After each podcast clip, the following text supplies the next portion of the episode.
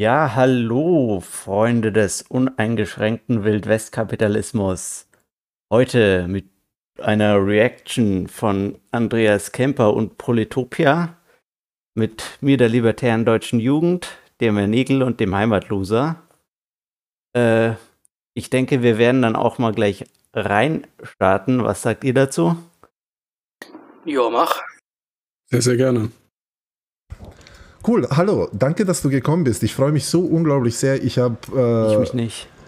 Ja, mich so unglaublich auf dieses Gespräch gefreut, weil wir hier auf dem Kanal haben äh, deine Videos angeschaut. Ich habe oft darauf reagiert. Wir haben hier extrem viel über Privatstädte geredet, über Degusa Goldhandel, über Hans-Hermann Hoppe, über diese ganzen Geschichten. Und ja, äh, einmal danke, dass du das alles zur Verfügung gestellt hast, dass wir überhaupt darüber reden konnten hier. Also so die, die ganze Information kam quasi von dir, ja. Also danke schön. Also er meint jetzt gerade die Recherchearbeit von Andreas Kemper in dem Kontext, nehme ich an. Ne? Diese Recherchearbeit in Anführungszeichen. Ja, habe ich dir nicht mitgesprochen, das tut mir leid. Äh, die in Anführungszeichen Recherchearbeit des Andreas Kemper, äh, die er zur Verfügung stellt, nehme ich an. Ja, muss man leider annehmen.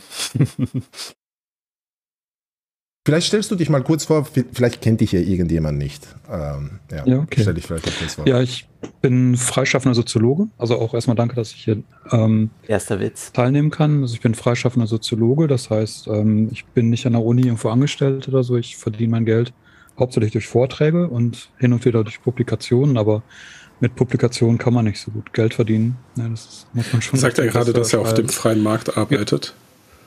Ja. Wenn, er, wenn er freier Soziologe ist. Ja, er ist einer dieser schrecklichen äh, Raubtierkapitalisten.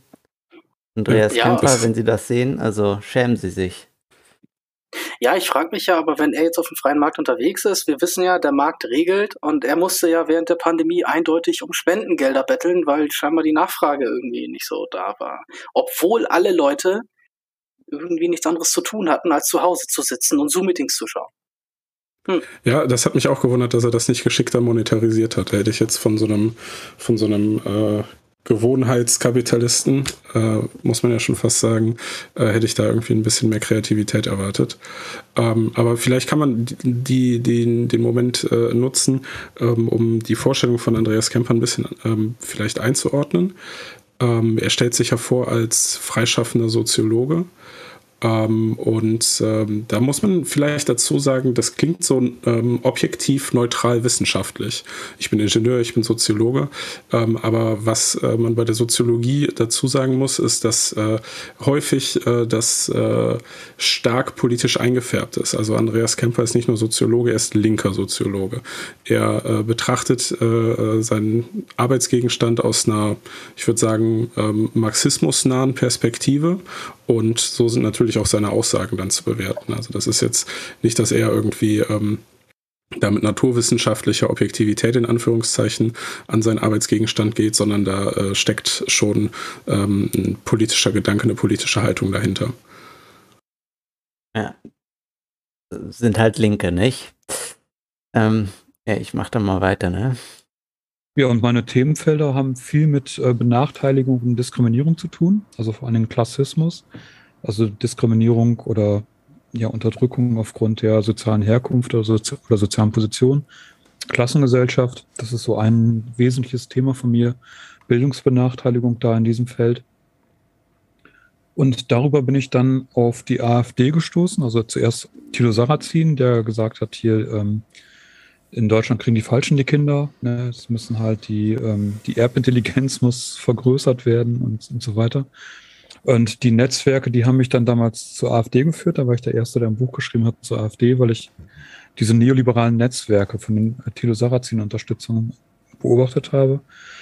Da bin ich dann auch schnell auf Höcke gestoßen mit Landolf Ladig, diese Geschichte, wo ich nachweisen konnte, dass er für den äh, Neonazi Thorsten Heise Neonazi-Texte geschrieben hat in einer Neonazi-Zeitung.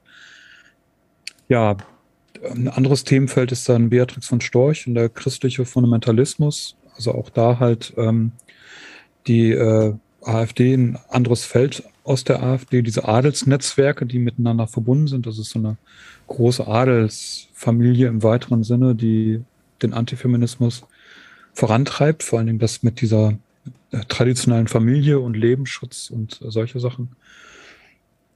Genau, und äh, dann noch als Themenfeld, was mich dann wieder back to the roots quasi ähm, dahin geführt hat. Ganz kurz vielleicht äh, auch eine interessante, äh, äh, interessante Darstellung von Kemper. Antifeminismus ist, wenn man äh, gegen Abtreibung ist. Also du kannst quasi nur äh, pro-feministisch sein, wenn, wenn du scheinbar nicht dem Lebensschutz, also dem Schutz vom ungeborenen Leben nicht verpflichtet fühlst. Und ähm, ja, damit spricht er eigentlich diesen ganzen, äh, in Amerika sagt man diesen Pro-Life-Feminists, ähm, ja, die Existenz ab. Dabei ist das äh, nicht unbedingt eine kleine Gruppe. Ja, ich meine, es ist nicht ganz untypisch, dass man einfach Leute rausdefiniert, aber oder irgendwie rein definiert. Zum Beispiel neoliberal, der Begriff ist ja auch schon gefallen. Ähm, wird auch, glaube ich. Begriff. Ja, der wird, der wird auch, glaube ich, noch öfter fallen. Und da werden auch äh, ja, ein paar Leute äh, unter subsumiert. Ähm ich werde dann mal weitermachen. Ähm, ja.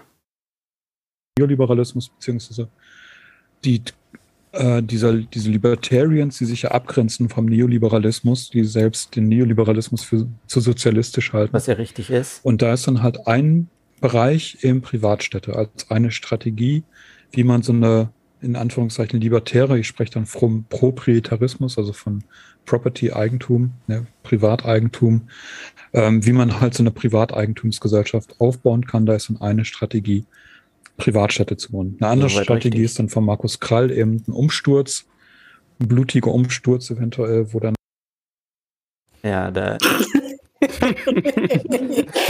Scheiße, ey. Das, das, das kann, also, ja, also, sorry, Mann. Also bis, bis, bisher ging ja noch einigermaßen, ne? Aber wird ja noch schlimmer. ja, das ist nicht unbedingt das, was Markus Krall sagt, würde ich mal behaupten. Echt?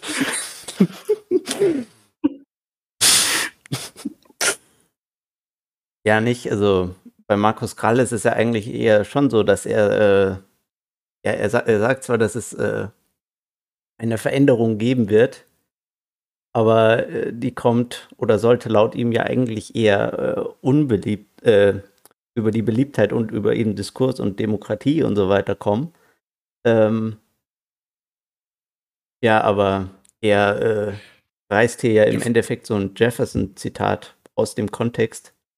Ja, Dinge also das berühmte Kontext. Jefferson Zitat ist ja, äh, dass der Baum der Freiheit äh, ab und an mit dem Blut von Patrioten und Tyrannen äh, gewässert werden muss, glaube ich, so oder so ähnlich geht es.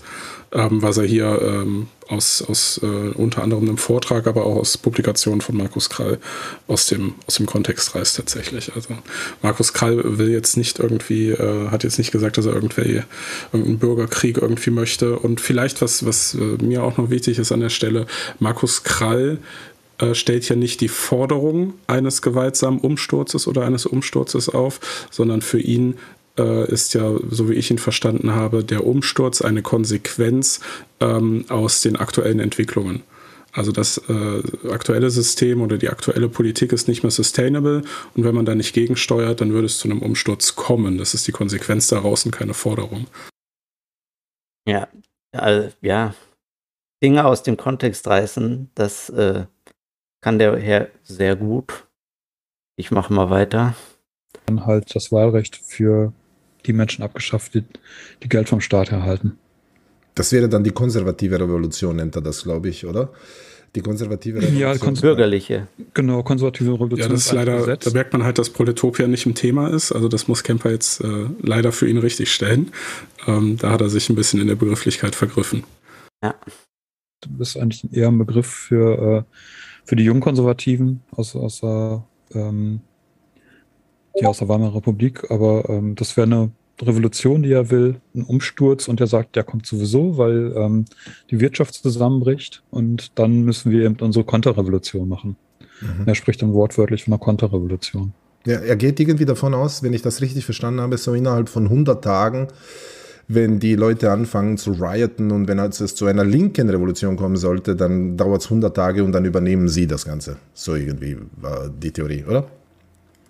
Genau, das ist dann quasi das, äh, diese Schocktherapie, die damals schon der Milton Friedman unter Pinochet empfohlen hat, ne, wenn ein Putsch gemacht wird oder ein Umsturz gemacht wird, dann muss das alles schnell gehen. Schock, äh, ja, Schocktherapie, ne, Schockstrategie kann man das auch heutzutage nennen und das muss dann innerhalb kürzester Zeit ähm, kurz und schmerzhaft durchgesetzt werden. Ja, Mhm. Ähm, da muss man vielleicht auch dazu sagen, dass diese Schocktherapie keine genuin äh, Libertarian-Strategie ist oder sowas, sondern immer wenn System stabilisiert wird, ähm, ist äh, äh der, äh, gibt es einen sehr kurzen Zeitraum, wo tiefgreifende Veränderungen übrig sind.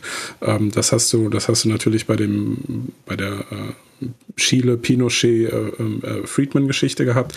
Das hast du aber äh, so, so, gut wie bei jedem äh, revolutionären Akt gehabt, wo es äh, innerhalb von kürzester Zeit, also innerhalb von drei Monaten, tiefgreifende Veränderungen gab und danach nimmt das deutlich ab. Das hast du aber zum Beispiel auch bei einem Regierungswechsel. Ähm, also die ähm, äh, es ist bis heute ist es äh, so, dass bei einem äh, bei einer Präsidentschaftswahl oder wenn auch in Deutschland die Regierung wechselt, dass da nach den ersten 100 Tagen eine Bilanz gezogen äh, wird, weil ähm, das, was so in dem ersten Jahr, in den ersten zwei Jahren nicht umgesetzt wird an politischen äh, Initiativen, das wird auch in den anderen zwei Jahren der Legislatur in der Regel nicht äh, umgesetzt. Das ist so, ist so ein eine Faustregel eigentlich. Also das ist jetzt nichts, äh, wo er jetzt, sage ich mal, den Libertarians auf die Schliche gekommen ist, was sie hier für umstürzlerische äh, Strategien äh, fahren, sondern das ist äh, in meinen Augen völlig, völlig normales äh, Phänomen von, ähm, von Herrschaftssystemen, die, äh, ich sag mal, ein bisschen aus der Balance geraten sind. Ja, wenn wir an unserem tiefsten Punkt sind, sind wir für die größte Veränderung offen und das zu erkennen, ja, ist keine Schandtat, würde ich behaupten. Es ist vor allen Dingen, glaube ich, nicht allzu schwierig. Es sind ja viele Leute äh, in äh, völlig unterschiedlichen politischen Systemen und Kontexten darauf gekommen. Ob das jetzt die äh, Bolschewiki in der Sowjetunion waren, ob das äh, die revolutionären Kräfte in der Weimarer Republik waren äh, oder die, äh, die Putschisten in Chile. Also das ist, da kommt, also das ist, eigentlich ist es klar irgendwie. Das ist ein bisschen eine Binsenweisheit, die, die hier als große Nachricht oder große Erkenntnis verkauft wird in meinen Augen beziehungsweise eben sogar als krasse Unterstellung. Ne? Da ist es ja mit eingearbeitet. Das ist ja dieses schöne Narrativ, das er ja gerne auch auf oder über Twitter bedient, immer dieses Thema, die, die Libertären oder das, also die, die Leute, die er nicht leiden mag, ja, ähm, das sind die gefährlichen Radikalen, die Extremisten, die äh, gewaltsame Umsturzfantasien und die gewaltsame Abschaffung der Demokratie fordern. Das ist, ja, ich würde behaupten, oder sagen wir so, ich schätze mal, ich gehe jede Wette ein, dass wir davon bestimmt noch mal was hören werden, weil das ist eigentlich jedes Mal, wenn Camper irgendwo auftritt, äh, Thema. So ein Signature-Move quasi, wenn, wenn er Wrestler wäre. ja, genau so. Also, aber man kann das zusammenfassen, sowohl bei den Proprietaristen wie auch bei die, der Markus Krall-Fraktion. Äh, es geht gegen Demokratie. Es ist ein Kampf gegen Demokratie, oder? Das ist halt, darum geht's. Ja, das ist halt deren zentrale Position. Darum also geht es eben nicht. Ne? Also das Krall ist kein Antidemokrat. Krall ist, wenn ich seine Vorträge und die Texte, die ich von ihm gelesen habe, richtig verstehe, ähm, sowas wie ein Minarchist. Ja, ihm schweben ja vier Ministerien äh, vor, die es quasi äh, geben wird. Und er setzt sich äh, ganz massiv, äh, besonders deutlich wird das in einem Vortrag von ihm, ähm, den er äh, gehalten hat, also den Roland-Bader-Preis verliehen hat. Er setzt sich ja ganz massiv für äh, Rechtsstaatlichkeit ein, also im Sinne von Verantwortung ähm, der Regierenden gegenüber dem Bürger und den Bürgerinnen und äh, in dem Kontext halt auch für Subsidiarität. Also es soll äh, ähm, kleinere Strukturen geben, die dadurch ja auch demokratischer sind. Also je lokaler und äh, bürgernäher Entscheidungen getroffen werden, desto eher sind sie auch demokratisch legitimierbar. Und da jetzt zu sagen, dass das ein Kampf gegen die Demokratie ist, das, ist, das finde ich, kann man, also kann ich, kann ich kaum nachvollziehen, ehrlich gesagt. Die, äh, der Zustand der Demokratie ist ja nicht abhängig von dem äh, Kollektiv des Demos. Also du bist nicht demokratischer, je größer dein Wahlkollektiv ist, sondern Wahlkollektiv, also dein Demokratie bedeutet ja erstmal nur, es gibt irgendeine Form von Volk in Anführungszeichen, die dürfen wählen. Ja, also von denen geht, geht ja die, die, die Hoheit aus. Und wer jetzt tatsächlich zu dem Demos gehört, das ist sehr zeitgeistabhängig und das hat sich in der Geschichte ja auch immer wieder geändert. Also ob du jetzt zum Demos gehörst, wenn du eine bestimmte Steuersumme im Jahr zahlst, wenn du die richtige Religion hast oder sowas, also dieses, diese, diese Art und Weise, wie das Kollektiv des Wahlvolks definiert würde, ähm, das ist äh, nicht äh, kein Kriterium, ob es sich jetzt um eine Demokratie oder nicht um eine Demokratie handelt.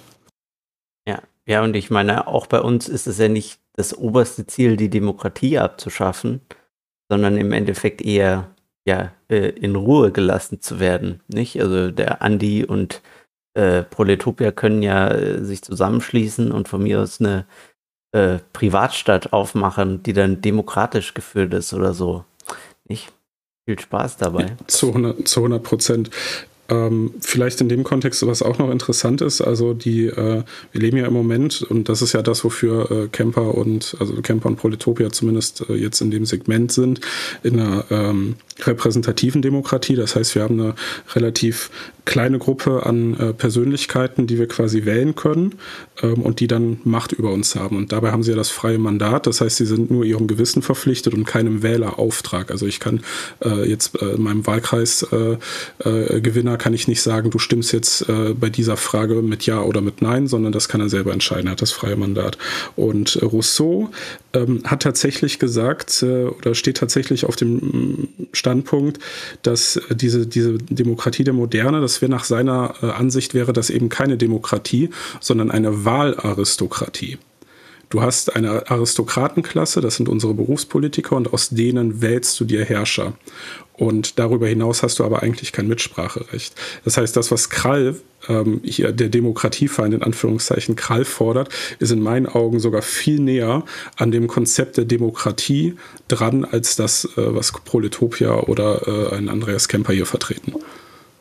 Ja, vor allem hast du ja auch noch das Thema, dass überhaupt nicht ähm, zum Beispiel auf das Thema eingegangen wird, was Camper oder Proletopia Ich meine, Camper bezeichnet sich, glaube ich, selbst als ähm, Öko-Räte-Sozialist. Ich glaube, ich glaube, der hat sich mal zumindest sinngebend so in einer seiner seiner äh, Vorträge, in seiner Vorträge da geäußert gehabt zu seiner Selbstidentifikation. Aber worüber die nie sprechen, ist ja auch zum Beispiel das Thema mit, mit den Anteilen der Demokratie. Also wie viel Prozent Mehrheit oder wie viel Prozent brauchst du, um eine Abstimmung legitim zu machen? Du, ne, also sagen wir ja ab 51 Prozent oder brauchst du dafür 90, 99 Prozent? Und das sind ja auch so Dinge, die man, ich sag jetzt mal, anfechten kann, über die man reden kann. Ja, ich meine, klar, wir haben in Deutschland die die, die Grenzen, die wir eben jetzt äh, derzeit haben. Aber ich würde mal behaupten, man, man kann auch darüber mal philosophieren, wie viel Prozent ist denn eigentlich legitim für welche Art von Entscheidung? Ne? Also nur um das in den Raum zu stellen. Genau, und ab wann kann man demokratische Entscheidungen rückgängig machen oder nicht mehr anerkennen? Das wird später noch interessant, wenn es um die äh, Privatstätten geht in dem Interview, aber da will ich jetzt nicht vorgreifen. Wir haben ja noch ein bisschen was zu gucken. Ja, ist da sogar noch ein bisschen ähm, äh, nicht ganz so hardcore-mäßig drauf. Er will ja nur das Wahlrecht für Arbeitslose abschaffen und dann den Staat halt oder für Menschen, die Geld vom Staat erhalten, also auch natürlich für Beamte, aber auch für Menschen, die in Betrieben arbeiten, die ähm, subventioniert werden, die sollen dann auch kein Wahlrecht mehr bekommen, weil die ja auch Geld vom Staat erhalten. Ja, das ist so, und es soll dann König eingeführt werden. Und der Staat soll dann halt reduziert werden auf, äh, oder der, die Regierung soll reduziert werden auf so ein Minimum. So, und wer dann halt Politiker wird, der darf dann auch, ähm, der soll dann nach Möglichkeit auch, auch keine ähm, Diäten mehr bekommen, sondern es sollen Unternehmer, Unternehmerinnen sein. Mhm. Ja, da muss man eigentlich auch schon wieder, also ich will, ich will jetzt die Reaction nicht unnötig in die Länge ziehen, aber eigentlich muss man da halt auch schon wieder dazwischen gehen. Ähm, weil äh, zum einen müssen die Politiker, nur weil sie keine Diäten bekommen, ja nicht zwangsläufig Unternehmer sein. Das können auch einfach ganz normale Arbeitnehmer sein. Das ist damit überhaupt nicht gesagt. Und der Grund, warum Krall halt die Beamten und äh, Sozialtransfer und auch äh, Subventionsempfänger aus dem Wahlsystem ausschließen möchte, ist ja diese gigantische Gefahr des Moral Hazards. Ne? Also wenn du, äh, wenn du von von Transferleistungen staatlicherseits äh, äh, abhängig bist, dann äh, wirst du zum Beispiel niemals dafür stimmen, dass diese Transferleistungen abgeschafft werden, egal was da für Konsequenzen von Dritten dranhängen. Also da geht es auch einfach darum, dass das die, äh, die äh, ein Abhängigkeitsverhältnis etabliert, was äh, die Güte der Entscheidungsfindung massiv in Zweifel zieht. Das ist die Sorge, die dahinter steckt. Und ja, das, was Kemper gerade skizziert hat, das ist halt alles andere als Demokratiefeindschaft. Das ist schlicht und ergreifend Minarchismus. Und ähm, das äh, ist äh, mit Demokratie absolut zu vereinbaren. Also das ist jetzt kein Demokratiefeind in meinen Augen. Ja gut, aber der Camper möchte halt ein äh, ja, Framing setzen. Das ist meinem Eindruck nach also eigentlich sein Hauptziel, seine Gegner möglichst schlecht zu framen. Also es geht ihm meiner Ansicht nach überhaupt nicht um die Wahrheitssuche oder sonst was. Es geht ihm ja darum, eine, äh, ein Narrativ zu verbreiten. Äh, es ist ihm egal, ob, ob das jetzt stimmt oder sonst was. Ja. Ja, genau, das sehe ich auch so. Also der hat schon seine äh, marxistische Brille, sage ich mal in Anführungszeichen, auf und aus der betrachtet er die Welt und dementsprechend kommuniziert er halt auch seine Standpunkte. Und ähm, dass äh, hier jetzt äh, jeder andere, äh, jeder, jeder politische Abweichler als Demokratiefeind geframed wird, ähm, das gehört definitiv dazu. Ähm, das, äh, also absolut, das sehe ich genauso. Können. Mhm. Obwohl äh, Ammann in, in seinem letzten Buch hat er geschrieben, die bekommen dann irgendwie auch eine Unze Gold oder so. Ne? keine Ahnung. Von der Gusa Goldhandel, ja. Ähm, und diese Leute, die anderen, jetzt die Proprietaristen, die die Privatstädte machen wollen, das funktioniert ja praktisch wie Feudalismus, oder? Oder wie funktioniert so eine Privatstadt? Wie ist das aufgebaut, so von, von der Machtstruktur? Oder? Da herrscht ja keine Ja, da muss man das, das Ideal unterscheiden von dem, was jetzt umgesetzt worden ist. Also es gibt ja noch keine Privatstädte, es gibt nur so Privatstadtprojekte, in Honduras vor allen Dingen drei Privatstadtprojekte. Ähm, das ist nicht das Ideal, aber das ist das, äh, ist schon sehr weitgehend. Ne, das Ideal wäre die äh, reine Privatrechtsgesellschaft nach Hoppe, wo es dann tatsächlich nur noch ähm, Unternehmen gibt. Es gibt kein, keine staatlichen Institutionen mehr, das heißt Polizei, äh, Gefängnisse, äh, Richter, also äh, Gerichte, aber auch Gesundheit und Bildung ähm, ist ja quasi alles privatisiert. Ne? Es gehört based. alles irgendeinem Unternehmen. Ja, super based. Based Hopper kann man nicht anders sagen. Unternehmerin. Und ähm, das wird dann über Konfliktstreitigkeiten werden dann über Schiedsgerichte geregelt. Diese Schiedsgerichte sind dann auch privatisiert. Das kann man sich dann vorstellen wie eine Art ja, Unternehmen, die ja so wie Versicherungen quasi aufgebaut sind und ähm, man sollte dann halt auch einer Versicherung beitreten. Das ist auch bei äh, Prospera, bei einer dieser Privatstädte in, Privatstädten in Honduras wird das auch direkt empfohlen. Ne, man muss halt eine Mitgliedergebühr bezahlen, wenn man da Mitglied wird in dieser Privatstadt, in diesem Privatstadtprojekt, in dieser ZEDE, wie das heißt. Aber es wird empfohlen, dann auch Versicherungen abzuschließen, weil über diese Versicherung wird dann halt der Schutz hergestellt. Mhm. Man hat keinen, keinen Staat mehr, der einen beschützt, der dann die Rechte durchsetzt, sondern man hat dann seine Versicherung. Und diese Versicherungen setzen das dann halt durch. Die haben dann Securities, die haben dann eigene Sicherheitsfirmen und, und so weiter.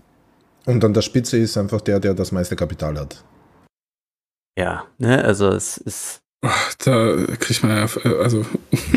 also ich meine, das, das, was der Klempner gesagt hat, das war ja gar nicht mal so falsch, aber das mit der an der Spitze ist dann der mit dem meisten Geld. Es ist, ja, Kommis halt, ja. Ja, also das, also so funktioniert das halt nicht. So, also es ist ja überhaupt nicht gesagt, dass die Privatstadt tatsächlich auch einem Privatunternehmer als Einzelperson gehört, der da jetzt irgendwie so das Zepter schwingt und sich äh, zum König der Untertanen aufwiegelt, äh, sondern das äh, wird sehr wahrscheinlich irgendwie eine äh, Personengesellschaft sein, das kann eine Aktiengesellschaft sein, wo jeder Anteile dran kaufen kann.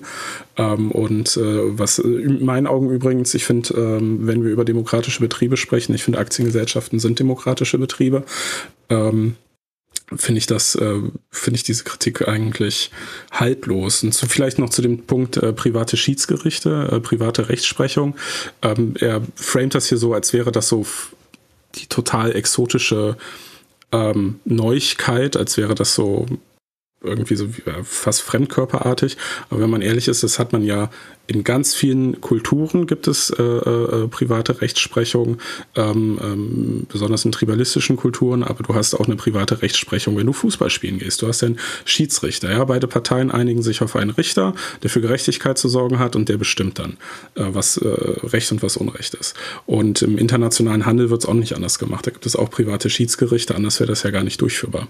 Und ähm, also es existiert schon seit Jahrtausenden diese private Rechtsprechung, ob das die Friedensrichter im Islam sind ähm, oder der, der, der Schiri, den es ja wenigstens seit ein paar, ähm, ein paar Jahrzehnten gibt. Ähm, das ist also mitnichten ein neues Konzept oder sowas.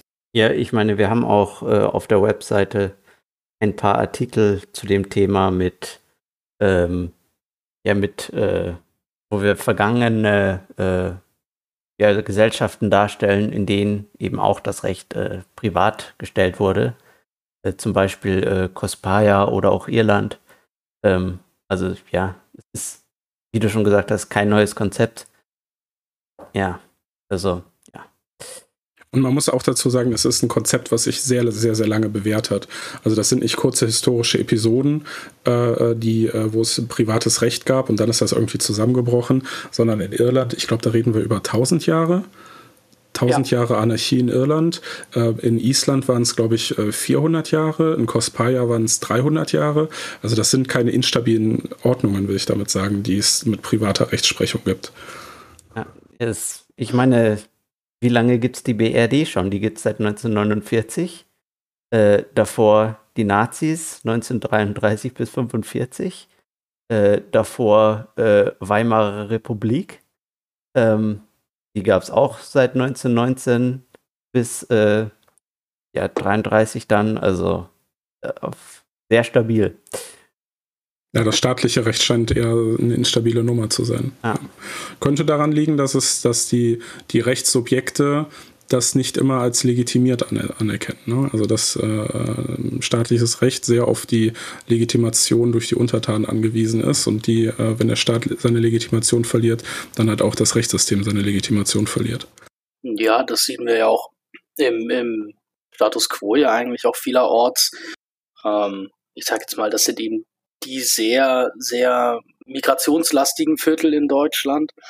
Da gilt ja zuweilen die, die interne Rechtsprechung. Ja, also da hat man das dann, dass du eben, wie du es erwähnt hast, du hast die islamische Rechtsprechung und dann wird eben nach islamischem Recht ein, ein Konflikt, der dort intern besteht, ja, zwischen eben Mitgliedern dieser, dieser sich als, ich sag jetzt mal, interner, ja, ähm, äh, der, der restlichen Gesellschaften sehen, die eben ihre, ihre eigene Splittergruppe dort bilden.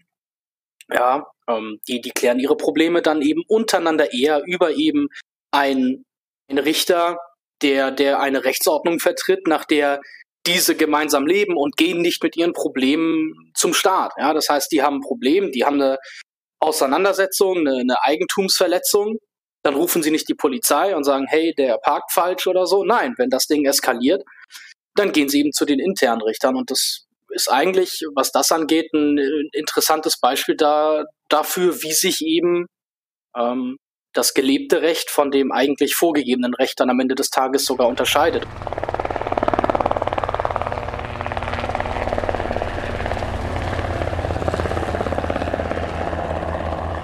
Genau, das ist dann, ja, das ist, was heißt an der Spitze? Also es gibt dann dieses Privatunternehmen, und dieses Privatunternehmen managt das Ganze dann und die haben dann ihre Firmen, die dann da, mit denen sie dann Verträge abgeschlossen haben. Es läuft alles über Verträge und, und über bei diesen Verträgen dann eben Vertragsfreiheit. Das heißt, es gibt keine unsittlichen Verträge. Aber ich meine, es läuft doch ja Best. auch jetzt über den Gesellschaftsvertrag, oder? Also kann ich gar nicht. Also Kannst du mir den mal zeigen, den Gesellschaftsvertrag? Ähm, den habe ich leider verloren. Ich, also hm. ich ich gehe mal beim Einwohnermeldeamt vorbei. Vielleicht haben die ja eine Kopie. Weiß nicht. Mal gucken. Ja, müssten die eigentlich haben. Immerhin berufen die sich ja pausenlos darauf. Ne? ja, also ich meine, irgendwo muss er ja sein. Ja, Vertrag ist Vertrag. Das geht nur die beiden Vertragspartner an nicht Dritten irgendwie. Und da kann man dann alles Mögliche an Verträgen schließen und das, diese Verträge werden dann durchgesetzt durch ähm, ja, durch die Schiedsgerichte, beziehungsweise dann, es muss ja letztlich immer mit Gewalt auch durchgesetzt werden. In der letzten Endes gibt es immer, wer hat die Gewalt, wer, wer ist der Stärkere und das sind dann eben dann die ähm, Sicherheitsfirmen, die dann mit diesen Schiedsgerichten kooperieren. Hier wird auch übrigens das negative Menschenbild der Kommis extrem deutlich in meinen Augen. Also ähm, Leute halten sich nur an Verträge, wenn diese Gewaltandrohung im Hintergrund ist. Und das glaube ich nicht. Ich glaube, der äh, normale Mensch hält sich an Verträge. Ja, der äh, äh ist kein Rechtsbrecher, der äh, ist ehrlich, ja. Und das ist dieses eher positive Menschenbild, was man im Libertarismus findet. Also du musst den Menschen nicht immer mit der Peitsche drohen, damit sie kooperieren und freundlich zueinander sind. Ja, ja wobei auch, wobei Libertarismus auch mit einem positiveren Weltbild auch, äh, Menschenbild auch funktionieren würde. Äh, und immer noch besser als das, äh, was der Klempner da will. Ja. Von wem? Also diese, diese. Das sind dann wiederum eigene Privatfirmen. Ne? Das, ähm, Im Idealfall. Ne? Also das heißt, ja, in ja. Prospera, da gibt es letztlich doch noch den honduranischen Staat ne? und ähm, der hat letztlich noch das Sagen. Ähm, es gibt dann Verträge halt mit Prospera, mit Ciudad Morazan, das ist eine andere Stadt, und mit Orchidea ist noch eine andere Stadt, diese drei Städte. Da gibt es dann eben diese CEDE-Verträge, die jetzt auch letztlich aufgehoben wurden. Es gab ja die im letzten Jahr gab es ja eine Parlamentswahl, wo die Linken gewonnen haben und die haben jetzt einstimmig im Parlament alles aufgehoben. Und ähm, die drei CEDES, diese drei Privatstadtprojekte, die sagen aber, wir haben 50-jährige Garantie, das wurde so ausgehandelt. Und wir haben unsere Firmen, also von Prospera, die machen das jetzt gerade, die haben zwei Firmen, die oder drei Firmen, die in äh, den USA sitzen. Und die sagen, okay, jetzt äh, greift eben das internationale Investitionsschutzabkommen, ne, das ist ein Freinetzabkommen, das greift jetzt und das werden wir jetzt halt über so ein Schiedsgericht klären und ihr könnt uns hier gar nicht rauswerfen, weil wir haben eben diese Sicherheit mit den Verträgen. Und wenn die Leute auch diese ja, ich meine Hope, ne? Ja, möchte, möchte er jetzt einen Willkürstaat oder möchte er einen Rechtsstaat? Also zu einem Rechtsstaat gehört ja auch, dass ein Staat sich an einmal geschlossene Verträge hält. Ja, da hast du ja auch als Bürger ein Interesse dran, dass der Staat, in dem du lebst, nicht vertragsbrüchig mit seinen Anrainerstaaten wird oder mit seinen Handelspartnern. Und äh, jetzt unilateral den Vertrag aufkündigen zu wollen, ja, das ist halt unaufrichtig in meinen Augen. Und ähm, die Konsequenz daraus ist dann halt ein juristisches Verfahren, was man sich eigentlich hätte sparen können. Ja, äh, die Herrschaften im Anbetracht der Situation, dass sie, äh, dass ihr hier äh, auf dem Bildschirm seht, dass wir bei 9 Minuten 50 sind und aber auch auf eurem Bildschirm äh, seht, dass äh, die Aufnahme bereits 32 Minuten geht, äh, oh werde ich hier mal die Geschwindigkeit auf 1,25 stellen, damit wir ein wenig schneller durchkommen. ich meine, es kann noch ewig dauern, ja, also. ja, aber sorry, nur, nur prinzipiell. Ähm, das, was bisher gesagt wurde, wir, wurde ja schon viel gesagt, besonders, besonders Heimatlose hat es ja gut ausgeführt. Einmal die, diese Grund, Grund, also diese, dieses, das Fundament gelegt, mit was man es hier eigentlich zu tun hat und dass man erstmal eine grundlegende Kritik hat. Aber es zeigt auch, dass du innerhalb der ersten zehn Minuten des Videos, wo die sich eigentlich nur vorstellen, so viel bereits anmerken musst, weil sie einfach hier versuchen, die, die, das Fundament wiederum zu legen für komplette abstruse Behauptungen, die man dann darauf aufbauen kann. Es ist eigentlich ein schlechtes Zeichen für, für die zwei da in dem Video. Ja, ja also ich habe ich hab auch nur noch einen großen Punkt tatsächlich, wo ich gleich was zu sagen möchte und dann wird es auch bei mir weniger. Also keine Sorge. Zehn Stunden später. Ja, du, wir haben, wir werden es nicht aussprechen, aber wir wissen alle, was wir im Hinterkopf haben gerade. Na, sag nur, sag nur. Und auch diese, diese Verträge, das ist halt auch spannend. Es gibt ähm, ein spannendes Buch von dem äh, Quinn Slobodian, oder ich weiß nicht, ob ich ihn richtig ausspreche, mhm. äh, Globalisten. Ne, ähm, der hat den Neoliberalismus mit Hayek und mit Mises und so weiter auch nochmal aufgearbeitet. Und er sagt, es gibt noch diese Genfer Schule. Und diese Genfer Schule, das sind diejenigen, die für diese ganzen Freihandelsabkommen stehen, die ähm, gesagt haben, wir müssen nicht nur in einem Staat jetzt Neoliberalismus durchsetzen, sondern wir müssen halt ähm, äh, internationale Vertragssysteme erarbeiten, die dann für den Unternehmen quasi eigene Rechte bekommen und dann ja genauso wie dann Staaten halt auch, dann können halt äh, Unternehmen gegen, gegen Staaten klagen. Ne? Das, ja. das sind halt dieses äh, Vertragssystem. Also, das, Das ist vielleicht auch, das kann man nur mal aufwerfen vielleicht. Also wenn Unternehmen nicht mehr gegen den Staat klagen dürfen, in, und es handelt sich um Privatunternehmen, dann handelt es sich um äh, den Fall, dass Bürger nicht mehr gegen den Staat klagen dürfen, weil die Unternehmen bestehen aus Bürgern und gehören Bürgern. Und wenn Bürger äh, Unrecht erfahren durch den Staat und dann noch nicht mal mehr den Staat verklagen dürfen, ähm, dann äh, hat man tatsächlich ein demokratisches Problem. Also das äh, ist dann die Systemkrise. Ja, aber Heimat, wir sind alle der Staat und wieso sollte ich gegen mich selbst klagen? Tja, warum, warum solltest du gegen dich selber klagen? Ja, das ist eine gute Frage. ist letztlich auch neoliberal und darauf beziehen die sich jetzt. Also da wurde dann quasi schon vorgearbeitet durch die. Aber was schützt die Leute dort zum Beispiel, wenn, wenn jetzt zwei Firmen haben einen Vertrag miteinander, zwei Unternehmen und einer hält sich einfach nicht daran und denkt sich einfach, ich habe hier Soldaten und äh, ja, ich halte mich jetzt nicht daran und wenn du damit ein Problem hast, dann kann ich dir das auch anders erklären. So. Äh, was verhindert das? Gibt es da irgendein äh, ein Regulatorium, das das verhindern würde? Oder man könnte sich ja mit der ähm. Sicherheit. Ja, ich meine, da könnten wir, denke ich, schon was dazu sagen. Äh, und zwar, dass das eben äh, dann kein anderer mehr vertraut, äh, dass er einen Vertrag mit dir schließen kann. Wäre jetzt mal ein. Genau, es ist spieltheoretisch ein absolut dummer Move. Also das machst du genau einmal, dann bist du halt raus aus dem Spielchen. Und ähm, ja, das mit Soldaten durchzusetzen, das scheitert halt an der Praxis daran, dass Krieg führen extrem teuer ist. Das können sich nur Staaten leisten. Ähm, und äh, es ist vor allen Dingen auch ökonomisch absoluter Unsinn. Und Soldaten, äh, vielleicht noch die begriffliche Kritik, äh, sind ein staatliches Konzept. Also der, der moderne Soldat, das ist äh, ein staatliches Konzept. In der Privatstadt hätten wir dann, äh, wenn dann bitteschön, Söldner. Based viel, viel mal lobbymäßig zusammenschließen und sagen, verdrängen wir den doch. Ich meine, das ist ja, ja nicht ausgeschlossen, oder? Also im Idealfall, wenn das halt so funktionieren würde, wie ähm, Hoppe und äh, die Privatstadtleute und so weiter sich das alles denken, die würden halt sagen, nein, äh, das, funktioniert, das, das funktioniert einmal und dann ist vorbei. Ja, dann wird halt, ähm, weil die müssen ja alle miteinander klarkommen und dann, äh, wenn dann einer mal querschießt, dann kann er sich situativ durchsetzen. Aber ähm, die werden dann einfach in anderen Staaten nicht mehr zu, in anderen Privatstädten nicht mehr zugelassen. Ne? Es wird keiner mehr mit den Verträgen abschließen, die werden dann isoliert und dann haben die letztlich doch keine Macht mehr. Ein Problem wird es dann allerdings, denke ich, ähm, wenn es da Absprachen gibt. Ne? Wenn halt die, die ähm, mächtigste Versicherungsfirma sich mit dem mächtigsten Security zusammenschließt, wenn es da zu Monopolbildung kommt, ne, dann ist, äh, wer soll dagegen dann noch ähm, was machen können. Ne? Das sind dann einfach die, das sind dann halt die Stärksten und die werden dann zusehen, dass sie die Konkurrenz ausräumen und ähm, ja. Ja, ich meine, wer sollte was dagegen machen können? Ähm, ja, 3D-Drucker. Äh, ähm, ich meine, wenn eine äh, Gesellschaft wirklich nicht will, dass äh, jemand auf sie Macht ausübt, ob das jetzt ein privates Unternehmen ist oder ein Staat, dann wird er das nicht schaffen. Also es ist äh, eine kleine Minderheit, äh, dieses Unternehmen dann. Das schafft er nicht. Und um die Söldner zu bezahlen, das ist viel zu teuer. Also wirklich viel zu teuer, als ja. dass sich das irgendwo lohnen würde.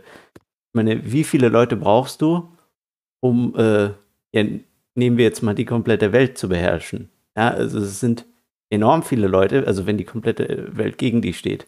Du müsstest diese Leute bezahlen, die müssten dann ihre eigenen Familien unterdrücken, äh, Leute, die sie kennen und so weiter. Es ist, also, ja, Absolut. Ja, und was äh, musst du solchen Leuten bezahlen, dass die sich in einen Schützengraben setzen und mit Senfgas beschießen lassen? Also das ist, also wer macht denn sowas? Das ist ja. äh, abs absoluter Nonsens. Ja, Geist ja, nicht mal, nicht, ja.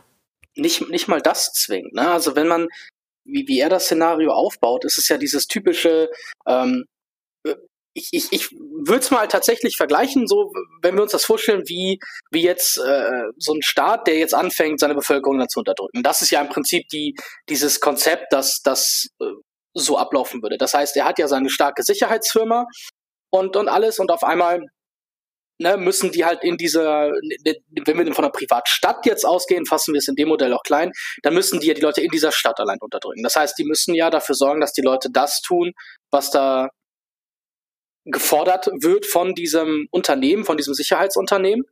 Dafür müsste es durchgesetzt werden. Sprich, die müssen die, diese Söldner patrouillieren lassen, etc. pp.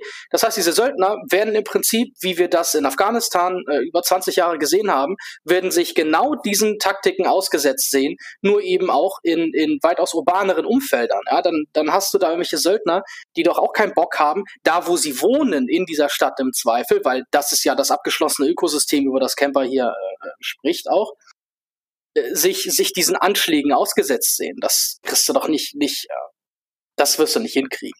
Das scheitert dann eben wieder dieses Szenario, das er dann aufspielt, welches ja als gegen, also sozusagen als das, als sein, das wird so kommen in einer Privatrechtsgesellschaft, ist aber wieder überhaupt nicht umzusetzen, wenn man das alles miteinander verknüpft. Aber, aber es ist interessant, wie er hier dieses Frame aufzieht. Ne? Er sagt ja hier, ja, was passiert denn, wenn es eine Monopolbildung kommt von einer Versicherungsgesellschaft, die er eben mit Rechtsprechung gleichgesetzt hat, und so einem Security-Unternehmen die äh, äh ja dann äh, quasi die Exekutive sind. Das heißt, seine Kritik an den Privatstädten ist, die ja die Privatstädte zu einem absoluten Hellhole machen, in dem du auf keinen Fall leben möchtest, ist, was passiert denn, wenn aus den Privatstädten ein Staat wird, wenn es einen Rechts- und Gewaltmonopolisten gibt? Das ist in meinen ja. Augen die Kern seiner Kritik. Was machst du, wenn aus der Privatstadt ein Staat wird? Ja, die nächste Privatstadt gründen im Zweifelsfall. Ähm, das, äh, das ist halt absoluter äh, Quatsch. Also er kritisiert damit, damit das Gegenentwurf, dass das freiheitliche Gegenmodell zum Staat kritisiert er damit, dass äh, sich äh, äh, das zu einem Staat degenerieren könnte. Das ist seine Kritik daran. Dabei, legt man, dabei lebt man ja aus der Logik heraus bereits jetzt im degenerierten System. Ja, ähm, Jetzt zum Thema Monopol allgemein auch noch.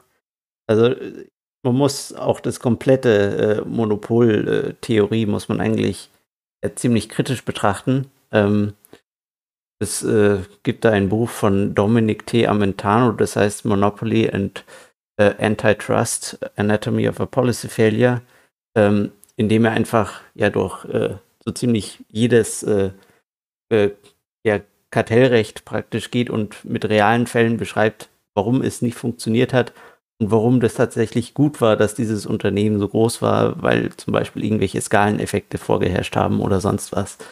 Also ja, äh, um ein wenig kurz abzuschweifen. Und hinzu kommt ja noch, dass auch ähm, es bleibt ja nicht bei diesen Privatstädten, sondern es gibt jetzt eben ein, ein Buch, was jetzt im nächsten Juli erscheint, das heißt The Network State, wo vorgeschlagen wird, äh, äh, ähm, dass, dass halt diese ganzen kleinen Städte eine neue Nation bilden. Mhm. Ja, wo dann halt, ähm, äh, wo es dann quasi eine Art Staat gibt, der nicht ein zusammenhängendes, eine zusammenhängende Fläche hat, die dann gewachsen ist wie, wie Deutschland oder Frankreich oder so, sondern wo es der, der Staat dann quasi Also es geht hier um den steht. natürlich gewachsenen Nationalstaat, den Kemper hier skizziert. Ähm, vielleicht da nur der Einwurf, Staaten wachsen nicht natürlich. Staaten wachsen durch Krieg und Blutvergießen und auf keine andere Art und Weise aus einer ganzen Reihe von einzelnen Städten, die äh, zusammen dann ja, einen Staat bilden, ne, die zusammen dann eine Nation bilden mit einem eigenen Führer. ja, Konnotation und so weiter. Äh, ich meine, ich habe schon erwähnt, dass es eigentlich sein wichtigstes Ziel ist, irgendwelche Konnotationen äh, oder eben Kontaktschild aufzubauen. Das ist eigentlich eine Unverschämtheit ja, für, man merkt hier wieder, es läuft immer darauf hinaus, dass seine, wie, wie, wie Heimat das eben sagte, so schön, ja, seine Kritik ist eigentlich, dass die Privatstädte sich im Zweifel, wenn es schlecht läuft, zu den Staaten entwickeln. Und genau das ist es. Okay, du hast dieses System aus den Privatstädten, naja, und dann schließen die sich zusammen und machen eine Nation, ja, geeint unter einem Führer oder was. Ne? Ich meine, warum sollten sich Städte, die scheinbar absolut dezentralisiert oder beziehungsweise eben absolut privatrechtlich organisiert sind, auf einmal einen irgendwie gearteten, legitimierten Anführer herbeisehen. So, wenn, wenn sie es intern ja schon vernünftig hinkriegen, warum sollten sie es dann miteinander nicht, nicht genauso tun? Also, es ist total abstrus wieder. Ja, das ist, ja.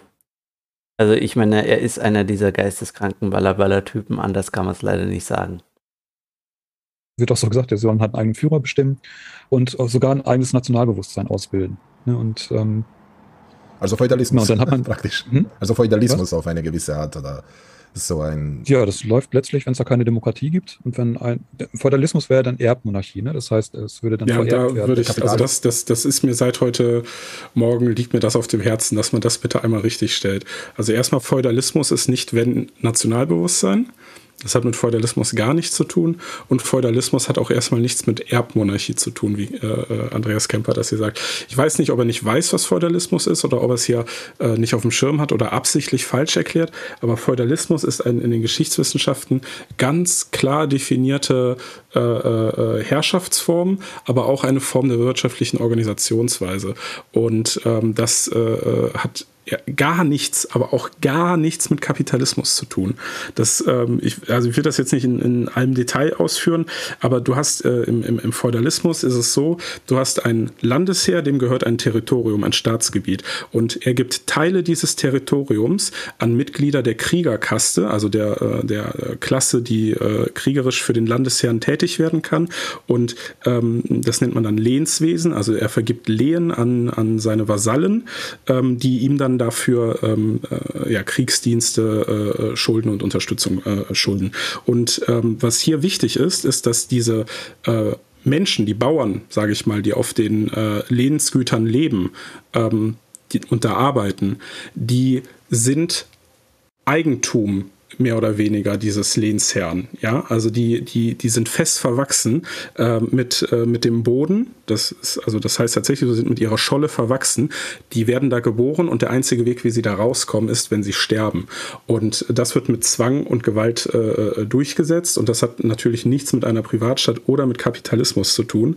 Ähm, äh, Im Gegenteil, das ist äh, das exakte Gegenteil von, von Kapitalismus in meinen Augen.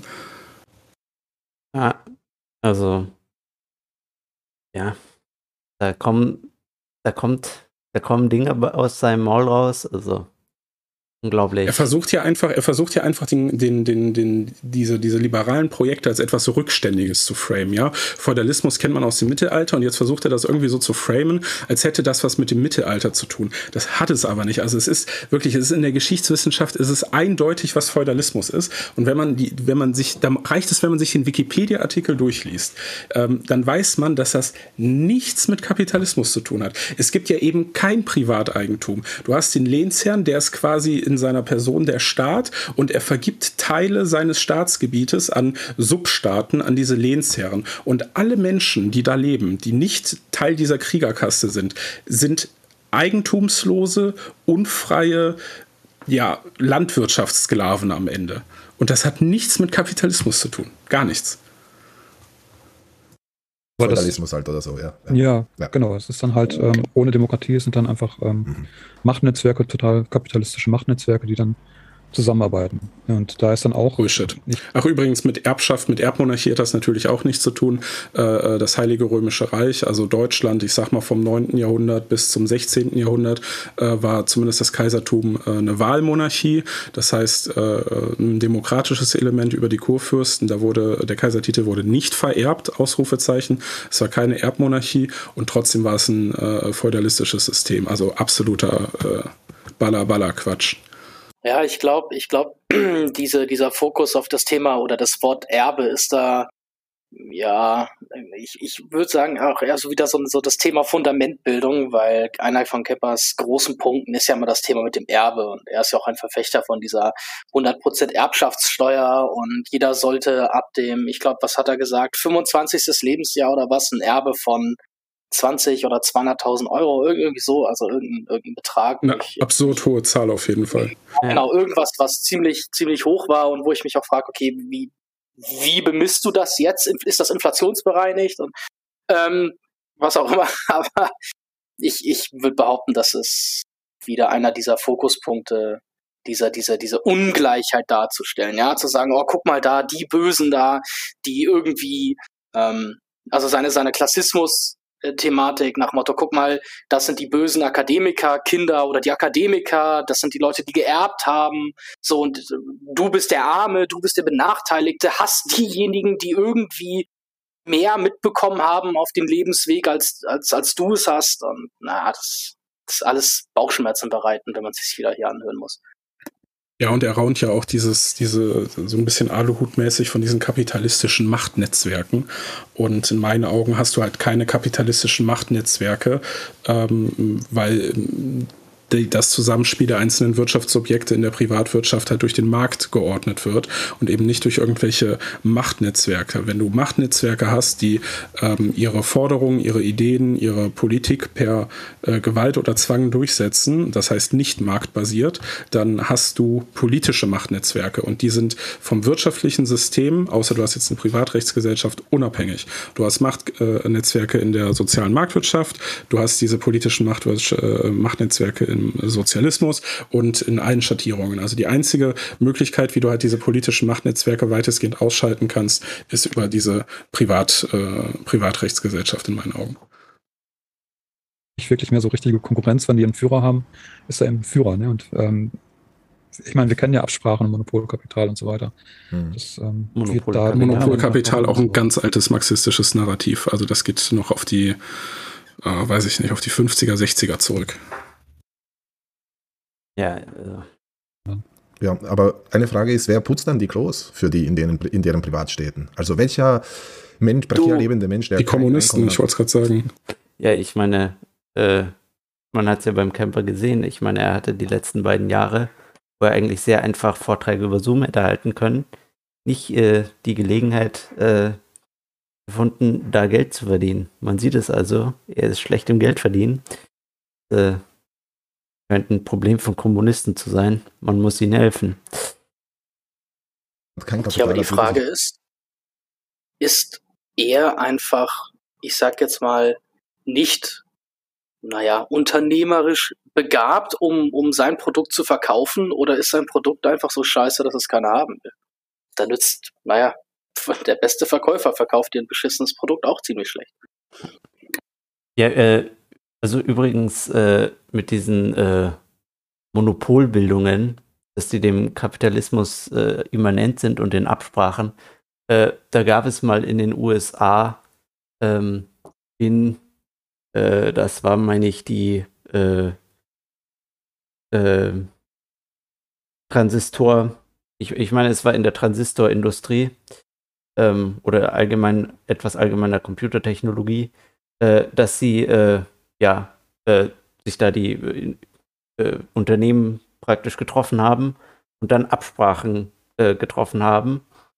Aber das Problem bei diesen Absprachen war, dass sich da niemand dran gehalten hat äh, und die nur dahin gegangen sind, im Endeffekt, um eben rauszufinden, was die anderen äh, Unternehmen so machen. Ähm, um eben, ja, also diese Absprachen äh, haben so nie funktioniert, dass da irgendwie die äh, Preise auf äh, 100 äh, Prozent oder sowas gestiegen, gestiegen sind. Ja, also es ist immer, also die meiste Zeit, wenn irgendwo die Anschuldigung von Monopol äh, war, ist, sind die Preise enorm gesunken äh, und die äh, ja, Fördermenge des äh, Gutes stark gestiegen. Also dieses komplette Monopol-Narrativ ist auch im Allgemeinen nicht wirklich äh, der Realität entsprechend. Ja, natürliche Monopole gibt es nicht, zumindest nicht mittelfristig. Und Preiskartelle, wie du sie gerade skizziert hast, sind spieltheoretisch instabil. Die brechen immer zusammen, wenn der Staat sie nicht mit irgendwelchen Regulationen stabilisiert. Ja, ja deswegen gehen die auch immer, äh, die gehen auch immer zum Staat, um sich eben, äh, ja, äh, damit sich das eben aufrechterhalten kann. Äh, da fall, fällt mir zum Beispiel äh, die Federal Reserve ein, also die amerikanische Zentralbank. Ich auf sowas einlassen, dass er in so eine Stadt geht und dort einfach sagt, ich arbeite mal dort. Also warum sollte man sowas wollen?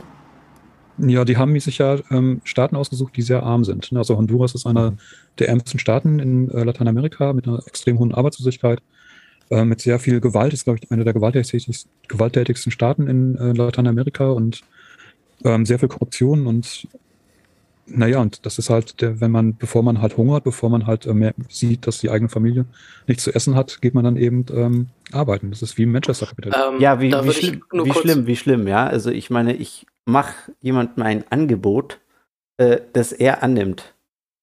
Wirklich, sperrt mich ein, ja. Also, Digga.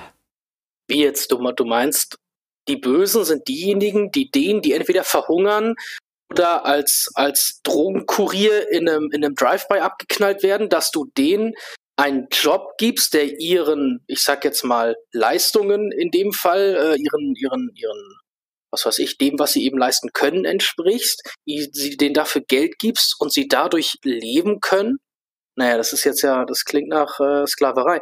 Aber was ich noch anmerken wollte, war, ähm, dieser auch wieder, würde ich mal behaupten, ja, widersprecht mir da gerne, dieser Frame zu sagen, ja, guck mal, die gehen explizit, die gehen aus Prinzip, ja, die haben sich die Länder ausgesucht, die die Probleme haben, ja, wo wir, also ne, darauf läuft würde ich behaupten hinaus, die wir ausbeuten können. Die armen Länder, die Länder mit der Kriminalität, wo die Leute nichts zu essen haben, ja. So dieser dieser Frame, der sich darauf aufbaut, wir gehen dahin, wo wir die Leute so billig bezahlen können, weil sie zwischen Hungertod und ich überleb's noch gerade so eben, ja, so ziemlich alles machen würden, um eben nicht äh, zu sterben.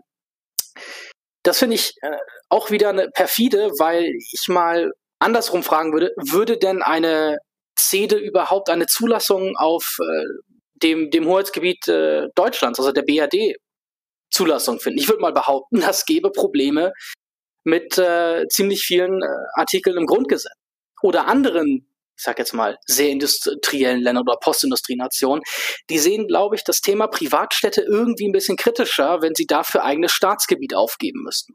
Und in, insofern ist das eben suchen sich die, die CEDE-Projekte eben eher Städte, Staaten aus, die bereit sind, Landabschnitte abzugeben, weil sie dort keine dichte Besiedlung haben oder weil die so ziemlich unbesiedelt sind oder weil da eben überhaupt Industrie fehlt und die das als, als Wirtschaftsvorteil sehen.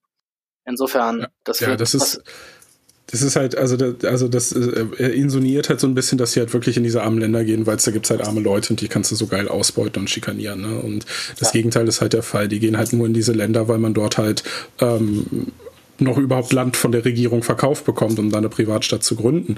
Ich vermute, dass wenn äh, Deutschland äh, ein Angebot machen würde, wären, würden die auch gerne nach Deutschland kommen, ähm, weil äh, hier hättest du einen Zugriff auf eine vermeintlich deutlich höher qualifiziertere Bevölkerung ähm, und äh, Zugriff auf äh, den ganzen europäischen Binnenmarkt inklusive ähm, der Infrastruktur, die ja schon hier steht, die du erst da bauen musst. Ähm, also das äh, ist so, insinuiert halt wieder dieses, das hat er auch gerade gesagt, Manchester-Kapitalismus, diese, diese ultrakapitalistische Ausbeutung, die vermeintliche, die aber in der Geschichte nie stattgefunden hat. Also auch dieser Manchester-Kapitalismus, das ist so eine ähm, marxistische Fantasieerzählung, die halt tatsächlich aus der Feder von Karl Marx stammt, ähm, die halt so in der Form einfach nicht wahr ist. Das ist nicht, was passiert ist. Ja, es ist halt dieser ungezügelte Wildwest-Kapitalismus. Wann haben wir den endlich in Deutschland? Das waren goldene Zeiten, als wir in der Nähe davon waren. Ja, ich meine, immer, immer wenn es in die Nähe dieses ungezügelten Wildwestkapitalismus geht mit dem Monopolkapital, ähm, dann äh, ja, geht es den Leuten gut und es ist Aufschwung und so weiter. Und dann hast du ganz, ganz, also wirklich sehr komisch. Immer, wenn irgendwo es in die andere Richtung geht, also Sozialismus, und der Staat baut irgendwelche Scheiße, dann geht es den Leuten scheiße. Warum ist das so? Also, kann ich mir irgendwie nicht erklären. Ähm, ja gut. Äh, aber ja, ist dieses Monopolkapital gerade mit uns im Raum? Ähm, ich weiß es nicht. Ja, also jetzt, es, es, atmet mir im Nacken, aber ich habe Angst, mich umzudrehen. Ich, äh, ja, also dieses Monopolkapital, das ist halt auch so ein totaler Nonsensbegriff. Ne? Das soll ja so ein bisschen diese ideengeschichtliche Kontinuität zum Nationalsozialismus schließen. Ähm, die, die, die, das kommt später auch nochmal, da kann man dann auch mal drauf eingehen. Die, die, die, das Märchen ist ja, der Nationalsozialismus ist äh, eine Entwicklung aus dem Kapitalismus ähm, über diesen staatsmonopolistischen Kapitalismus. Und ähm, wenn er jetzt, wenn jetzt halt Begriffe genutzt werden wie Monopolkapitalismus, dann soll halt insinuiert werden, dass das so eine Vorstufe von einem faschistischen, äh, autoritären Regime ist. Ja. Finde ich hochgradig unseriös, weil äh, das Monopolkapital hat es nie gegeben. Ja, ich meine, Andreas Kemper ist hochgradig unseriös. Also auch der Manchester-Kapitalismus, der hat ja auch seine Arbeiter gehabt, ne, die da und Arbeiterinnen. Das ist ja dann der Hunger, macht es dann letztlich. Ne? Das, und, ähm, und das ist halt, sagt der Titus Gebel sehr, sehr klar, sehr deutlich. Wir gehen auf arme Staaten, sagt. Ja, äh, ich noch mal kurz äh, mit den Arbeitern. Ähm, dass die gehungert haben und so. Es war ja nicht die Schuld vom Kapitalismus. Also ich meine, es ist ja nicht so, als wäre irgendwann im 15. Jahrhundert die Leute in der Gegend rumgegangen und haben Regenbögen aus, äh, rausgeschissen, ja. Das ist nie passiert. Äh, den Leuten ging es beschissen, die sind keine 18 Jahre alt geworden. Ich, ich weiß, weiß, jetzt nicht, wie viele, ja, aber nicht sehr viele sind 18 Jahre alt geworden. Äh, ich meine, es ist ähm, ja der Aufschwung, äh, der durch diesen dieses Monopolkapital und diesen ungezügelten Wildwestkapitalismus kam, der war nun mal, ja, ist nun mal äh, nicht zu leugnen, auch wenn der Camper das vermutlich tun würde. Ja, ähm, dieser, dieser, dieser Manchester-Kapitalismus, der mit diesem, mit diesem sichtbaren Elend, mit diesem, mit diesem, ich sag mal, Straßenelend, äh, was man da in äh, vor allen Dingen äh, ja, Manchester oder halt in, in, in sich gerade industrialisierenden Großbritannien ähm, beobachten konnte oder was Marx äh, da beobachtet hat, ähm, das äh, lag halt auch schlicht und ergreifend daran, dass äh, äh, die ganzen Armen ja vom Land äh, zur Arbeit, also in die Städte äh, gewandert sind ähm, und dann plötzlich konzentriert in einer Masse sichtbar waren, die vorher nicht sichtbar war. Die saßen vorher, saßen die in ihren winzigen, zugigen Hütten irgendwo auf dem Land und sind bei einer Missernte schlicht und ergreifend verhungert. Das hat nur keiner mitbekommen, weil die nicht konzentriert an einem Fleck waren. Ähm, verschärft wird das Ganze aber, das äh, wird auch häufig unter den äh, Tisch, äh, lässt man so unter den Tisch fallen, dass die britische Regierung die Landbevölkerung zu dieser Zeit massivst mit Gewalt enteignet hat und in die Städte verfrachtet hat. Und äh, das hat natürlich das Elend nochmal massiv gesteigert, weil du einen absoluten Arbeitskraftüberhang dann irgendwann hattest mit Menschen, die halt eben keine Arbeit hatten. Und das hat natürlich die äh, äh, Löhne massiv in den Keller geprügelt. Wieso macht der Staat sowas? Aber ohne Staat. Wer enteignet dann die Bauern und äh, schickt sie zum Verhungern in die Städte? Ja, niemand. Ja, ne? wir gehen, wir suchen uns die Staaten raus. Also wir, wir fangen jetzt gar nicht erst an, in Europa oder in Deutschland oder in den Vereinigten Staaten oder in, in Russland oder China irgendwelche Privatstädte zu gründen, sondern wir suchen uns äh, sehr kleine Staaten aus. So und mit viel Armut und ähm, dann arbeiten die Leute da natürlich. Man muss ja was essen. Ich meine, das ist äh, dann, dann schließt man Verträge ab ne? und ähm, dann ist man quasi gefangen. So. Ne? Zwang halt, ja. Ähm, wer ist Titus Gebel? Kannst man ist Gefangener, wenn man freiwillig einen Vertrag unterschreibt. Ne? Das haben Sie gerade gesagt. Also literally Sklaverei, wenn du ein Netflix-Abo hast. ja, ich meine, ich war heute auch einkaufen. Also ich, äh, ja, die Ketten. Bist du jetzt der Lustknabe um von so einem Lidl-Filialleiter oder weil du einen Vertrag gemacht hast? Lidl, ach komm, der ist mindestens bei Edeka. Ja, also. Turbokapitalist halt. Ja, auch wenn, wenn äh, sich der Andreas Kemper mal einen Job suchen würde, äh, ich könnte mir vorstellen, dass er einige Dinge lernen könnte, die ihm vielleicht hilfreich wären. Ja, also weiß er nicht. Aber ob er überhaupt lernfähig ist und nicht nur seine marxistischen Verschwörungstheorien, Mythologien, wie auch immer, verbreiten will. Ja, also wir haben uns hier mal was von ihm angeschaut, aber ich glaube, die meisten kennen ihn nicht. Ja, Titus Gebel ist, ähm, war ursprünglich mal FDPler so und ist dann Unternehmer oh. geworden, hat dann ähm, ein eigenes Unternehmen gegründet, die Deutsche Rohstoff AG. Und die waren erst sehr gewitzt. Titus Gebel hat also den Sozialismus hinter sich gelassen. ja, was ich dachte Bestes. immer, ich dachte immer, Unternehmer wählen die FDP, aber er war erst bei der FDP und ist dann Unternehmer geworden. Das ist ja auch cool. Ja, also, tja. In Deutschland auch äh, in Lücken reinzugehen, die von den großen Energiekonzernen gar nicht mehr genutzt wurden. Und da haben die es geschafft, tatsächlich auch Millionen zu verdienen. Ja, ne, ist, ich meine, ist ja auch gut. Sie haben Wert für die Menschen geschaffen und haben dafür was bekommen. Das ist halt echt geil, ne? Ja. Der schafft ein Unternehmen, füllt eine, eine Lücke im Markt. Ergo da, wo es einen Bedarf gab, eine Nachfrage nach einem, einer Dienstleistung, einem Produkt. Ja, und er, er stellt das hier als wieder schlecht negativ konnotiert hin. Ja, ich, ich meine, äh, es ist immer so die einzige Möglichkeit, oder ja, die Möglichkeit, wie du im Markt Geld verdienen kannst, ist, indem du ein überlegenes Produkt anbietest. Ähm, dass die Leute freiwillig kaufen und da einen Wert rausbekommen. Ja, also ich meine, es ist nichts Schlechtes. Wenn ich zum Bäcker gehe und mir für 5 Euro ein Brot kaufe, dann war dem Bäcker das Brot äh, weniger wert als das Geld und mir war das Geld weniger wert als das Brot. Das bedeutet, wir haben beide einen Vorteil daraus gezogen. In der Fachsprache nennt man das auch eine Win-Win-Situation, Herr Kemper. Äh, sollten Sie das sehen. Ähm, ich meine, es ist absolut absurd, äh, wie das etwas Schlechtes sein soll. Also, ja.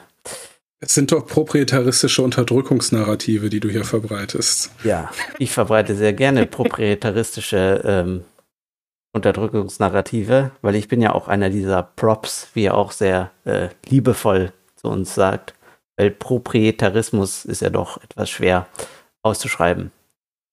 Zumindest für weite Teile seines Klientels. Ne? Ah. Du Prop, du.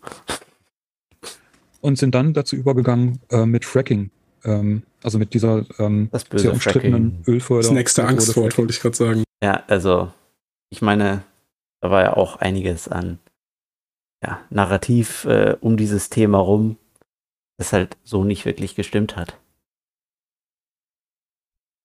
Das brennende Wasser aus dem Wasserhahn. Das ist doch mal eine ganze Weile viral gegangen, was äh, angeblich durch das Fracking gekommen ist. Ja. Hat halt einfach so, ja, nicht gestimmt. Also. Ja, und hätten wir mal Fracking gemacht, dann hätten wir jetzt nicht die Gaskrise. Ne? Also wir haben, glaube ich, genug Gas äh, im, im, Boden, was man durch Fracking gewinnen könnte, um Deutschland, die deutsche Wirtschaft und die Privathaushalte für, ich glaube, fünf bis zwanzig Jahre ist die Schätzung, mit äh, günstigem Gas zu versorgen aus eigener Produktion. Äh, hat man aus äh, ja, ideologischen Gründen nicht gemacht. Ja, und jetzt stehen wir da und äh, gucken auf einen kalten Winter, der uns bevorsteht. Ja, pass auf, ich habe eine geniale Idee. Also, ich mache mich von einer Person abhängig, die sowieso schon mich nicht so wirklich mag. Und äh, ja, dann habe ich quasi keine Alternative, wenn diese Person mich nicht mag. Und jetzt sind wir uns in dieser Person, in der Position, dass diese Person entschieden hat, dass sie uns wenig genug mag, äh, dass sie uns jetzt überhaupt nicht nichts mehr gibt. Und weil ich eben in dieser Abhängigkeitsposition war, bin ich jetzt am Arsch. Danke, Staat. Ähm, dann äh, Geld zu verdienen und das wollten die auch zuerst in Deutschland, hier ist es verboten und dann sind die in die Vereinigten Staaten gegangen und das war genau dann der Zeitpunkt, wo dann dieses ähm, die deutsche Rohstoff AG in die Vereinigten Staaten gegangen ist, um jetzt hauptsächlich von, über Fracking Geld zu verdienen. Das war der Zeitpunkt, wo sich dann Titus Gebel rausgezogen hat und gesagt, und dann hat er auch direkt angefangen mit diesen Privatstadtprojekten. Und meine These ist, dass er, oder mir erscheint es halt so, ähm, dass er genervt war, einerseits, dass er Steuern zahlen muss ne, und äh, dann dann diese äh, Sozialstaat aufrechterhalten muss und Steuern sind ja auch nervt, ne, dass er für andere Leute Geld bezahlen muss. Äh, und ähm, dass ihm dann auch noch verboten wird, dass er hier in Deutschland äh, Fracking betrei betreiben kann. Und er ist auch ein Atomenergie-Fan. Er hat auch, ist Gut. auch ähm, doppelt based. In einer, ja, in einem Leitungsteam von so einem Atomforschungs ähm, äh, von so einem Atomforschungsunternehmen, was jetzt auch aus Deutschland weggegangen ist und jetzt in Kanada, glaube ich, äh, forscht, weil die hier auch nicht die Bedingungen hatten, die sie toll fanden. Und der hat auch gesagt, er würde gerne, äh, ideal wäre es, wenn jede Privatstadt so ein kleines Atomkraftwerk hätte. Also Based. Sehr begeistert. Und das sind halt, denke ich, genau diese. Du hattest ja eben nach der Lernfähigkeit des Andreas Kemper äh, gefragt. Und jetzt stellt er sich hier nach äh, gut anderthalb Jahren Energiekrise hin und schafft es tatsächlich immer noch, Fracking und Atomkraft als was Negatives zu framen. Also da muss man, glaube ich, nichts mehr zu sagen. Das ist eine Leistung. Also muss man auch erstmal können. Herzlichen Glückwunsch. Auch eine Fähigkeit, ne? ja, also man kann, man kann eigentlich nur, äh, ja, man kann beglückwünschen, wie wenig man in einer so langen Zeit erreichen kann. Steuern zahlen müssen und nicht äh, beliebig, ähm, beliebig halt Rohstoffe zu fördern. Ähm, das, das hat er als Einschränkung empfunden und will jetzt eben die, die Freiheit mit Privatstädten, wo es dann keine Steuern mehr gibt, wo er hey. nicht mehr für, wo nicht mehr Sozialhilfe bezahlt werden muss und wo man dann noch unbegrenzt dann ja Rohstoffe fördern kann. Mhm. Und gehört er jetzt zu irgendeiner Partei dazu? Es hat auch niemand gesagt, dass es in Privatstädten keine, in Anführungszeichen, Sozialleistungen als zum Beispiel Versicherungsleistungen geben wird. Ja, ich meine, also das ist nicht so, dass du in einer Privatstadt arbeitslos wirst und dann schmeißt man dich aus deiner Wohnung und dann setzt man dich zum Verhungern auf die Straße. Auch da würde es private Sozialversicherungen, Arbeitslosenversicherungen, Rentenversicherungen mit der Zeit geben, ähm, wo du freiwillig einzahlen kannst, damit du in solchen Zeiten versorgt bist. Ja, ich meine, es gibt es gibt jetzt zu diesem Zeitpunkt, gibt es die Möglichkeit, es ist, ich, ich weiß nicht, äh, ob ihr das schon mal gehört habt, aber das nennt sich Penden. Also es ist krasses Konzept. Gibst dein Geld jemandem, dem es nicht gut geht, damit es dem dann wieder besser geht, weil er sich was kaufen kann. Und das machst du freiwillig und das passiert sogar tatsächlich. Aber, aber also was bekomme ich denn dafür? Äh, ja, äh, du machst es halt, weil du es kannst, ja. Ah, komisch. Wieso sollte ein ja Kapitalist das, das tun? Das ist ja das, was die Deutschen nicht so gerne machen, aber die unsolidarischen amerikanischen Kapitalisten so, so viel, viel mehr machen als die Deutschen. Ja, kann es sein, dass äh, da eine negative Korrelation besteht? Es steht zu vermuten, dass staatliche Zwangssozialleistungen die äh, Solidarität der Bevölkerung untergraben, ja. Wirklich? ist jetzt, Gebel? Ja, ist er jetzt irgendwo dabei? Der war bei der, der war bei der FDP. Ne? Genau. Und, ähm, Aber jetzt hat er nicht gewechselt irgendwo hin, okay. Das weiß ich nicht, aber ich, ich glaube nicht. Er ist richtig enttäuscht, dass Titus Gebel nicht zur AfD gegangen ist. Ne? oh. FDP aktiv oh, ist, ähm, die ist ihm wahrscheinlich auch zu sozialdemokratisch geworden. Ja, aber das. Ja, ist er auch. Das ist ja sehr interessant. Ähm, weil diese ganzen Netzwerke von diesen Leuten. So, du hast den Titus Gebel erwähnt. Ich glaube, der hat sogar gesagt, dass er, ich glaube, er, er war das, der gesagt hat, zu seiner Lebzeit will er noch eigentlich äh, in Deutschland auch Privatstädte sehen. Also das ist sein genau. Ziel, das ist sein Traum, dass das nicht nur. Ja, äh, ich meine, ja, du musst da nicht hingehen. Ja, du musst da nicht hingehen. Mach deine eigene auf. Geh da nicht hin. Äh, mach, dann bleib halt willst. in Duisburg wohnen. Ne? So, also wenn, wenn dir diese sozialdemokratischen Townships im Ruhrgebiet lieber sind als eine Privatstadt, dann bleib halt äh, da wohnen. Ja, keiner, keiner hält ihn auf. Also ich meine, ja, er, es ist wirklich absurd, was diese Menschen teilweise von sich geben, ohne irgendwie mal zu reflektieren, wie dumm das eigentlich ist in den, in den, also dass das zuerst einmal in den ganzen verarmten Ländern passiert, als allererstes ist ja klar, wenn die Korruption hoch ist, dann, ich, ich, ich meine, wie funktioniert das? Die gehen da einfach hin und sagen einfach, äh, hey, pass auf, äh, wir geben dir jetzt so und so viel Geld, verzichte auf Staatsterritorium, so praktisch? Oder? Ne, die haben ihre Leute in den Staaten. Ne? Das, ähm, also ein, ein Staat zum Beispiel, wo wir herausgefunden haben, äh, dass die da auch aktiv sind. Also er sagt ja nicht, in welchen Staaten, welche Staaten das sind, wo er reingeht. Das ganz bewusst. Hat er auch gesagt, ich, Sie müssen verstehen, dass ich jetzt diesen äh, nicht sage, wo, wo das ist, wo wir die Privatstädte bauen wollen, weil sonst gibt es da irgendwelche Gegenproteste und dann wird das Ganze schwierig. Ja, aber wir haben herausgefunden, dass er in äh, Sao Tome, das ist Sao Tome El Principe, Principe ähm, das ist ein afrikanischer Kleinstaat, also eigentlich zwei Inseln ähm, im, im Westen von Afrika. Da will er da wollte er zumindest, ich weiß nicht, ob das immer noch aktuell ist, aber da hat er gesagt, da bauen wir jetzt eine Privatstadt, da möchten wir so eine Privatstadt bauen. Und da hat zum Beispiel der Konsul der Schweiz, ähm, der war da aktiv in dem Projekt. Ne? Der hat so eine eigene Website schon angelegt, die dann aber nicht bisher noch nicht bisher noch nicht ähm, online gegangen ist. Dann hat er ähm, war er auch Direktor für Strategie und äh, sowas in, bei Tipolis, also bei der Firma, bei der Privatstadtfirma von Titus Gebel. Genau, das war dann der, der Mann vor Ort, ne, der, und, und da gab es dann Gespräche mit Regierungsvertretern und da hat Titus Gebel behauptet, ähm, das sei alles schon ausgehandelt und er hat dann auch bei einer Konferenz von Markus Krall von der Atlas-Initiative hat er dann auch so eine Karte gezeigt und mit zum Stadtplan schon direkt, ne, mit zum, wie der Hafen ausgebaut wird und wie ein Hafen angelegt wird und ausgebaut wird und, und so weiter. Und das konnten wir dann lokalisieren. Wir konnten dann halt diese Umrisse von dieser, von dieser Insel lokalisieren. Und ich habe dann bei ich habe das Ganz kurz bei Twitter bitte. gesagt, habe hier. Ich finde das, ich finde das wir geil, weil ihm wurde das verraten von irgendeinem, so ich, ich meine, das war einer aus der libertären Szene, der es einfach geil fand, ihm das zu, zu, zu stecken, wo das ist, ja, weil er so nach Motto so, ha, bist du blöd, das zu finden. Das war echt, das war so, oh, lass den doch dann seine Zeit darauf verschwenden, irgendwelche Landkarten auf den Kopf zu, Kopf zu drehen, zu spiegeln, ja. Oh je.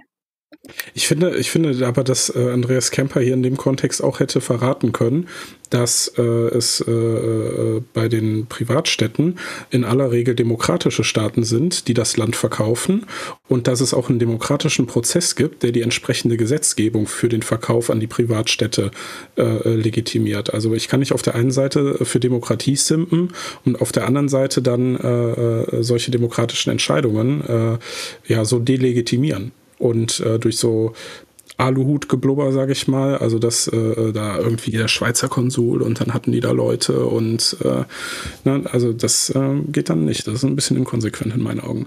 Ja, ja wenn, äh, wenn es mir gefällt, ist es ein Menschenrecht. Wenn es mir nicht gefällt, ist es eine Gefahr für die Demokratie, auch wenn es ja demokratisch ist, nicht? Ja, darauf läuft es hinaus, ja. ja. Also es sind einfach, ja, das, was ich mache, das, was ich mache, ist richtig das, was du machst, ist falsch. Äh, und ja, du darfst es jetzt nicht machen, das, was du haben willst. Nur das, was ich haben will, das darfst du machen. Das ist, äh, ja, darauf läuft es hinaus beim Andi. Demokratisch ist, was ich will. Ja, ja. Also ich meine, es ist ja auch, äh, ja, dieser Demokratiebegriff wird teilweise echt, also nicht, dass ich jetzt ein Demokratiefan wäre, aber der wird ja teilweise echt verwendet äh, in Kontexten, wo er überhaupt nicht passt. Äh, das hat die Demokratie nicht verdient. Ja. ja, also da tut sie mir echt leid, die arme Demokratie. Das hat sie nicht verdient, so schlimm sie sein mag. Äh, ich habe ein nettes Spiel. Guckt mal, ob ihr diese Umrisse findet, weil wenn ich das alleine gemacht hätte, hätte ich da Tage dran gesessen und bei Twitter war das in zwei Stunden erledigt. Da haben zwei Leute gleichzeitig rausgefunden, wo diese, äh, wo diese Umrisse passen und das war dann eben diese Insel. Ne? Und mhm. Und angeblich sollen da schon, soll das schon sehr weit gewesen sein, hat gesagt, im Winter ist alles unter Dach und Fach. Aber ich gucke da ständig und da ist bisher nichts, ähm, nichts Offizielles verlautbart worden. Aber die haben auf Sao Tome eben auch äh, den Gesetzestext verändert, wurde jetzt auch äh, für 90 Jahre, glaube ich, sogar ähm, Verträge abschließen können mit äh, solchen Firmen. Ähm, mit, äh, ja, warum macht der demokratische Staat sowas? Ja, hm. weiß man nicht der demokratische Staat ist doch perfekt und so weiter. Hm. Seltsam. Das war keine echte Demokratie wahrscheinlich. Ja, ja, ja okay, genau. Wenn der Camper, wenn, wenn die das machen, was der Camper macht, dann ist es echte Demokratie. äh, freie, ähm, wie heißt das, ähm, Freihandelszonen, ne, Sonderentwicklungszonen und es gibt eben STP Prosperity, STP steht für Sao Tome Principe, ist das offizielle Kürzel.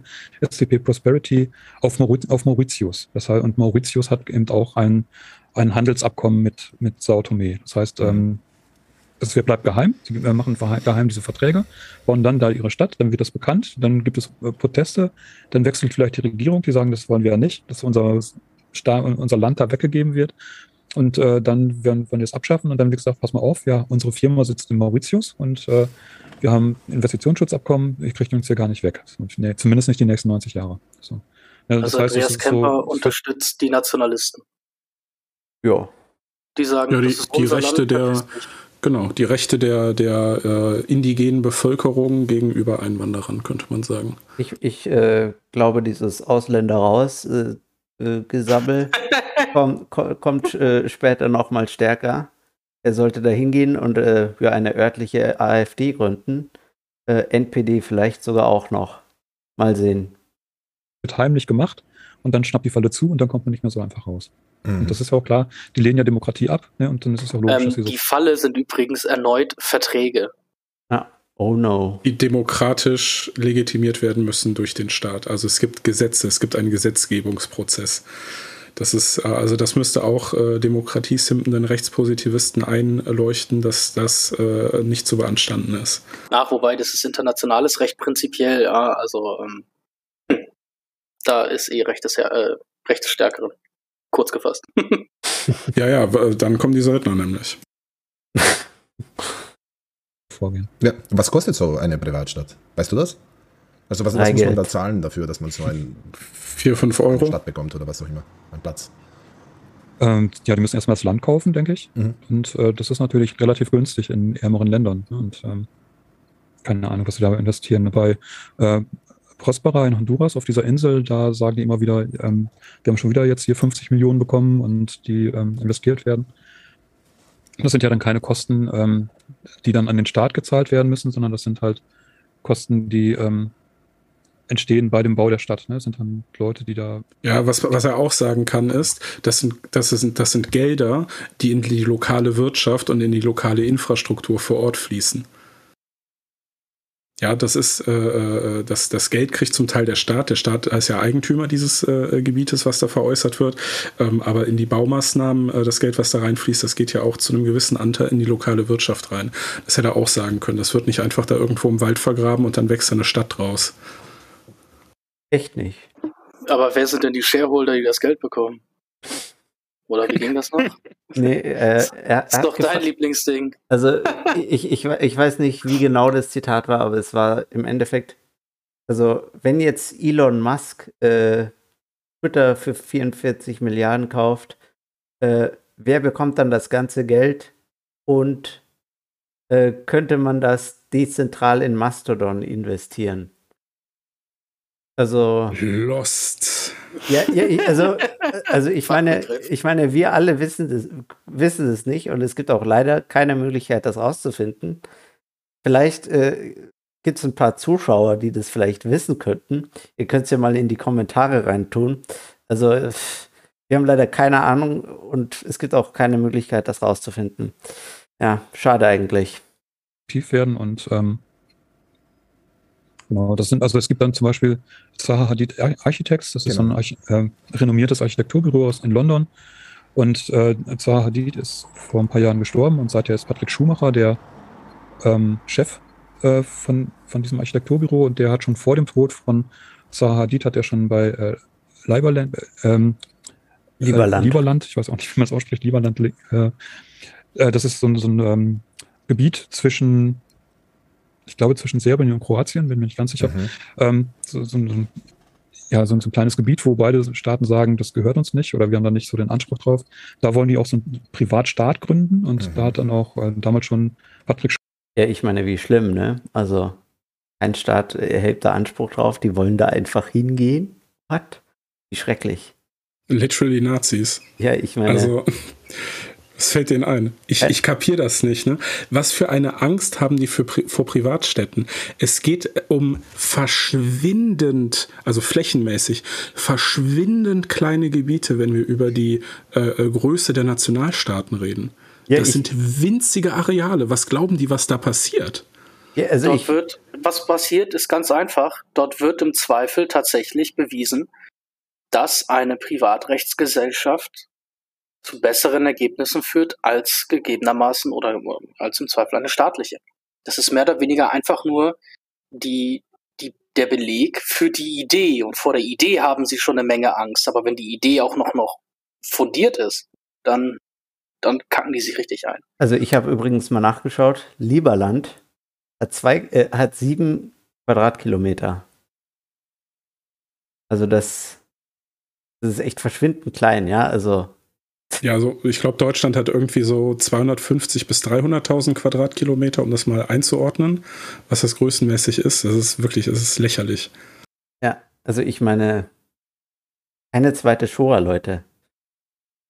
Schumacher hat gesagt, hier, der unterstützt das. Er macht Architekturwettbewerbe für so eine Stadtentwicklung und ähm, hat jetzt auch so ein Metaverse da aufgebaut, ähm, wo man diese Stadt dann virtuell begehen kann. Das heißt, man kann mit dem, über den Computer dann quasi schon in so ein äh, da reingehen. Das kann übrigens jedes Küchenstudio, nur so zur Info, also so das über Virtual Reality. Ja, das ist aber geil, das wusste ich nicht. Siehst du, da, dafür guckt man das, ja? Ich meine, ich gucke es ja gerade zum ersten Mal. Ähm, bin ganz froh, dass ich eure Gesellschaft habe, sonst würde ich echt äh, hier aus dem Fenster springen bei dem ganzen Blödsinn, der mir da entgegenkommt. Aber aber dafür gucke ich das. So, ne? Das sind die Informationen, die ich gerne mitnehme. Ja, Danke, Andreas Kemper. Ich meine, Andreas Kemper ist halt echt gut geeignet, wenn du Informationen über Privatstädte rausfinden willst. Also er hat immer die neuesten Nachrichten. Also ja, wirklich, wenn ihr, wenn, wenn ihr libertär seid, folgt dem Andreas Kemper ein bisschen. Der bringt euch die neuesten News zu Privatstädten raus. Immer. Also müssen wir dem Herrn Kemper sehr dankbar sein. Danke sehr. Absolute Follow-Empfehlung von mir. Also das ist wirklich, ja. wirklich gut. Wenn er euch Aber nicht interagieren, der blockt. Ja, ich, also ich muss ja sagen, ähm, äh, ich, ich äh, habe den LDJ-Account, den habe ich übernommen. Äh, ja, da hatte der 80 Follower oder so.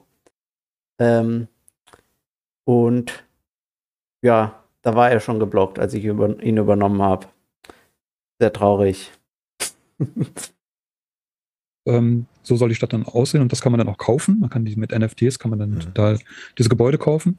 Das ist ja das alles aus Holz, oder? Ja, leider Shitcoinerie. Ne? Ja. Ja, ja. Holz, ich glaube, ich habe das mal gesehen, ja. Nee, in Lieberland ist es alles aus, äh, aus Elektronen. Das ist Aha. alles elektronisch. Aha, das okay. ist überhaupt noch nicht gebaut. Ne? Es Aha, gibt da, glaube ich, eine Hütte oder ein kleines Häuschen. Ja, aber das schaut so aus, als würde das dann aus Holz sein, wenn es gebaut ist, oder nicht? Ist das das Gleiche? Ja, das, das ist genau, das ist ja, dann äh, Prospera. Ne? Ah, Prospera das, da hat er auch. Ah, ja. mhm. Genau. Das ist, ich bin jetzt gerade bei Lieberland. Also dieses Missverständnis war schon sehr lustig, fand ich. Ja, also ich meine, das ist, der Camper hat sehr klar gemacht, dass es sich um was Elektronisches handelt. Äh, dann sagt der Erwin, ja, das ist doch dann alles aus Holz in Lieberland. Das ist doch klar, dass gemeint ist, dass das fertige, äh, ich sage jetzt mal Produkt, äh, dann aus Holz besteht und nicht äh, das gespeicherte äh, elektronische. Also, ja, es ja, ja, auch dieses Jahr, es besteht aus Holz. Also das sind keine Holzhütten, die da so zusammengenagelt werden aus so ein paar Europaletten, ne? sondern das ist schon Architektur äh, mit äh, in Holzbauweise. Das ist schon sehr nachhaltig und sieht in meinen Augen auch ziemlich gut aus. Ähm, ich fand es halt nur krass, dass halt wirklich dieser deutliche Cue, da gibt es ein Metaverse, äh, für Proletopia nicht ausreichend war, um zu verstehen, dass das digital ist. Ja, das könnte sein, ja komplett äh, gebaut, begehbar in elektronisch. Ne? Metaverse, ne? wie bei Fortnite quasi, die haben das gleiche, die gleiche Engine, ne? kann man halt reingehen. Sicher. Würde ich mal gerne rausfinden. So, so, wird das auch gebaut dann, das Lieberland. Das ist wie bei die Baufunktion in Fortnite. Ja. da hast du dann schreiende Zwölfjährige, die dann 50 Anschläge die Sekunde schaffen und äh, da die Häuser hochziehen. Ja. Instant, ja, steht das Ding gehen und dann. Ja, also was ist, was ist tatsächlich passiert? Vielleicht kann man das kurz erklären. Saha, die Archite Architects äh, nutzen äh, für die äh, 3D äh, 3D-Art, äh, äh, für die 3D-Simulation, in der sie diese Häuser dann im Metaverse in Anführungszeichen erfahrbar machen, die Unreal Engine, die halt auch Fortnite benutzt. Das ist der ganze Punkt. Also das ist da, darauf spielt er gerade an. Ich glaube aber nicht, dass er das richtig verstanden hat. Ja, ich habe auch meine Zweifel. Ähm, und dann auch alles kaufen. Und wenn das gekauft wird zum Gebäude, dann ist es halt investiert, dann hat man das Geld und dann kann man halt auch tatsächlich dann ähm, diese Gebäude bauen. Ne? So wie die dann halt da ähm, virtuell quasi gebaut worden sind. Und dann ist man quasi auch Besitzer, Mitbesitzer von diesen Gebäuden in Lieberland. Und bei Prospera, da gibt's ähm, ein bisschen ähnlich, das ist dann nicht so ein Metaverse, sondern da kann man sich dann halt die Wohnungen anschauen. Und diese Wohnungen kann man dann auch begehen. Die kann man dann auch nach seinem eigenen Interesse dann ausbauen und, und so weiter. Mhm. Und ähm, genau, und das, äh, die kann man dann mieten, kaufen. Und da gibt's es, glaube ich, zwei Architekturbüros momentan, die dann da anfangen, jetzt Hochhäuser zu bauen und eben diese futuristischen Zaha Hadid äh, mhm. Gebäude dann schrecklich, schrecklich. zu bauen und zu bewohnen. Glaubst du, dass, äh, ist mir nur gerade ein, äh, eingefallen, weil du gesagt hast, es wird einfach Land zuerst gekauft. Äh, es kam ja irgendwie letztens raus, dass Bill Gates sehr viel Farmland kauft in Amerika. Äh, könnte das auch damit zusammenhängen? Warte, was passiert denn jetzt? Alles hängt miteinander ist, zusammen, Leute. Ja, boah, jetzt, jetzt möchte ich es aber von den, von den Menschen, die sich unter dem Fußboden verstecken hören. Heilige Scheiße. Das ist ja mal eine Einleitung gewesen. Ja, versteckst, äh, äh, Herr Heimatloser, versteckst du etwa einen Bill Gates unter, deine, unter deinen Fußböden? Hinter den Kohlesäcken, die ich für den äh, Hungerwinter, der jetzt kommt, äh, angelegt habe.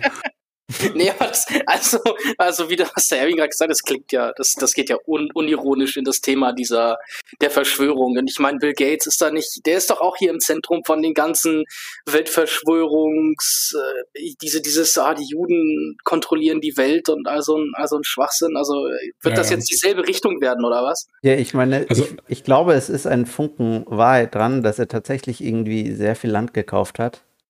Ja. Ähm, ja, das, da, das stimmt, aber, aber er stellt ja so, so, so einen Kontext irgendwie, was, also, als ob das jetzt das irgendwie mit Netzwerken scheinbar hier wieder. Also so hört es sich für mich gerade schon an. Ja, äh, ja, äh, ja, sprich du. Also Bill Gates diversifiziert halt einfach sein Investment und äh, ein zukunftsträchtiges Investment ist im Moment einfach äh, äh, Land Also vor allen Dingen halt äh, im Sinne von agrarwirtschaftlich nutzbarem Land. Ähm, da hat er einfach viel rein investiert und weil Bill Gates viel Geld hat, kauft er dann halt auch viel Land. Ähm, aber das wird, wie äh, Ernege gerade gesagt hat, wird das ja äh, benutzt ähm, in diesen Verschwörungserzählungen, äh, ähm, dass äh, Bill Gates äh, jetzt irgendwie so mit seiner Impfung auch irgendwie Krisen provoziert und dann hat er das ganze Farmland und dann äh, kann er da seine uns sein Essen verkaufen und das ist also das ist, sind dann so ganz wilde Verschwörungsnetzwerke, die dann so aufgehen und äh, mich wundert es gerade, wie Erwin da tatsächlich drauf kommt. Also das äh, ja, ja, also, Schade, vielleicht macht er da mal ein Video zu. Also ich, ich, Leute, ich möchte das hier nur mal kurz klarstellen. Alles, was der Heimatlose gerade gesagt hat, ist falsch. Der einzige Grund, aus dem Bill Gates dieses Land kauft, ist, dass er auf diesem Land eine riesengroße Privatstadt aufbauen will. Ich möchte das nur mal klar ja. machen. Ja, also, das ist es. Das ist es. Ja, genau. Also, ich meine, wie, wieso erzählst du überhaupt so, ja, so einen Schwachsinn? Also, ich meine, der einzige das ist Grund. Äh, proprietaristische Zersetzungsstrategie, um den politischen Gegner abzulenken. Ja. Gott. Ja, ja, du, du, du verbreitest hier die Verschwörungen oder nicht Verschwörungen, sondern die Erzählungen äh, des Monopolkapitals. ja, ja, das, ja, das wird alles vom Monopolkapital lanciert. Ja. Die finanzieren dich auch, oder? Die finanzieren alle. Alle. Linke, Rechte, Liberale, alle. Immer. also, dass das auch irgendwann zu so einer Privatstadt, Staat, irgendwas wird? Da habe ich keine Ahnung. Ich weiß okay. halt, es gibt, ähm, es gibt halt andere, äh, die auch jetzt äh, anfangen, Privatstädte zu bauen in, in Nevada, in es gibt eine ganze Reihe eigentlich von, von Projekten. Ne? Das läuft, ähm, das ist alles mit. Äh, übrigens kurz, er hat gesagt, da habe ich keine Ahnung. Ich glaube, das äh, ja, passt so einiges zusammen für den Herrn Kemper. Das ist ein Würde ich auch so ähm, unterschreiben. Ähm, der Gouverneur von Nevada, der hat aber auch so eine Privatstadt quasi erlaubt. Ne? Er meinte, das kann jetzt auch gemacht werden.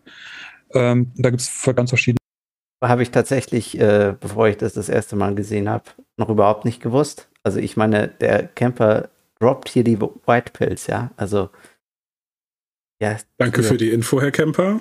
Based Nevada. Ja, danke Nevada, ja. Also Nevada to the Moon. Ansätze. So, das, ähm, das läuft alles zusammen. Und ähm, das ist ja die Gefahr, ne? Ich, ich denke, das ist jetzt ähm, nicht nur jetzt diese Tipolis und äh, Pronomos und äh, wie die alle heißen, diese, diese Projekte, die da jetzt Privatstädte bauen wollen, sondern es gibt ganz viele verschiedene Ansätze, wo jetzt probiert wird. Ich sehe auch diese Privatstädte hauptsächlich als Labore, ne, wo dann halt ähm, ausprobiert wird und da ja, ich meine, ist ja gut. Also wenn man ausprobiert, dann findet man Dinge heraus. Und er will es den Menschen verbieten, Dinge überhaupt auszuprobieren. Ne? Das kann man dann in dem Kontext auch nochmal sagen, glaube ich. Ja, also ich meine, es ist vollkommen absurd. Ja. Zensi Zensiererei und so weiter, gleich kommt sie. wird einfach unglaublich viel Geld reingesteckt. Ja. Und äh, eine weitere Riesengefahr, die ich sehe, das ist äh, Re äh, Refugee Cities. Also Geflüchteten. Ganz schlimm, ganz schlimm. Passt auf. Ganz schlimm, was die machen. Wirklich sehr perfide. Städte, mhm. Wo auch versucht wird, jetzt ähm, diese eigentlich auch eine ganz humane Idee ursprünglich.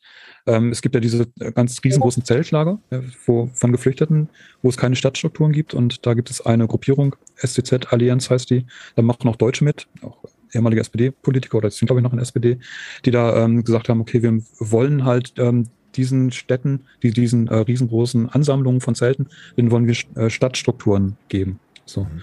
Das Problem ist aber, die hängen ganz eng zusammen mit diesen äh, Privatstadtprojekten von Prospera und Ciudad Murasan und ähm, da kommen dann eben diese Privatstadtideen mit rein.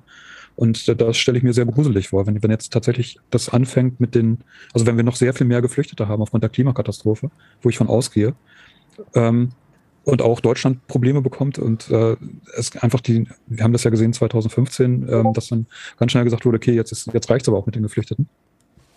Dass dann ähm, die äh, Festung Europa dicht macht und am Rand von Europa dann ähm, äh, gesagt wird, okay, wir können die nicht zurückschicken. Da, wo die herkommen, da gibt's nichts mehr, da kann man nicht mehr wohnen, das ist entweder zu heiß oder, oder unter Wasser. Ähm, die, können, die können nicht zurück, die können aber, die sollen aber auch nicht nach Europa rein. Dann bauen wir dann eben da Flüchtlingsstädte und das finanzieren wir dadurch, dass alles outgesourced wird an äh, Privatstadtunternehmen. Und das Ganze wurde ja schon vorbereitet. Ganz, ganz kurz, ganz kurz. Er sagt, finanzieren tun wir das, indem wir das Ganze outsourcen, also den Aufbau und den Betrieb der Stadt an Privatunternehmen. Damit beantwortet er nicht die Frage, wie es finanziert wird. Er beantwortet damit nur die Frage, wer es macht. Ja, ähm, also die Privatstadt aufbauen und unterhalten. Ähm, die Frage der Finanzierung ist in dem äh, Take völlig ungeklärt und ich bin also jetzt unironisch daran interessiert zu erfahren, wer wie dafür aufkommen muss. Weil es werden sehr wahrscheinlich nicht die äh, Geflüchteten sein. Ähm, die sind in aller Regel äh, mittellos, vor allen Dingen, wenn vorher die äh, Länder am äh, äh, im, im, Sonnenstrahl des Klimawandels verdunstet sind, ähm, werden die ja mit äh, hoher Wahrscheinlichkeit keine Finanzmittel haben, um für eine Privatstadt zu zahlen.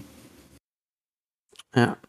Ja, der Klimakatastrophe also auch ganz schlimm. Ihr müsst alle dem Staat euer Geld geben, damit, äh, ja, sonst explodiert die Welt. Das nennt sich Wissenschaft, Leute. Gibt denjenigen, die die Klimakatastrophe ausgelöst haben, noch mehr Geld und noch mehr Macht, dann wird es besser, vertraut mir. Ah, trust me, Bro. Jetzt in Prospera, in Ciudad Morazan und so weiter. Und das ist halt meine größte Befürchtung, ne, dass da dann ähm, das ineinander greift. So. Und man kann wahrscheinlich davon ausgehen, dass sie die Flüchtlinge dann irgendwie als Arbeitskräfte einstellen werden, die sie dann nicht bezahlen werden, weil der Aufenthalt ist schon Bezahlung. Also soweit könnte es gehen. Also jetzt mal nur so als Frage, wenn du jetzt da so ein Flüchtling bist, also ich meine, es kann ja sogar sein, dass du einfach so, weil du gerade so willst, da arbeiten willst, ähm, auch ohne äh, Gegenbezahlung, was weiß ich denn. Ähm, aber ich meine, wir haben das doch in Deutschland so das Problem, dass viele Flüchtlinge einfach überhaupt nicht arbeiten dürfen und sich dann eben langweilen. Also ich meine, er, er bringt langweilen oder in die Illegalität gezwungen werden. Ja, ich, ich meine äh, ohne Bezahlung. Also ich meine, es kann schon passieren, dass da einer der sich aus irgendeinem Grund nicht bezahlen lassen will. Kann ja passieren aber gut. Vor allem, vor allem interessant ist doch eigentlich, dass, so wie er das jetzt erzählt hatte, und bitte auch wieder korrigiert mich, wenn ich ihn jetzt falsch verstanden habe, wird outgesourced, also die, diese, diese, diese Flüchtlingsstädte, von denen er redet, die werden ursprünglich, äh, wird, wird, werden die finanziellen Mittel ähm, von den Staaten zur Verfügung gestellt oder, oder zugewiesen, um an Ort X oder irgendwie eine, eine Flüchtlingsstadt zu bauen. Und das, wovon oder worauf hier der Erwin ja anspielt, ist ja das Thema der, der mehr oder weniger der, der Sklaverei. Ja, du musst natürlich dann irgendwie da arbeiten, weil sonst ne, verreckst du in der Wüste oder, oder wie auch immer. Ähm, welche ja aber in diesem Szenario da, ja dann im Prinzip äh, staatlich finanziert ist. Oder habe ich da irgendwo ein Bindeglied vergessen? Nee, also so wie die das äh, erzählt haben. Ich meine, da wurde ja auch der Schlag zur, die Brücke zur SPD geschlagen. Da sind ja irgendwelche SPD-Politiker wohl involviert. Ähm, das äh, werden dann wahrscheinlich Privatstädte, die zum Beispiel von der äh, UN, könnte ich mir vorstellen, finanziert werden. Aber ganz ehrlich, also wo ist, wo ist gerade der Diss? Wo ist gerade der Diss?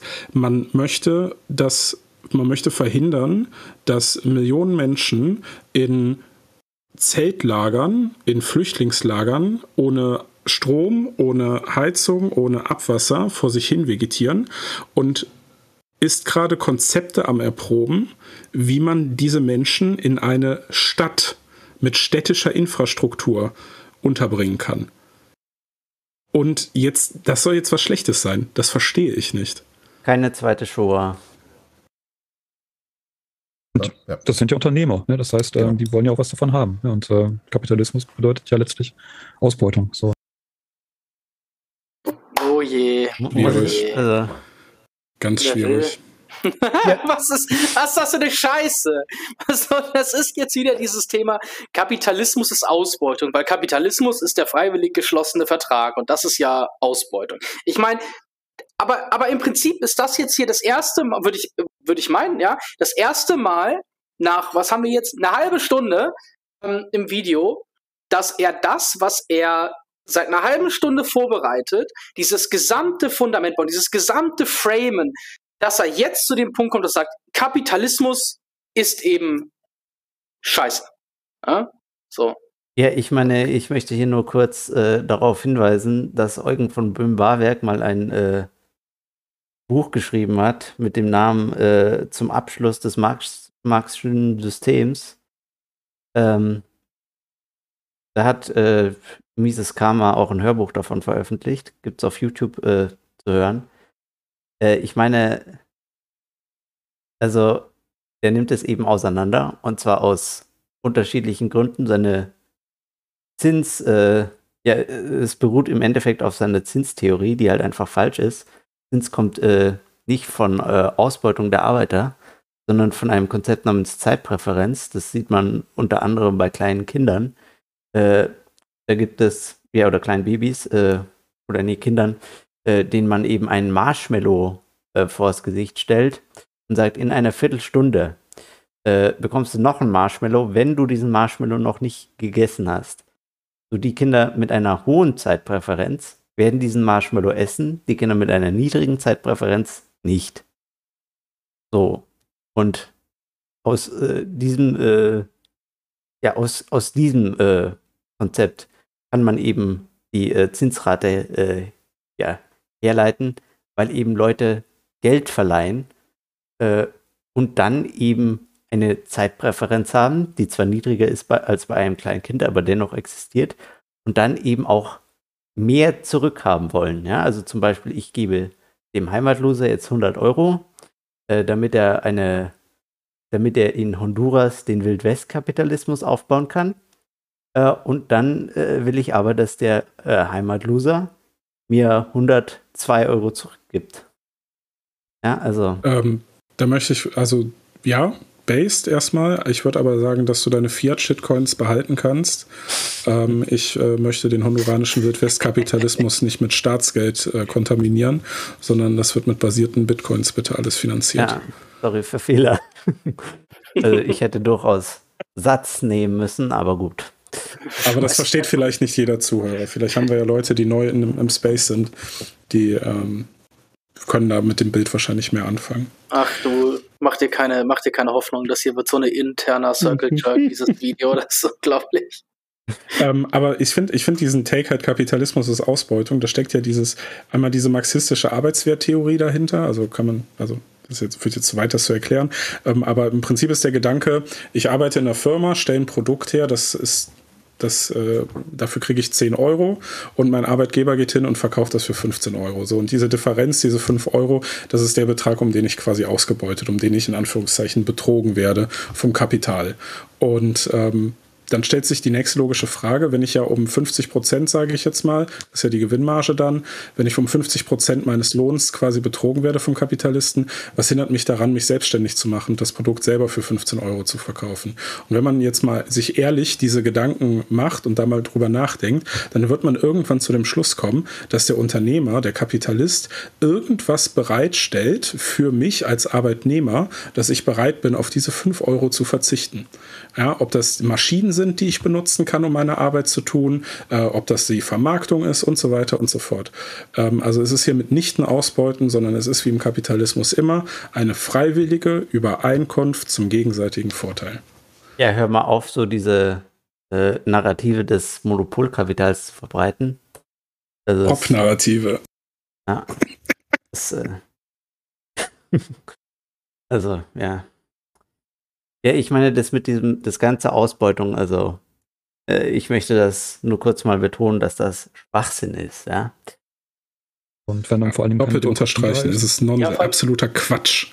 Ja. Aber ich meine, ich, ich fand schön, schön Heimat, wie du sagtest, so ja, ich will das nicht zu lang fassen, aber du hast im Prinzip das perfekt, in einer, in einer perfekt kompakten Größe einmal erläutert, warum dieses gesamte Basisnarrativ, und wir sahen eben bei 3016, da hat der Erwin schon so blöd angefangen zu schmunzeln, weil genau sein Stichwort kam, das Thema Ausbeutung, das ist Ausbeutung. Und, und deren gesamtes Narrativ beruht auf diesem Fehlschluss, den du innerhalb von 30 Sekunden gerade komplett zerlegt hast. Und das kann auch jeder nachvollziehen.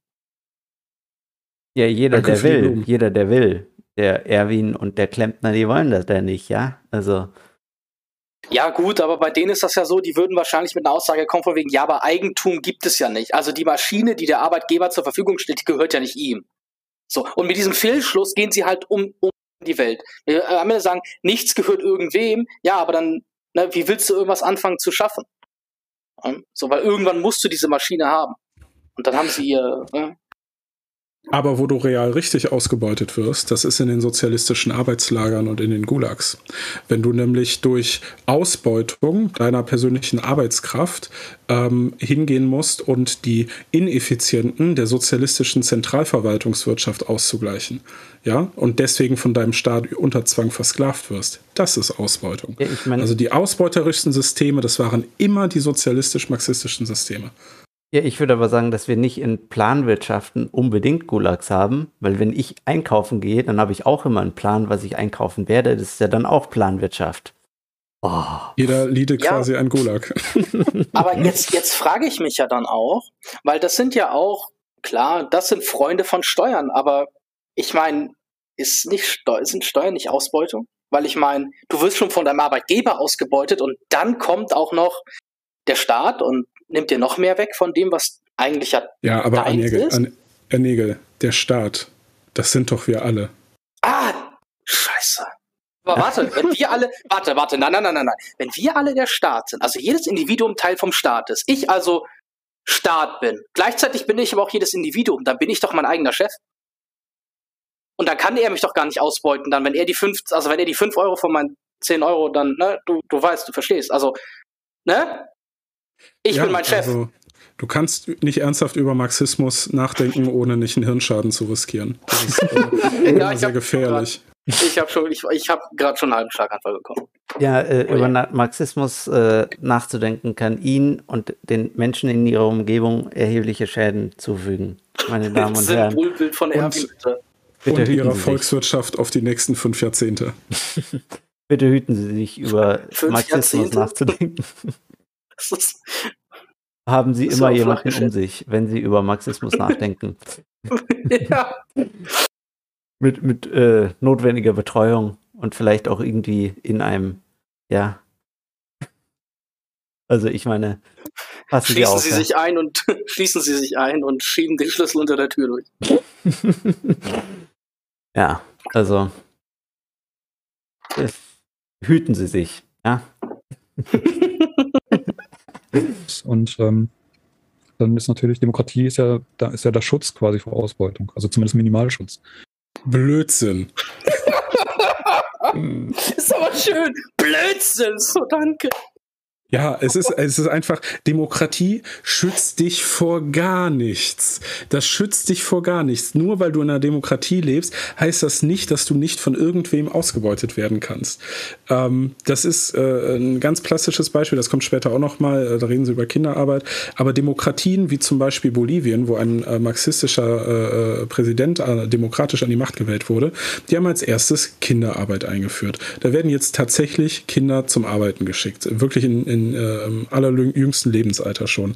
Also Demokratie ist keine Garantie dafür, dass du irgendwelche Rechte hast oder in irgendeiner Art und Weise ähm, dein äh, äh, nicht ausgebeutet wirst. Also die einzige wirk wirkliche Möglichkeit, dich vor Ausbeutung zu schützen, sind freiwillige Verträge, wo du immer die Möglichkeit hast, Nein zu sagen. Nein, das mache ich nicht und man dich nicht dazu zwingen kann. Immer diese monopolkapitalistischen Narrative. Es muss aufhören, ja. Muss aufhören. Ja, ich, ich, ich muss auch Miete bezahlen. Ich muss, äh, ich, muss, ich muss den Kapitalismus schillen. Ansonsten kriege ich von Bill Gates keine Dividende. Äh, bist du da nicht ein Klassenverräter? Ich bin quasi Volksverräter, hat man das früher genannt. Oh. Also, ja, nicht, also, schrecklich. Welches Symbol auf der Brust gab es dafür? äh, das hat sich immer mal geändert. Scheiße.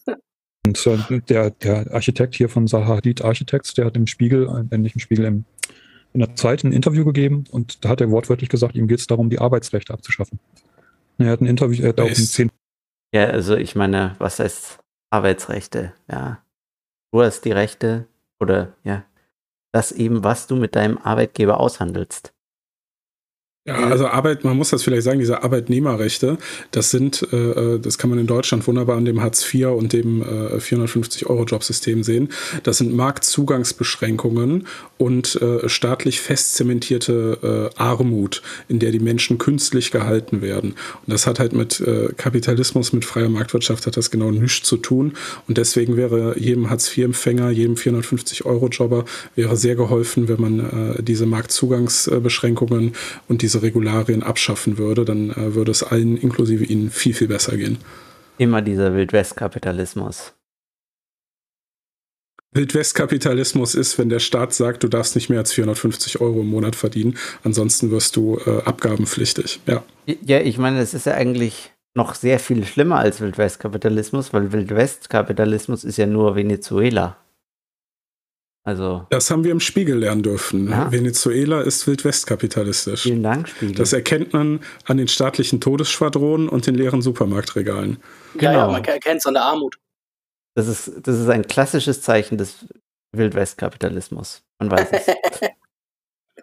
ein Punkteprogramm damals in Berlin vorgestellt und meinte, es geht darum, dass äh, der soziale Wohnungsbau abgeschafft wird. Es geht darum, dass ähm, Städte und äh, dass Straßen und Plätze privatisiert werden. Based. Und aber Moment, Super Straßen kann man überhaupt nicht privatisieren, das geht gar nicht. Unmöglich. Doch, doch. Die müssten ja nur, der Staat muss sie bauen, dann kannst du sie privatisieren. Stimmt, äh, also der Staat, nur der Staat kann Straßen bauen, aber dann kannst du sie privatisieren, ja, das stimmt. Ne? Ja, hm? äh, französische Autobahn wants to know your location. oh je. Ja, ja, ne, also es muss nicht jeder äh, in der Innenstadt wohnen. In der Innenstadt sollen die Leute wohnen, die produktiv sind. So, und die Leute, die am Putzen. Nee, in der Innenstadt sollen die Leute wohnen, die sich das in der Innenstadt wohnen leisten können und die in der Innenstadt wohnen wollen. Es gibt kein Menschenrecht darauf, eine sanierte Altbauwohnung in der Innenstadt zu haben. Das muss man auch mal ganz klar sagen. Darauf gibt es keinen Anspruch. Ähm, Gleichzeitig ist es aber auch wahr, dass der Staat die Armen aus den Städten rausgentrifiziert, weil dank Nullzinspolitik die Immobilienpreise explodieren und äh, diese Innenstädte für die äh, noch geldhabende äh, akademische Oberschicht hergerichtet werden und dank staatlicher Sanierungsvorgaben die äh, äh, Sanierungen, die dann anstehen, so exorbitant teuer sind, dass das die Mieten maßlos in die Höhe treibt und dadurch die armen Leute aus den Innenstädten vertrieben werden. Also das ist alles staatsgemacht. Das muss man an der Stelle ganz klar sagen. Von dem Zoning, also von den Flächennutzungsplänen, äh, mal ganz zu schweigen. Ja, ich meine. Ja, auch hinzu. Ja. äh, von diesen monopolkapitalistischen Narrativen äh, vom Heimatloser jetzt mal abgesehen, äh, ich möchte hier nur mal betonen, äh, wo, in der Innenstadt zu wohnen, gefällt mir und daher ist es ein Menschenrecht. Möchte ich nur betont haben. Stimmt, du hast es gerade eben also schon angedeutet, dass sowas kommen könnte. Ja. Also mein, es gefällt mir, es ist ein Menschenrecht. Also das ist doch einfach. Wir müssen die ganze einfach. Welt in eine Innenstadt ver verwandeln. Genau. Oh je, jetzt bist du aber, jetzt sind wir schon wieder beim Liberty Rising Kurs. Also. Objektiv schön. no offense. Wir haben euch alle lieb. Ja, das ist doch hier Star Wars, oder? Ist doch nicht dieser eine Planet Coruscant? Das ist doch eine große Stadt. Boah, das, das ist, aber, das ist aber auch geil, Alter. Diese, ja. diese ganzen Ebenen, Kilometer tiefe Häuserschluchten. Hashtag glaub, libertäres Utopia. Ja, ich glaube, so stellen die sich das vor, so würde das aussehen. Ja. Ja, und oben, da wo Sonnenlicht ist, wohnen die Reichen und unten, wo die Kellerasseln wohnen, da wohnt halt dann Utopia. Oder ja, so. also. Ich weiß nicht. Das ist ja seine Befürchtung. Kurzer Nerd-Moment. In den ganz untersten Levels äh, kann überhaupt keiner mehr leben, weil da nicht genügend Sauerstoff ist. Ähm, ja. Aber. Ja. müssen ja nicht mehr in der Stadt wohnen, die können ja auch irgendwo wohnen. So, und das, äh, das sagen die ja ganz offen. Ne? Und wenn es keine Arbeitsrechte gibt, keine Demokratie gibt äh, und das Ganze outgesourced ist, dann heißt es natürlich Ausbeutung. Dann heißt es. Äh, ja, über die Ausbeutung haben wir wieder, schon. Er hat schon wieder die Verträge vergessen. Also, was war Alzheimer? Komm. Nee, du hast nur Rechte, wenn der Staat dir die garantiert. Das ist, äh, das äh, muss man verstehen. Ja, das ist äh, dann auch nicht so, dass der Staat dich willkürlich entrechten kann. Das hat er mit den Nürnberger Rassegesetzen ja zum Beispiel nicht gemacht in Deutschland. Ja, also das ist, das ist so bescheuert, das kannst du dir nicht vorstellen. Wie, also wann, wann ist der Marxismus falsch abgebogen, dass man unironisch so für den Staat zimmt als Linker? Ja, das ist peinlich. Peinlich. Die hatten mal basierte Positionen. Also gerade so Altlinke, die haben stellenweise Problemanalyse, Herleitung ist richtig. Die Schlüsse sind natürlich falsch, aber äh, die hatten mal basierte, äh, äh, basierte Köpfe dabei. Ja. Und heute ja. Heute haben, haben wir sowas. Sie, haben Sie Andreas Kemper und Proletopia, Leute. Leute, Leute, Leute, wir sind am Gewinn, Leute. Also, Whitepill, dieses Video gibt mir Hoffnung. Äh, also, das Video ist eine Whitepill eigentlich, ja. ja ich, also, ich, ich meine, äh, wenn ich mich recht erinnere, äh, droppt der äh, Camper am Ende noch ein paar Blackpills für ihn, also für uns eine Whitepill. Sehr gut, Leute. Ja. Leute, es ist, also es wird, das ist äh, goldene Zeiten. Ja. Oh, jetzt werde ich ganz hyper. Ey. Ich kenne nur, ich kenne, ich habe es ja nicht geguckt, kenne nur, ich glaube, eine Minute, eine Minute Ausschnitt. Ähm, aber, oh je, jetzt geil. Hype, gut hier. Leute, Hype. Hype. genau dieser Manchester-Kapitalismus. Der Manchester-Kapitalismus. Ja, ey, ganz, ich hab's noch überlegt, ja, und ich hab's ja nicht vorgeschlagen, aber ich, ich erwähne das jetzt kurz, ja, wir machen ja hier eh gerade unsere, unser Kaffeekränzchen gefühlt. Ähm, ich habe mir überlegt, ob wir uns irgendwelche Wörter raussuchen, ja, aber Ne, dann hatte, habe ich gehört, ihr habt ja schon ein bisschen geguckt und deswegen war ich mir nicht mehr sicher, ob man das jetzt so überraschungsmäßig machen kann. Aber ob wir einfach jedes Mal einen kippen, wenn wir, wenn, wenn die irgendein Wort sagen, ne, sowas wie Manchester-Kapitalismus oder, oder, oder Ausbeutung oder so. Heilige Scheiße, hätte ich das vorgeschlagen, wir hätten es gemacht, ja, dann würden wir jetzt nichts mehr zu labern haben, dann würden wir ohnmächtig neben dem Rechner liegen. Scheiße. Ist das Überleg geil. dieses Video any percent. Meine Damen und Herren, diese Challenge gilt top, die Wette gilt. mit Kinderarbeit und mit ähm, 14-Stunden-Tag und was weiß ich, ne? Ja, also ich möchte hier nur mal literally sagen. Sozialismus. Das ist literally das, was die in Bolivien eingeführt haben, nachdem sie demokratisch einen sozialistischen Präsidenten gewählt haben. Aber wieso macht Demokratie sowas? Vielleicht kann uns ja das äh, der, der radikale Demokrat beantworten. Ja. Äh, noch eine kurze Anmerkung. Das war ja tatsächlich mal so, äh, dass äh, ja zu Beginn der industriellen Revolution Leute äh, harte Arbeitstage hatten und so weiter. Das lag aber auch daran, dass es äh, ja, dass sie eben von Anfang an arm waren, ja, und am Verhungern waren. Und jetzt hatten sie zumindest die Möglichkeit, dass sie arbeiten und äh, ja, ihre Position verbessern und was zu fressen hatten. Ähm, ich meine, es ist, wenn, ja, wenn die Nahrung nicht existiert, dann kann man sie den Leuten nicht geben. So einfach ist das.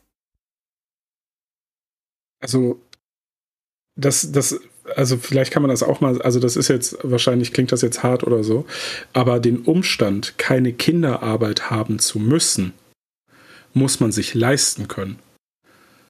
Und ja. das ist ein Verdienst des Kapitalismus. Der Kapitalismus hat Produktivkräfte entfesselt, die es entbehrlich gemacht haben, und mit entbehrlich meine ich für das Überleben der Familie entbehrlich, dass die Kinder arbeiten mussten. Ja, ja, das ist ein Verdienst des Kapitalismus. Ja, es ist, es ist ja tatsächlich so, wenn man sich, äh, also ich weiß, wenn man sich Amerika anschaut, und sich eben die Kinderarbeit äh, anschaut, äh, dann geht die eben sehr, sehr schnell runter. Und dann, wenn sie praktisch schon weg ist, wird es verboten. Und jetzt sagt der Staat, ja, ohne diesen ungezügelten äh, Wildwestkapitalismus hätten wir jetzt immer noch Kinderarbeit und 14-Stunden-Wochen und so weiter. Ich meine, es gibt doch auch jetzt äh, Unternehmer, die irgendwie die Stundenwochen verkürzen. Freiwillig, ja. ja? Also ja. es, der böse Wildwestkapitalismus äh, ist wieder äh, ja, ne, ich meine, ich hau noch einen Take raus. Wenn wir äh, kein äh, Fiat-System hätten, kein Schuldgeldsystem, dann äh, müssten wir heute für den gleichen Lebensstandard viel weniger arbeiten, als wir es im Moment müssen. Und äh, ich glaube auch, dass äh, es eine sehr, sehr deutliche Korrelation geben wird zwischen wirtschaftlicher Freiheit und dem Risiko von Kinderarbeit. Je freier ein Land wirtschaftlich ist, je kapitalistischer ein Land ist, desto geringer ist das Risiko von Kinderarbeit. Da bin ich mir absolut sicher, wenn man das empirisch untersucht, dass das das Ergebnis sein wird. Und sie kriegen den ganzen Mehrwert, plus werden sie noch von den Staaten subventioniert wahrscheinlich. Ja. Wow. Ja Zumindest okay. eine Anfangsfinanzierung. Also ja. ich meine, es läuft ja, in, ein bisschen läuft es ja schon, indem eben auch äh, Knester ausgesourced werden mhm. von Europa. Er bin gerade richtig emotional berührt, ne? Also richtig, das ist schon schlimm, was er da gerade erfahren hat. Leute, ich glaube, ich muss abbrechen. ich kann nicht mehr. Ah, also, aber ja, ich, ich muss auch brechen, wenn ich mir das anhöre. Also ich, ich meine, man muss echt fast Pause machen, um seine Möglichkeit, diesen Rotz wieder aufnehmen zu können. Er ist, also, Digga, es, es ist, auch viel Psychohygiene, ne? dieses, ja. dieses äh, Kommentieren. Andererseits ver verlängert man damit das eigene Leiden. Ne? Ich meine, wir haben jetzt für die letzten 30 Sekunden, glaube ich, fast 10 Minuten gebraucht. ja, das ist alles, ist alles cool. Wir haben gerade unseren Spaß. Ja, ja, klar. Ja, wir werden das Wort nicht aussprechen, aber langsam habe ich tatsächlich Hoffnung, dass es sowas wird, weil ich habe echt Bock auf ein Revival von dem Thema. Ähm, vielleicht bricht das irgendeiner Spieler noch mal aus, aber ach komm, wir machen damit jetzt weiter. Ich habe ich hab langsam richtig Spaß an den beiden. Die quatschen so viel Müll, die gucken zehn Sekunden und dann haut der schon wieder dreimal irgendein Basswort raus und dann labert er den nächsten Scheiß. Schön. Ja, man kann, man kann halt die komplette libertäre Theorie kannst du halt an diesen Schwurbel-Takes halt validieren. Ne? Also du kannst das alles theoretisch belegen, weil die halt wirklich, das, also Marxismus das muss man auch sagen, ist äh, inhaltlich inkohärenter Stuss. Ja, also das ist wirklich der, der gibt auch für sich genommen, er gibt Marxismus keinen Sinn. Und daran kannst du halt sehr gut immer äh, jetzt aufzeigen, wie es halt in der Realität ist, wie es tatsächlich ist. Und du kannst es verargumentieren. Insofern ist das ein super Video, weil da so viele Themen angeschnitten werden, die auch im Libertarismus im Moment aktuell sind natürlich, ähm, dass man das äh, hier super immer als Stichwort nehmen kann, um ähm, nochmal aufzuzeigen, wie überlegen äh, Freiheit ist. Ja, vielen Dank, Andreas Kemper und Erwin. Es gibt äh, Sicherheitsfirmen, die in eine Sicherheitsfirma hat in äh, Großbritannien schon die erste Polizeistation privat betrieben, die gleichzeitig auch in ähm, Südafrika einen Knast betrieben haben, wo es dann Foltervorwürfe gab und ähm, also ja, aber, aber da muss man ganz kurz sagen, es ist keine Privatwirtschaft, wenn ein Unternehmen in Anführungszeichen in Privateigentum staatliche Aufträge entgegennimmt. Also es macht, es macht für den Grad der moralischen Verdorbenheit keinen Unterschied, ob ein Konzentrationslager von einer GmbH oder von einer Behörde geführt wird. Ja. Wichtig ist, dass das staatliche Handeln unmoralisch ist. Der äh, Disclaimer, äh, Joke folgt die Bundesregierung äh, oder Republik Deutschland ist ja eine GmbH. Joke Ende. Was ja best wäre. ja, bitte. Können wir die BRD GmbH gründen, wann? meine Befürchtung ist, dass es eben alles zusammenwächst. So. Mhm, ja, du hast auch vorher die Atlas-Initiative erwähnt, äh, die da mit drin hängt. Das ist ja ein Think Tank und da gibt's Jetzt wird es richtig wild. Jetzt wird es Erwin richtig wild. Oft, oft, oh oft das haben wir uns angeschaut. Wir beschäftigen uns nämlich sehr viel mit der Montpellier Society hier. Die ist ja sicher ein Begriff. Äh, wie sehr hängen diese Montpellier Society Thinktanks, von denen gibt es ja Tausende, also die sehr stark sind, wo die Leute dann auch in, als Präsidentschaftsberater unterwegs sind, so Heritage Foundation oder andere. Äh, wie sehr sind die da drin involviert? Ja, also man muss da nochmal zwei, zwei Stufen von Neoliberalismus unterscheiden. Also einen, ja, ja. die ähm, es, es gibt ja die Koch, die Koch Brothers, also die Kochbrüder, ne, die in den Vereinigten Staaten ähm, auch mit ihren Thinktanks und mit ihren Millionen, die die in die Thinktanks reinstecken, diesen Neoliberalismus vorantreiben. Äh, muss man aber auch mal kurz dazu sagen, dass die Koch Brothers und der ganze Kochtopus ziemlich cringe ist die werden auch von vielen Libertarians abgelehnt. Ne? Also ja. er, er, er sagt es jetzt gleich ein bisschen, also ein bisschen verschwurbelt, ich muss mir das auch dreimal anhören. Ähm, man könnte missverstehen äh, aus seinen Ausführungen, dass das Ludwig von Mises Institut von den Kochbrüdern in irgendeiner Art und Weise finanziert wurde oder dass es da irgendwelche Überschneidungen gibt. Das ist nicht der Fall. Das Ludwig von Mises Institut ist entstanden als Distanzierung von den äh, äh Thinktanks, die die Kochbrüder unterhalten. Ja. Und das Mises-Institut ist quasi eine Auslagerung davon. Ne, die haben sich zerstritten damals, weil äh, die sogenannten Libertarians gesagt haben, das ist, das ist noch viel zu sozialdemokratisch, noch viel zu ähm, sozialistisch, ne, was, was äh, dieser Neoliberalismus. Stimmt ja auch. wir wollen halt die reine Lehre. Und das, das sind dann diese Mises-Institut, ähm, Atlas Network und ähm, genau, dazu gehören dann auch ein paar Unis, die ähm, zum Teil Privatunis, auch halt äh, Schlimm. Prospera wurde halt von einer Privatuni aus Guatemala vorangetrieben. So, ähm, wo dann der Gründer auch äh, Hayakano war und ähm, genau, das ist halt ähm, so eine, so eine ja, Radikalisierung letztlich, die sich auch zum Beispiel in der Familie Friedman zeigt. Ne? Also Milton Friedman mhm. als so ein typischer Neoliberaler, der auch den Putsch äh, von, von äh, Pinochet ähm, damals in Chile halt äh, ja, für sich ausgenutzt hat, um da dann halt mit den Chicago Boys dann ähm, so eine Also das kann man vielleicht auch mal kurz die Banken. Äh, hier wird wieder äh, ein ganz beliebtes Thema bei westlichen Marxisten ist diese ganze Chile-Pinochet-Geschichte. Also Full Disclaimer, Pinochet war ein autoritärer Militärdiktator, was man als Libertärer natürlich ablehnt. Ja, nichtsdestotrotz gab es das sogenannte Wunder von Chile ähm, und das beschreibt den Umstand, dass es einen äh, autoritären Herrscher gibt, der nicht seinen Herrschaftsbereich auf die Wirtschaft ausgedehnt hat und da so eine Staatswirtschaft aufgezogen hat, sondern er hat den Staat aus der Wirtschaft herausgenommen und hat dadurch ein Mehr an Freiheit als vorher geschaffen. Und das ist das Einzige, was Milton Friedman und die Chicago Boys, wie sie genannt werden, an Pinochet gut fanden. Das muss man ganz deutlich dazu sagen. Und man kann vielleicht auch direkt mal mit dem marxistischen Märchen aufräumen, dass Allende, der marxistische äh, Präsident von Chile, ähm, ein äh, lupenrein demokratisch gewählter äh, Gutmensch war, der von den bösen Militärs unter Pinochet weggeputscht wurde. Das ist nicht, was passiert ist. Allende wurde zwar demokratisch gewählt, er hat dann aber sehr zügig eine staatssozialistische Gewaltherrschaft errichtet, wo Menschen enteignet wurden, wo es äh, zum Ende hin eine paramilitärische russische äh, ja, Prätorianergarde um ihn herum gab. Und er hat sich zunehmend äh, äh, radikalisiert und hat äh, versucht, aus Chile eine Art neues Kuba zu machen, was dann da in einer Verfassungskrise gemündet ist, weil Allende äh, sowohl Beschlüsse des demokratisch gewählten Parlaments als auch Urteile des Verfassungsgerichtes äh, ignoriert und nicht umgesetzt hat.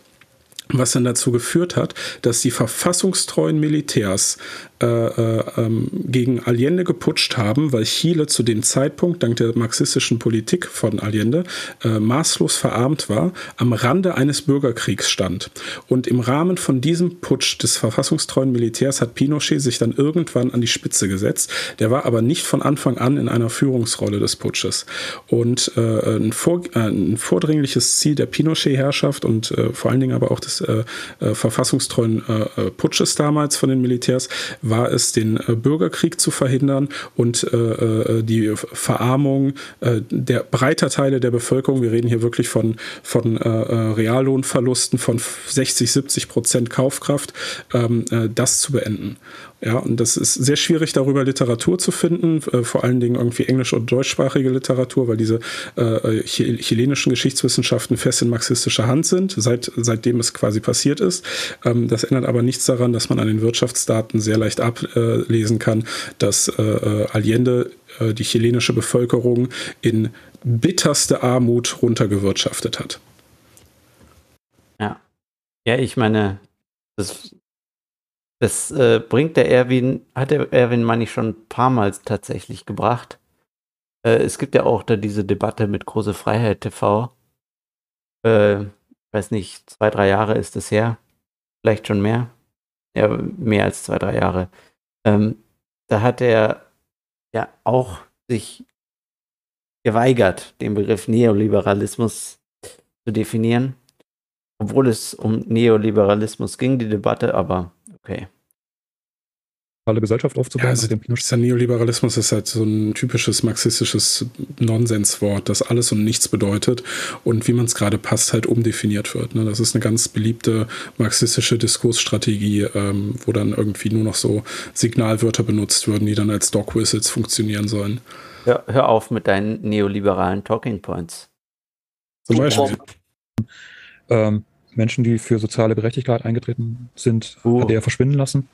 Und dann ähm, ja, er hat tatsächlich äh, äh, viele Menschen umgebracht, Pinochet, aber er hat nicht nur Menschen verschwinden lassen, die für soziale Gerechtigkeit eingetreten sind. Er hat vor allen Dingen Menschen verschwinden lassen, die am Aufbau einer autoritären Gewaltherrschaft beteiligt waren und die, wie gesagt, eine gesamte Volkswirtschaft, und damit meine ich wirklich jeden einzelnen Bürger, äh, ruiniert haben. Ja, also das, äh, das war, was Pinochet gemacht hat. Nichtsdestotrotz, Gewaltherrschaft von Pinochet, er hat äh, viele, viele unschuldige Menschen umgebracht und äh, ist als Militärdiktator aus einer freiheitlichen Perspektive absolut ab, zu 100 Prozent abzulehnen. Aber ähm, für Chile aus heutiger Sicht, das ist jetzt ein spicy Take, ähm, ich glaube, ähm, dass Pinochet tatsächlich geputscht hat ähm, und äh, Chile vor äh, einer Kubanisierung bewahrt hat, ist aus heutiger Perspektive für Chile wahrscheinlich äh, günstig gewesen. Ja, hot Take, Hot Take. Ja, ich meine, es sind halt diese neoliberalen Talking Points. Bitte hör auf damit, ja. Dulden wir hier bei den Marktradikalen nicht. Es, es tut mir leid, da habe ich mich vom Namen täuschen lassen, der Marktradikalen. Probiert. Und der Sohn von Milton Friedman, ähm, das ist David Friedman, das ist ein Professor, der ähm, sich für Anarchokapitalismus einsetzt. Das ist eine Radikalisierung. Based. Also nicht mehr, nicht mehr Minimalstaat, sondern äh, überhaupt kein. Ja, äh, Anarchokapitalismus extremistisch darin, dich in Ruhe zu lassen. Äh, ich möchte hier noch ganz kurz Kritik an äh, ihm äh, machen. Er macht das auf rein ja, äh, konsequenzialistischer Basis, was ja nicht unbedingt falsch ist. Äh, aber ich denke dennoch, dass, äh, oder er, er, er kritisiert äh, ja die, das Naturrecht, Naturrechtsphilosophie und Argumentationsethik. Ähm, und ich denke nicht, dass äh, seine Punkte, die, die er da macht, wirklich äh, ja, stichhaltig sind. Auf keiner Ebene. Ähm, ich finde es übrigens auch krass, dass er hier irgendwie diese Entwicklung der Friedmans als was Negatives framed. Also wie ich das sehe, ist das so eine, äh, äh, so eine durch äh, Vererbung sich wahrscheinlich äh, aufbauende, zunehmende Basiertheit. Ja, also da ist ja ein, der Nachkomme immer basierter als der jeweilige, äh, als die jeweilige Elterngeneration ist. Natürlich absolut zu begrüßen, dass äh, David Friedman Anarchokapitalist war und sein Vater ein, ja, am Ende ein Etatist. Ja, ja ich meine, der Herr Kemper wird noch auf den Petri Friedman ähm, zu sprechen kommen. Ähm, der ist natürlich auch einer dieser ganz schlimmen Menschen, die eine, äh, die auf hoher See äh, irgendwelche, ja, äh, Inseln, sage ich jetzt mal, aufbauen wollen, sogenannte Seasteading. Ganz schlimm. Ach, er ist die chinesische Regierung. Nee, nee, nee, halt. Guter Punkt. er macht genau das, was die Chinesen machen. Also, also, halt, ja, sowas ähnliches wie die Privatstädte im Endeffekt, ja. Hat aber, ja, aber dann kann man sich doch nur auf die Kinder und Enkel von Patrick Friedman freuen. Ah. Also ich freue mich jetzt schon. Ich weiß gar nicht, hat er schon Kinder? Ja, ich hoffe, dass er welche kriegt. Ansonsten ah. müssen wir da mal mit ihm reden. Ja. Muss Bill Gates da mal irgendwie so eine Gentherapie spendieren lassen oder den irgendwie klonen. Ja, Ed Johanna, kümmere dich mal drum. Kein Stab mehr. Und Patrick Friedman, das ist der Enkel, also der Sohn von, der, von ähm, also der Enkel von Milton Friedman, ähm, der sagt, okay, mein Vater äh, hat das radikalisiert und ich ähm, setze das jetzt um, diese Radikalisierung. Und dann hat er eben von äh, Peter Thiel äh, Millionen bekommen. Peter Thiel hat dann auch so einen Aufsatz geschrieben und meinte ja, wir äh, seit, seit es ähm, seit die Arbeitslosen und seit Frauen ein Wahlrecht haben, kriegen wir Libertären keinen Fuß mehr auf den Boden. Sehr lustig. Also ich meine, ja, äh, ist halt äh, eine korrekte Analyse, ne? Also ähm, vielleicht, liebe, liebe Zuschauer äh, oder Zuhörer, es ist nichts Schlechtes, wenn man im Kontext äh, äh Freiheitsrechte und Freiheit radikal ist. Das ist was Gutes. Lasst euch nichts einreden. Ja, ich äh, möchte äh, nur mal kurz erwähnen, äh, dass ähm, ja, das uff, da, da, gab es ein schönes Zitat, ähm, eine Sekunde. Äh, Extremism uh, in the defense of liberty is no vice, and uh, moderation in the pursuit of justice is no virtue. Oder es ist äh, based. Ja, ja absolut based. Das kommt von ähm, Karl Hess. Ähm, aber der, der, der hat es auch von irgendwem. Der war der, äh, der hat für äh, Barry Goldwater hat der Regen geschrieben. Äh, ja, sehr interessante Figur eigentlich, der Karl Hess. Gibt's noch Grund, Also werdet Freiheitsextremisten. Ja. Und klaut Zitate, glaubt nicht an intellektuelles Eigentum und so. Ja. Best. Ja, ich meine, äh, der hat auch, der hat auch äh, ein sehr schönes, äh, einen sehr schönen Text für den Playboy geschrieben. uh, The Death of Politics. Also es ist der, Ich bin jetzt schon Fan. Der, der, der, Artikel ist tatsächlich lesenswert. Also es ist ein äh, alter Artikel und vielleicht ja nicht mehr so aktuell, aber trotzdem. Ist das jetzt unironisch so einer, ich kaufe den Playboy für die Artikelmomente? Ja, wirklich. Geil. Also, also ich, ich weiß gar nicht, in, ich weiß gar nicht, in äh, welcher Aus Ausgabe das war. Aber also, ja, der, der, Artikel ist echt empfehlenswert. Den findest du auch auf äh, Mises.org, also diesem, äh, ja. Äh, und unter das Mises-Institut featured Playboy-Artikel. Ja. sehr, sehr basiert. Ja, wenn du ihn da nicht findest, dann findest du ihn bei äh, der LDJ in der Schmuddelkiste unterm Bett. ja, ich meine, es ist eine uralte Ausgabe, also so. Die Frage ist, welche Seite ist abgegriffen und abgenutzt? Das wird wahrscheinlich die vom Artikel sein, ne? ja, genau musst, musst du schon abklopfen, damit die Verkrustung da abgeht. Äh, ich, ich, ich, ich, ich habe das Originalheft nicht, ja. Also ich muss enttäuschen. Vielleicht hat, vielleicht hat es ja irgendeiner von den Zuhörern. Die, die hätte ich gerne für äh, Forschungszwecke. Es sei aus, es gibt einen einzigen Hoffnungsschimmer und das ist Patrick Friedman, der jetzt mit seinem Seasteading-Institut jetzt beginnt, freie Inseln auf dem Meer zu, zu bauen, also freie Privatstadt auf dem Meer zu bauen. Und der hat halt mit ähm, ein paar Millionen eben diesen, dieses Seasteading-Institut äh, finanziert, mit der Begründung, dass eben Demokratie und Kapitalismus ähm, unvereinbare Widersprüche sind. So, und, äh, und der ist dann eben nicht für Demokratie, sondern für Kapitalismus. Ja, und aber das ist halt jetzt alt. Ne? Er ist für Freiheit. Immer noch. Ja, äh, Demokratie hat nichts mit Freiheit zu tun. Jede Form von Herrschaft hat nichts mit Freiheit zu tun. Richtig, und Demokratie ist eine Form von Herrschaft. Meine Damen und Herren, Logik 101. Hier bei den Marktradikalen. Stay tuned. Aber ähm, äh, die haben jetzt eben angefangen dann auch mit äh, Pronomos Capital, wo dann auch Peter Thiel Geld reingesteckt hat und auch andere Investoren aus diesem Dark Enlightenment, ähm, aus dieser Dark Enlightenment Bewegung aus, aus den Vereinigten Staaten, ähm, da Geld auch in Pronomos zu stecken, die dann andere Privatchat-Projekte jetzt finanzieren auf dem Festland. Ne? Schlimm. Mhm. Und äh, Peter Thiel, weil du ihn gerade erwähnt hast, der ist ja äh, der ehemalige Geschäftspartner von Elon Musk. Äh, die haben ja PayPal gemeinsam äh, damals zum Laufen gebracht. Die Frage ist. Äh, das sind jetzt aber auch zwei, äh, zweimal der Antichrist für Marxisten. Elon Musk und Peter Thiel. Ja, das, das ist, ist das ist quasi, als hätten äh, Hitler und Stalin ein Kind gezeugt. Ne? Also das ich meine, ist, äh, also für aus marxistischer Perspektive, das meine, ist das absolut endgültig Böse, diese beiden Menschen. Ja, ich meine, ich vor, vor zwei Jahren oder vor zwei, drei Jahren wäre es ja noch Jeff Bezos gewesen, der so, der, der so Dinge macht wie, jetzt haltet euch fest, Leute, für Mindestlohn lobbyiert.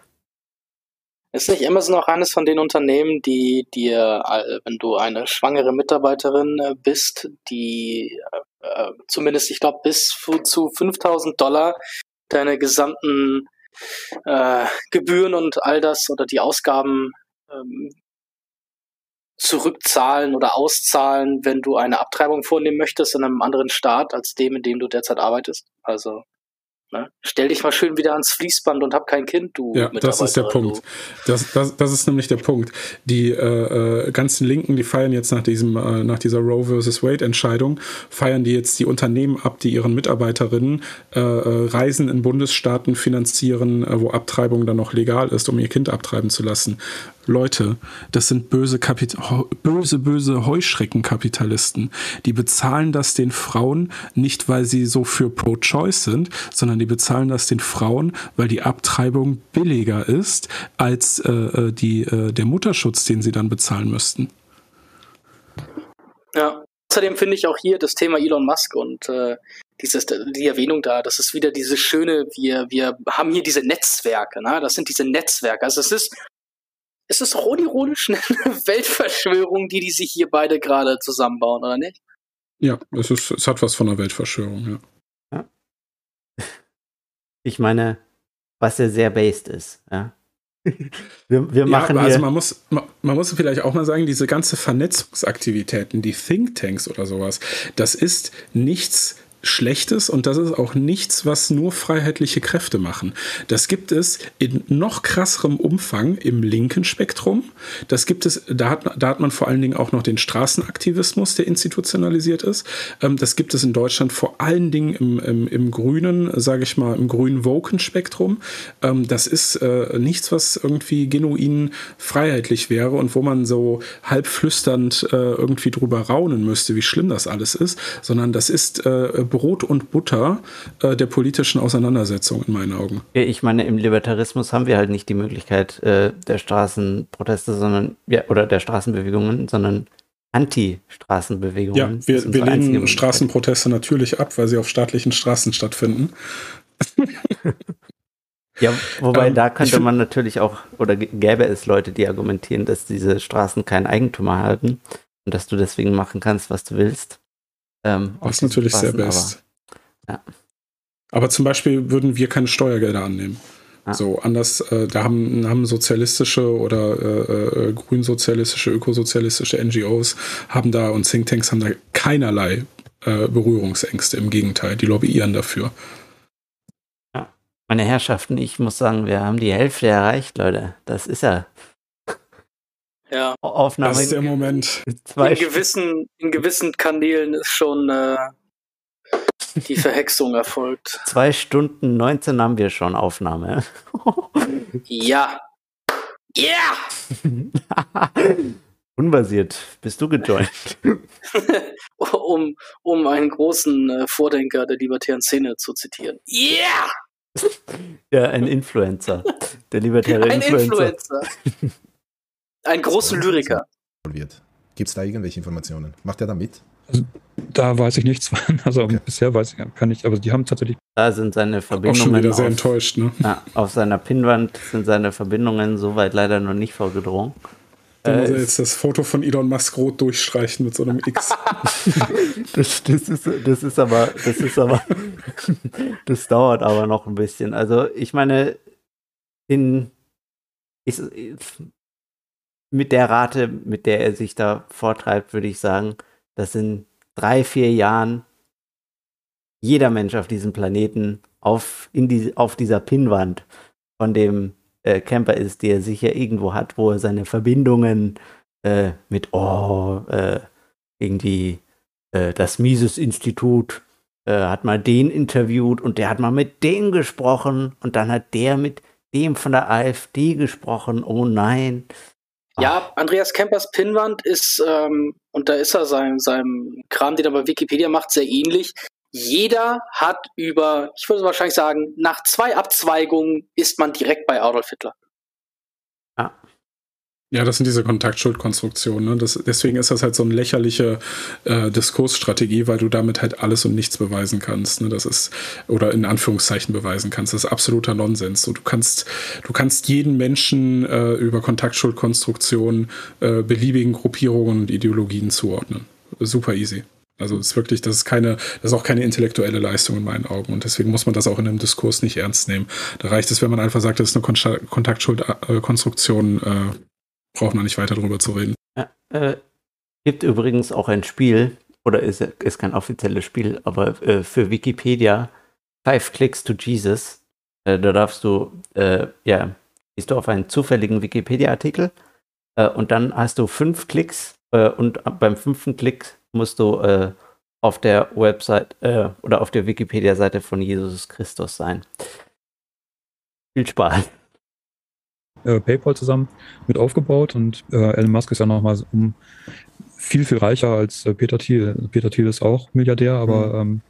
ähm, äh, und keine Ahnung, es wäre natürlich äh, sehr problematisch, wenn jetzt Elon Musk tatsächlich auch, der hat sich ja in diese Richtung entwickelt, wenn er sich dann weiterentwickeln Wer ist es? Sollte. Und äh, Peter Thiel ist eben ja nicht nur PayPal äh, Mitgründer, sondern er hat ja auch die erste große Investition für Facebook gegeben, saß bis vor kurzem noch im Aufsichtsrat von Facebook oder zumindest oben in der Leitung von Facebook.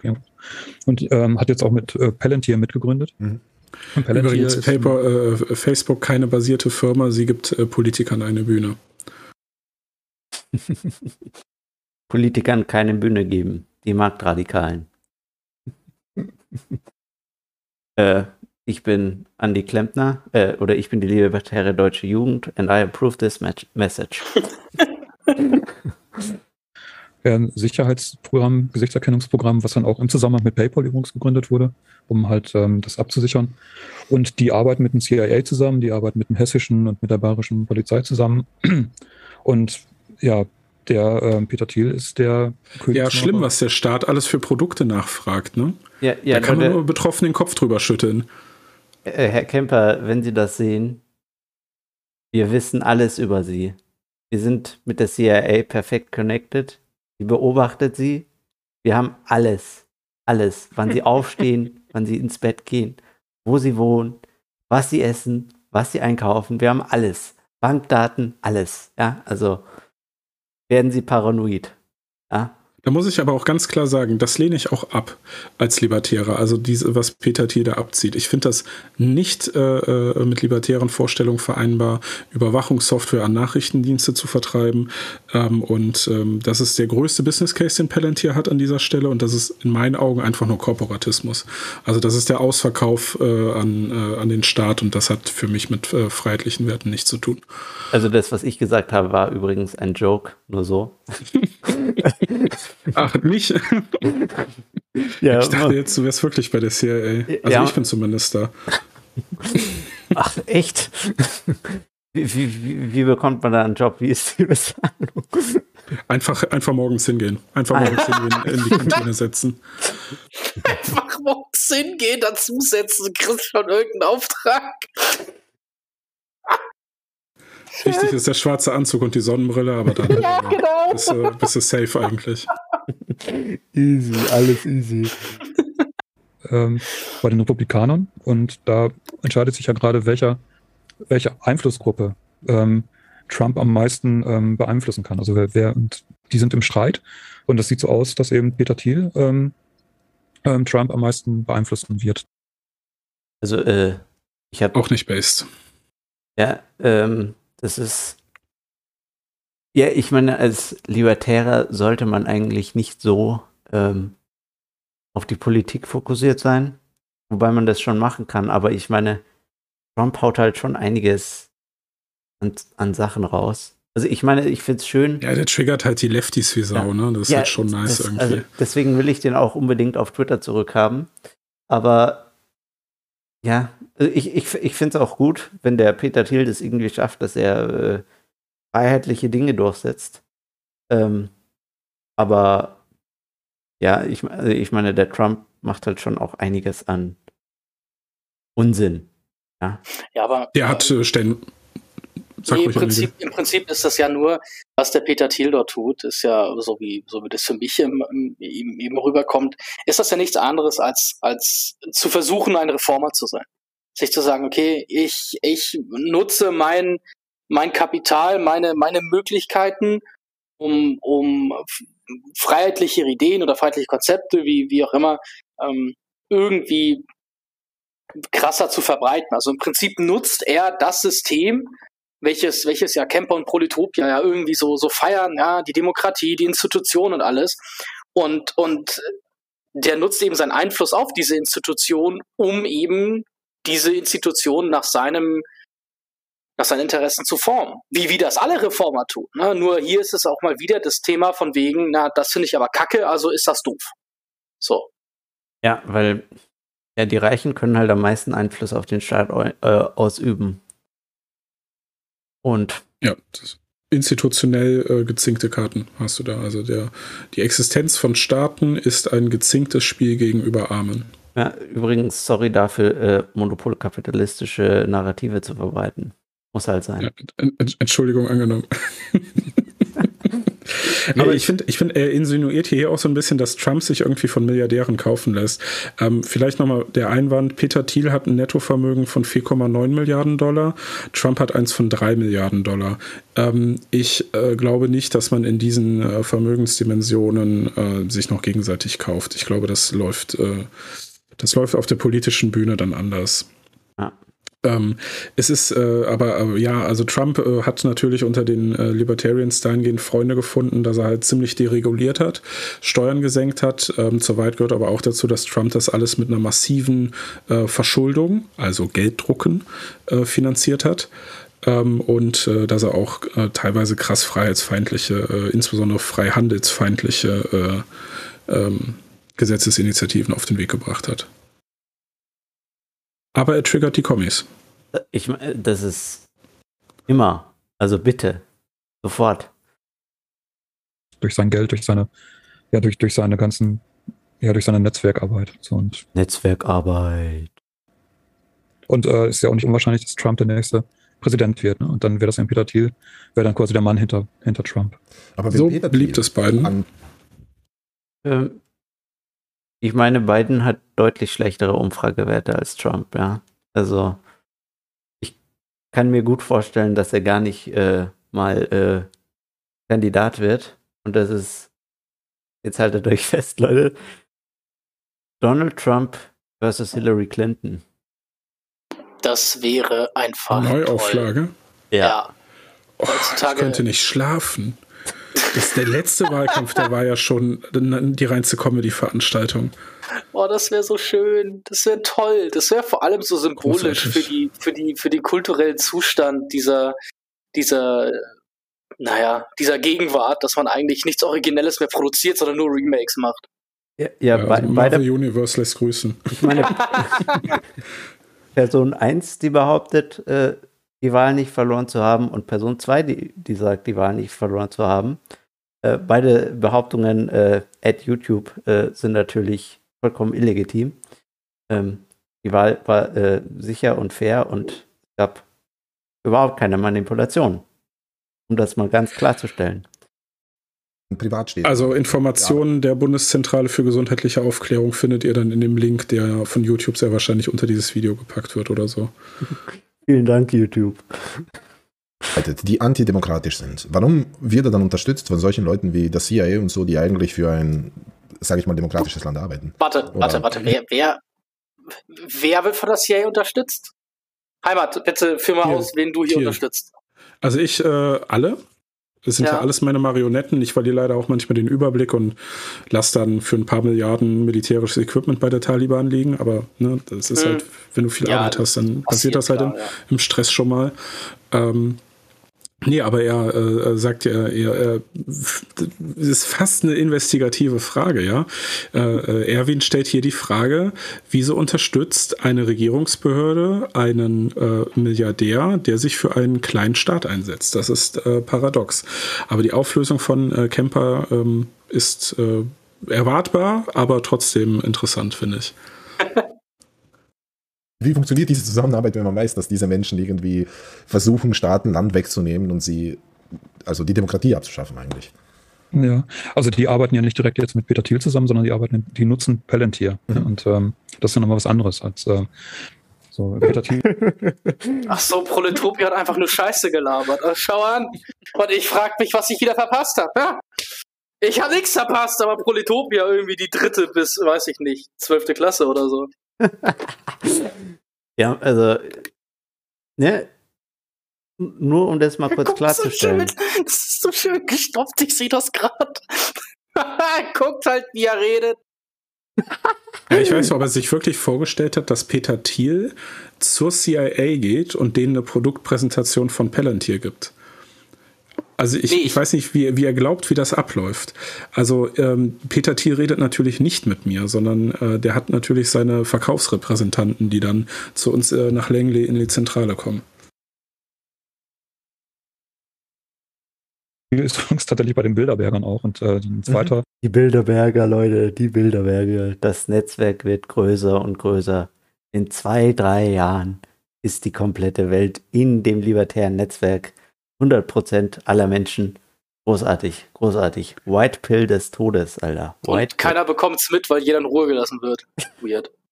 Ja. Libertäres Netzwerk, wenn zwei Drittel der Teilnehmer staatliche Repräsentanten sind. Ja, auf jeden Fall. Uff, Blackpill. ja.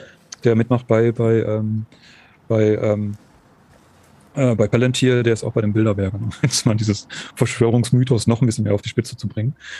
Ja, ich meine, er hat vor, das ist schon eine Weile her, hat er so gesagt, hat ihn einer dazu gebracht, zuzugeben, dass er Verschwörungstheorien verbreitet. Äh, und er hat aber gesagt, ja, äh, meine Verschwörungstheorien unterscheiden sich von Verschwörungsmythen. Und ich möchte das hier ganz kurz klarstellen. Jetzt verbreitet er schon Verschwörungsmythen. Gibt er offen zu. Einsicht ist ja der erste Schritt zur Besserung. Ne? Ja, meine Damen und Herren, äh, neues Camper-Framing. Andreas Kemper, Komma, der äh, in seiner Freizeit Verschwörungsmythen verbreitet äh, und äh, missrepräsentiert, äh, hat und dann, äh, was er eben gemacht hat. Ne? Immer schön in diesem Framing setzen. Ja, aber wir wissen ja, das sind wieder die. Das müssen wir piepen. Sag das, sag das, sag das bloß als Joke, weil das ist es ja auch im Prinzip. Ja, wir wollen natürlich, wenn wir sagen, er vertritt sie ja nicht. Ja, erwähnt sie, aber er scheint sie ja nicht zu vertreten. Wir sind ja, wir wollen ja fair sein. Ja, ja. also ich, ich, ich habe nichts gegen. Ja, also möchte ich nur mal klarstellen. Sehr gut. Schön, dass du das nochmal klarstellst. Gut, dann haben wir das auch geklärt. Danke. Es ist eigentlich trivial, aber naja. Ich distanziere mich von äh, Herrschaftskonzepten wie etwa den Antisemitismus und anderen spalterischen kollektivistischen Ideologien. Ja, und, und, äh, und ich distanziere mich auch von den Verschwörungsmythen, die äh, von Andreas Kemper äh, verbreitet werden. Wobei, äh, ist, ob, er, ob er Verschwörungsmythen über äh, Leute, das muss alles raus, ey. Das ist die Abmahnung des Todes. Ja, also. Ob, ob Andreas Kemper sich auch vom radikalen äh, äh, Radik äh, distanzieren würde? Ja, jetzt muss es dreimal raus. Dann bleibt das Video nicht lange online. Also einmal, was sind wir jetzt? Stunde 5, äh, Minute 45, äh, einmal äh, alles raus. Ja, äh, wichtig und richtig. Ähm, ja, dieses und, Thema ähm, Bilderberger ist jetzt ziemlich untergegangen wegen dieser ganzen Sylt-Geschichte, wo sich die ganzen Linken eigentlich darüber gefreut haben, dass sie mit 9 Euro nach Sylt fahren können, um die Reichen zu ärgern. Und äh, Linke Prioritätensetzung, ne? Dosenbier für 9 Euro auf Sylt saufen trumpft halt einfach eine der größten korporatistischen Vernetzungsveranstaltungen äh, der letzten Jahrzehnte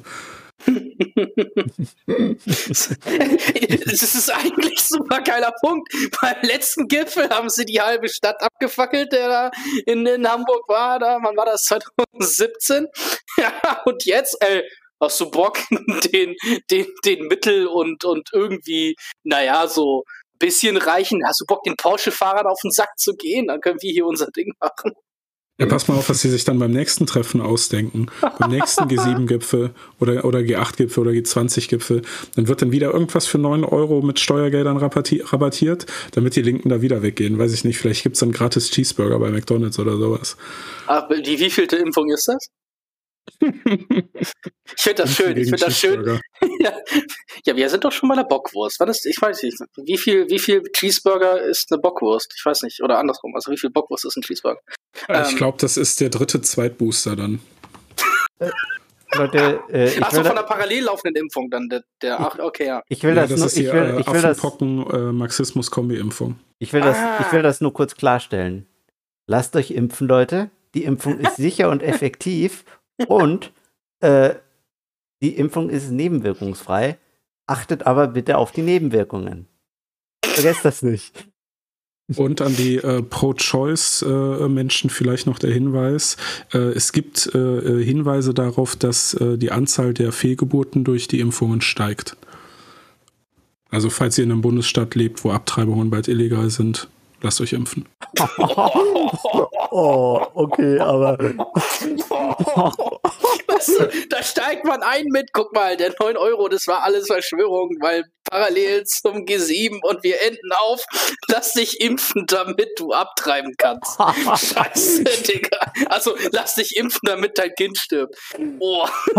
Finde ich gut. Finde ich gut. Das ist das, das ist das Niveau, das wir brauchen, um mit denen auf einer intellektuellen ja. Höhe zu sein. Schön.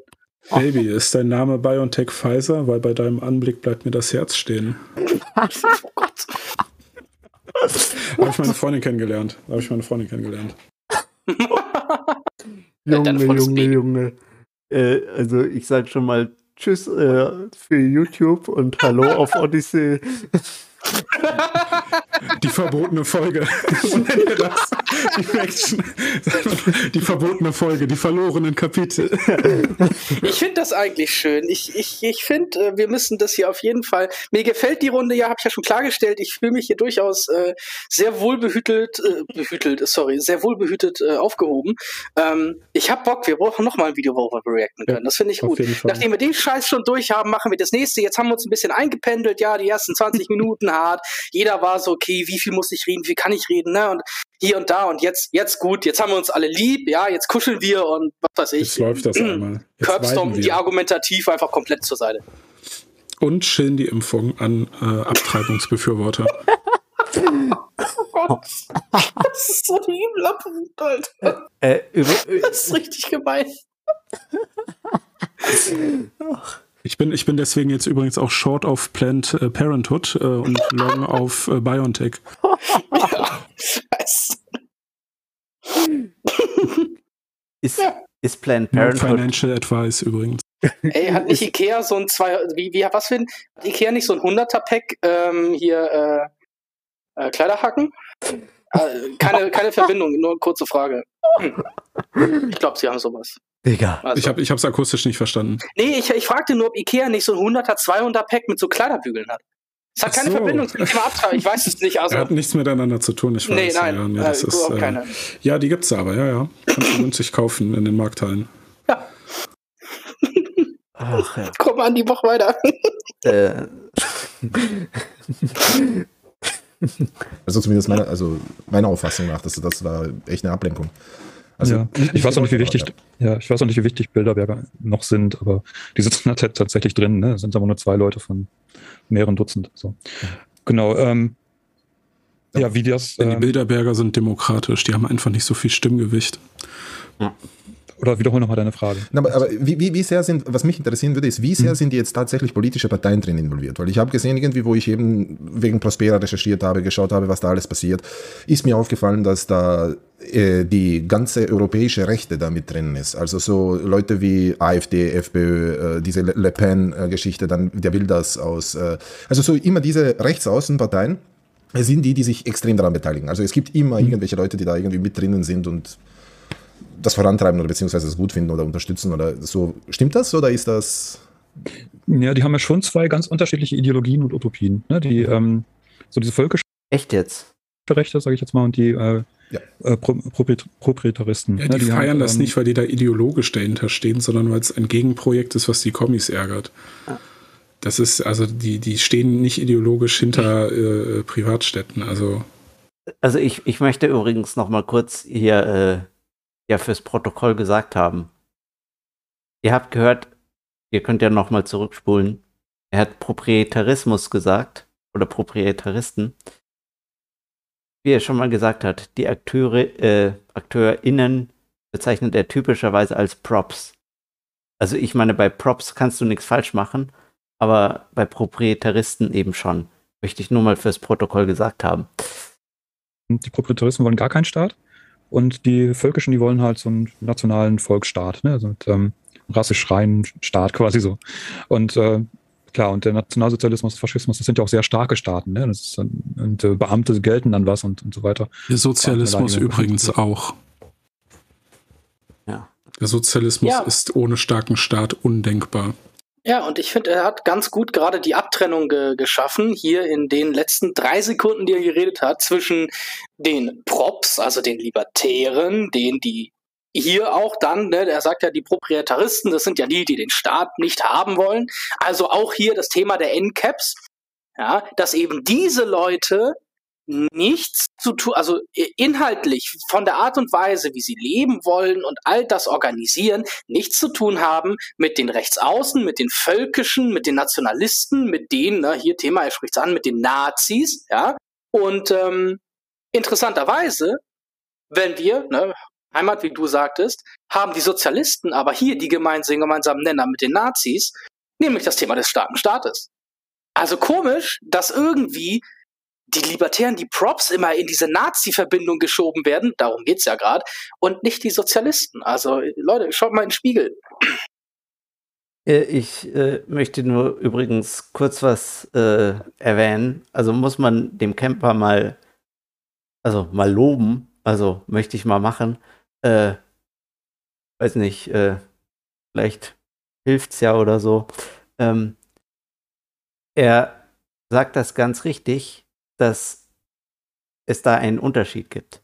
Es gibt wirklich Leute, die dir sagen werden, ja, okay, guck mal, also du hast hier bei diesem Thema dieselbe Meinung wie irgend so ein Rechter oder so, deswegen bist du ein Rechter. So, ja, okay. Oder, oder eben du bist gegen Sozialismus. Rechte sind auch gegen Sozialismus. Würde ich ja eigentlich abstreiten, aber okay. Äh, deswegen bist du ein Rechter. Ja, es, also ich meine, um das mal ganz kurz äh, so darzustellen, wenn du drei Gruppen hast und alle gegeneinander sind oder alle gegen die anderen beiden sind, dann äh, ist es. Macht das die ja, beiden anderen Positionen nicht identisch? Ja, also das ist einfach nur, ja, ja kommt von so, äh, ich habe ich hab den Begriff schon mal hergenommen, äh, wir werden ihn vielleicht rauspiepen, äh, mit Geistes, ähm, und äh, Baller und äh, Typen. ja, also du kannst Sozialismus scheiße finden, ohne deswegen rechts zu sein. Wirklich? So, das, äh, das ist, das ist glaube ich, so ein bisschen die Quintessenz. Das ist ja das, äh, was häufig gemacht wird. Du wirst ja in so eine moralische Geiselhaft genommen von den Marxisten.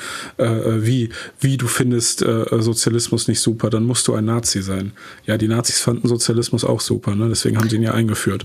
Ähm, aber das, man darf sich von, den, von dieser Dialektik nicht aufs Glatteis führen lassen. Also nur weil ihr Sozialismus scheiße findet, heißt das nicht, dass ihr rechts seid. Fühlt euch in den Arm genommen.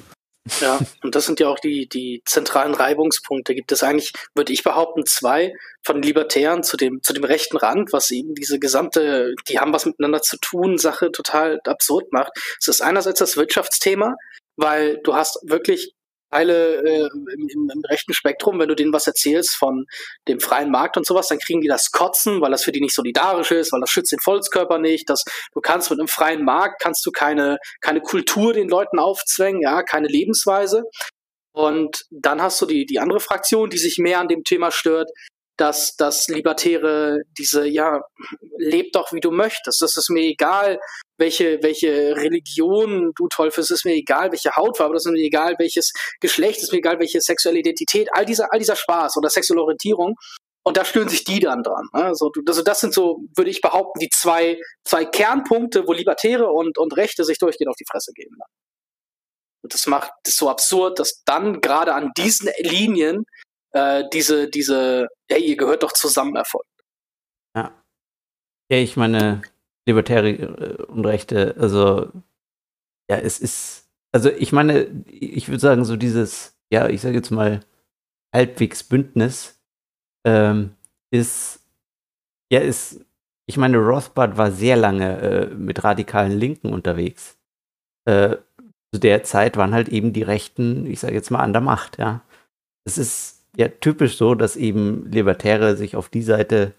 Ja, äh, Anti-Establishment. Ja, also ich meine. Der Feind meines Feindes ist mein Freund, aber halt auch nur so weit, wie er halt kein etatistisches Schwein ist. Ja, und äh, in solchen Zeiten kannst du halt eben mehr Libertäre aus dieser, äh, aus der einen Gruppe äh, kriegen als aus der anderen. Ne? Auf jeden also, Fall. Weil du denen dann klar machen kannst, okay, guck mal, die bauen hier Scheiße. Ähm, ja, soll halt mal aufhören, Scheiße zu bauen. Und äh, wenn dann eben ja jetzt der Rechte an der Macht ist, äh, dann ist es eben für ihn so, ja, guck mal, hier ist geil. Ähm, hier äh, gibt es keine Schwulen und keine sonst was. Äh, Finde ich ja super. Da kannst du halt schwer, schwer ankommen und sagen, ja, okay, guck mal, der Staat unterdrückt hier die Schwulen und so. Ja, ist ja super. Ne? Also nicht, dass das meine Meinung wäre, dass das super wäre. Aber, ne, ist so. At YouTube, äh, ich habe nichts gegen Schwule.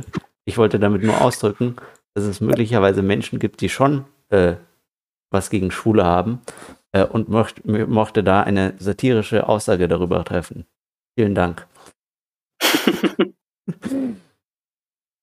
Das, das, ähm, das widerspricht sich einerseits so. Ähm, Aber beide Bewegungen sind halt mit der, ähm, mit der äh, letzten Weltwirtschaftskrise 2008 quasi nicht direkt entstanden, aber stark geworden. Ne? Seit 2008 haben wir überall in Europa und auch in den Vereinigten Staaten und so weiter haben wir halt diese ganzen rechten Parteien, die plötzlich aufploppten. Ne? In Deutschland mit ein bisschen Verzögerung ähm, gegen äh, den Globalismus. Und gleichzeitig 2008 ist dann quasi das, was ich Privarismus nenne, also diese, diese äh, äh, libertäre Idee, halt jetzt mit diesen Privatstädten anzufangen, das war auch 2008. Ne? Das war dann da, wo dann äh, Patrick Friedman anfing mit Peter Thiel, hier, lass uns doch mal Privatstädte aufbauen. So, und das, das ähm, sind beides quasi Entwicklungen, die aus, aus der Krise quasi vom Kapitalismus entstanden sind. Und die arbeiten aber auch gut zusammen. Also, also das ist, das, das ist wieder so ein ganz altes äh, äh Verschwörungsnarrativ der Marxisten, ähm, das äh, kann man an der Stelle vielleicht auch direkt debunken. Ähm, das äh, geht tatsächlich auf äh, Forschungsarbeiten, die vorwiegend aus der DDR kamen und von der DDR finanziert wurden, zurück. Ähm, und zwar ist das die Einschätzung, dass der Nationalsozialismus oder der Faschismus eine Konsequenz daraus ist, dass der Kapitalismus in die Krise geraten ist oder unter revolutionären Druck geraten ist und sich deswegen zum Faschismus oder zum Nationalsozialismus weiterentwickelt hat. Und das ist äh, eine Theorie, die eng mit der Theorie verbunden ist, dass irgendwie die Großindustrie oder das Kapital den Nationalsozialismus in Deutschland an die Macht gebracht hätte. Ähm, und diese ganzen Theorien, die wurden äh, hinlänglich, auch empirisch, also wirklich durch äh, Datenerhebung und Auswertung äh, widerlegt. Und äh, kein seriöser äh, Geschichtswissenschaftler hält diese Aussagen heute noch aufrecht. Ähm, das ändert nichts daran, dass Marxisten das gerne und häufig wiederholen, ähm, ist trotzdem ähm, aber eine, äh, ein, ein widerlegter, äh, ein mehrfach widerlegter seit den 70ern zum ersten Mal von einem Henry A. Turner und dann immer wieder ähm, widerlegter äh, Verschwörungsmythos, um das mal ganz offen zu sagen. Ja, ähm, nur kurz äh, nochmal wegen äh, auch, äh, ich meine, er hat es noch nicht gesagt, aber er wird es sagen, mit Krise des Kapitalismus. Ähm, das ist natürlich auch, äh, ja, eben mit der Wirtschaftskrise, äh, also, ja, es äh, ist natürlich die äh, österreichische äh, Theorie des Konjunkturzyklus, die äh, ja von Mises kommt und die Hayek dann auch ein bisschen weiterentwickelt hat und dafür auch den Nobelpreis bekommen hat. Ähm, um es ganz, ganz kurz auszuführen, ist es so, dass wenn der Staat oder wenn die Zentralbank die Zinsen runterdrückt, äh, dass dann Unternehmen nicht pleite gehen, die eigentlich schon pleite gehen sollten, äh, weil sie eben ja nicht äh, von Wert produzieren, aber sie bekommen billigen Kredit, deswegen können sie sich noch aufrechterhalten. Äh, eigentlich, wenn die Zinsen höher wären, wie sie es eigentlich sein sollten, dann könnten die äh, sich überhaupt nicht mehr äh, könnten die die Kredite überhaupt nicht mehr bedienen und wären damit geliefert. Äh, und dann würde sich das äh, Kapital eben oder ja, die Kapitalgüter würden sich neu verteilen ähm, auf eben andere äh, Gebiete. Ähm, und genau das äh, passiert dann auch. Äh, das nennt man dann, ja, das passiert dann im Crash, weil die ganzen eben so, ja, verbunden sind und dann äh, eben keine Abnehmer mehr haben und so weiter, gehen die dann auch unter und so weiter. Äh, und das passiert dann eben alles auf einen Schlag, äh, sodass dann eben äh, ja dieser äh, Crash kommt. Ja, also ist der Ursprung ist eigentlich die Zentralbank äh, und ja im Crash lösen sich eben die Probleme auf, die durch die Zentralbank geschaffen wurden. Also es ist keine Krise des Kapitalismus, sondern es ist eine Krise des Geldsozialismus. Vielen Dank. Kann man nur unterstreichen. Also auch, ähm, man darf es, äh, man kann es eigentlich auch nicht oft genug wiederholen. Diese, diese Kreditexpansion, ähm, die kommt nur zustande, weil es Staaten gibt. Also um das nochmal zu verdeutlichen. Äh, die Zentralbanken führen äh, mit ihrer Geldpolitik, mit ihrer staatlichen Geldpolitik und dem staatlichen Währungsmonopol dann zu dieser Kreditmengenausweitung, die dann äh, zu dieser ähm, ja, Fehlallokation von äh, Ressourcen äh, und Kapital führt, was dann in einer großen Marktbereinigung früher oder später immer korrigiert wird und immer korrigiert wurde. Und diese Firmen, die ähm, nur durch diese niedrigen Zinsen am Leben erhalten werden, äh, was uns der Staat ja häufig als äh, Erfolg verkauft im Zuge der letzten Finanzkrise, es ist kein Erfolg, das ist äh, äh, ein wie einen Tumor nicht bestrahlen und keine Chemotherapie zu machen. Das ist ähm, das Gegenteil von Erfolg. Ähm, der Anteil dieser äh, Zombie-Firmen, die eigentlich insolvent sein müssten, die werden äh, zumindest in den USA auf, ich glaube, bis zu 20 Prozent geschätzt äh, unter allen äh, Unternehmen. Ähm, und wenn die äh, zusammenbrechen, dann brechen nicht nur die 20 Prozent zusammen, sondern auch äh, viele, viele Firmen, die mit diesen 20 Prozent Geschäfte gemacht haben. Und dann geht das wie so, ein, wie so eine Reihe Dominosteine, geht dann äh, die ganze Volkswirtschaft den Bach runter. Und deswegen sind diese Finanzkrisen, diese großen, wirklich katastrophalen Finanzkrisen ähm, ein staatlich gemachtes Phänomen. Und äh, wie äh, Andi ja sehr richtig gesagt hat, keine Krise des Kapitalismus. Und äh, vielleicht auch noch, wie man sich das vorstellen kann in der österreichischen Schule, äh, ähm, also mit, mit echtem Geld, mit äh, äh, marktbasierten Zinsen, ähm, hätte man keinen großen Crash, sondern man hätte so einen permanenten äh, Prozess der Marktbereinigung, wo dann immer nur einzelne Firmen pleite gehen und nicht einfach ganze Sektoren einer Volkswirtschaft. Genau. Hoppe ähm, sagt, ähm, wenn er jetzt wählen würde, er wählt natürlich nicht, er, ist ja, er lehnt ja den Staat ab, deswegen wählt er auch nicht, aber wenn er wählen würde, dann würde er eher die AfD wählen als die FDP, weil in der AfD die Freiheitswerte sehr viel stärker vertreten sind als in der FDP. Ja, und, ähm, und das ist als freiheitsliebender Mensch kannst du die FDP einfach nicht wählen. Das muss man mal ganz ehrlich sagen. Das ist eine protosozialistische Etatistenpartei, die äh, ähm, besonders jetzt, seitdem sie in der Regierung ist, wirklich eine falsche Entscheidung nach der anderen trifft.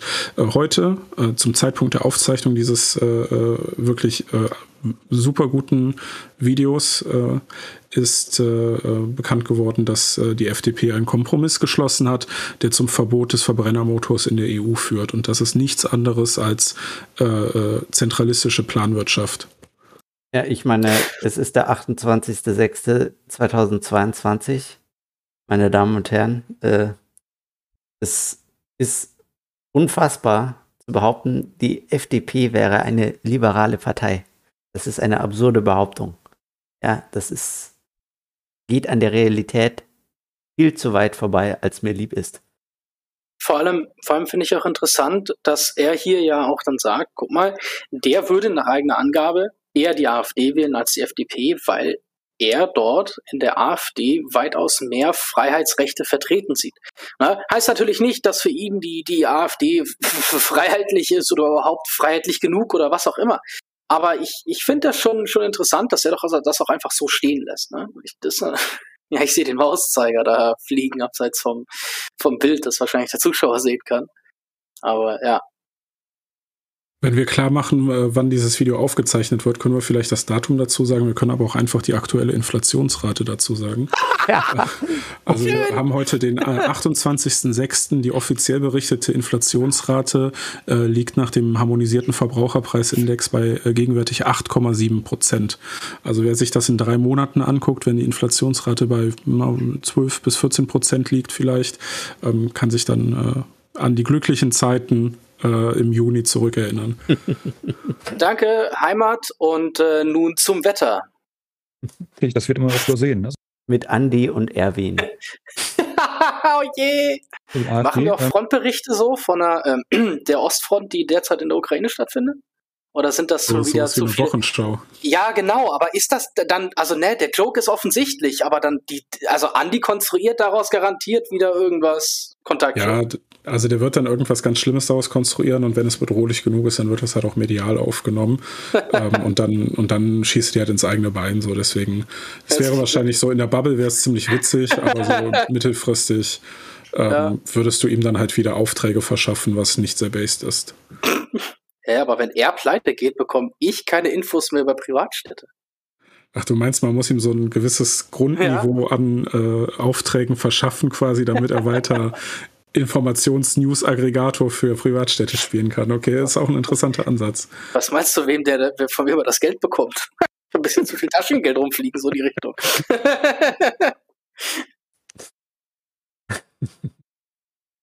äh, Heimatloser hat äh, im Vorgespräch gesagt, äh, dass wir vor Mitternacht noch fertig werden wollen. ja, ähm. funktioniert halt nicht. Da sieht man es wieder. Ja vertreten ja. sind als in der FDP. Ja, und, ähm, und das ist tatsächlich, das wird immer auch übersehen. Also die AfD, ähm, das ist richtig, wenn, wenn gesagt wird, hier Höcke hat seit der, seit der Entstehung der AfD immer mehr Land gewonnen, er hat sich immer mehr durchgesetzt ne, und die AfD ist immer mehr zu einer faschistischen Partei geworden. Aber gleichzeitig haben die eben noch Leute wie Böhringer oder wie ähm, Neoliberale in der, in der AfD, die auch wirkmächtig sind. Und da, das ist der, deren Problem ist, das zusammenzubringen. Und da gab es schon ähm, ähm, in den 30er Jahren von Herbert Marcuse gab es schon einen ganz wichtigen Aufsatz, ähm, wo er sich angeschaut hat, wie das dann eigentlich sein konnte, dass ähm, das Vielleicht kann man das ganz kurz einordnen, wer Herbert Marcuse ist, falls das irgendjemand nicht weiß. Äh, Herbert Marcuse ist ähm, ein marxistischer Intellektueller gewesen, der der Frankfurter Schule zugerechnet wird, das heißt im weitesten Sinne kritische Theorie, der äh, besonders prominent ähm, bei der 68er bzw. Studentenbewegung war, ähm, stramm links politisch, also stramm, stramm, stramm marxistisch, äh, neomarxistisch würde man wahrscheinlich heute sagen, ähm, so stramm, dass es bei der Studentenbewegung immer wieder Plakate gab, wo drauf zu lesen war Marx, Marcuse, Mao. Ähm, also da, äh, also aus der Warte und mit dieser Perspektive, mit diesem Wissen muss man halt auch jede Ausführung von Marcuse dann lesen und verstehen. Also es ging ihm äh, am Ende immer um den Sieg des Marxismus in Anführungszeichen und dementsprechend hat er auch seine Texte abgefasst. Umschlag gab zwischen, äh, eine Zusammenarbeit gab zwischen Nationalsozialismus und den, ähm, er nannte das damals den Liberalen, ne? wo dann der ähm, der erste Reichswirtschaftsminister eben auch ein Mann war von, äh, von August von Fink ähm, Senior. Ja, das, August von Fink Senior gehört ja ähm, Allianz und der Chef der Allianz, also der Geschäftsführer, der Vorsitzende. Äh, ich möchte hier übrigens noch mal kurz erwähnen äh, mit äh, Thema Kontaktschuld. Ja, Liberalismus, weil irgendwelche Irrlichter mit den Nazis paktiert haben. Ja, dass irgendwie Dutzende Liberale, hunderte Liberale, Dutzende Konservative von den Nazis umgebracht wurden, genauso wie halt äh, jeder politische Abweichler, der den Nationalsozialismus nicht super fand, irgendwann in der Gaskammer oder auf dem Schafott gelandet ist, ähm, wird hier wieder so einseitig den äh, den Liberalen irgendwie ans Bein gepinkelt. Ne? Man könnte ja auch mal erwähnen, dass die NSDAP in den 20er Jahren sehr, sehr oft mit den linken Kräften abgestimmt hat äh, auf Länderebene, dass die NSDAP zusammen äh, mit äh, den kommunistischen Parteien in Berlin den BVG-Streik organisiert hat. Ähm, man könnte auch mal erwähnen, dass äh, äh, die ähm, militanten Kommunisten zu Tausenden in die SA eingetreten sind, freiwillig, äh, so dass es äh, da wohl den Begriff im Volksmund der Sturmbuletten gab, außen braun, innen rot. Ähm, dann würde man ähm, ein vollständigeres Bild von der politischen Lage äh, seiner Zeit zeichnen. Also, aber das meine ich halt, man muss es, man muss halt verstehen, dass Marcuse Marxist ist. So natürlich erwähnt Marcuse nicht, dass, dass es eine breite linke Kooperation mit den Nationalsozialisten gab. Natürlich erwähnt Marcuse das nicht, weil er ein Interesse daran hat, es nicht zu erwähnen. Ich meine, ähnlich ist es mit Kemper auch.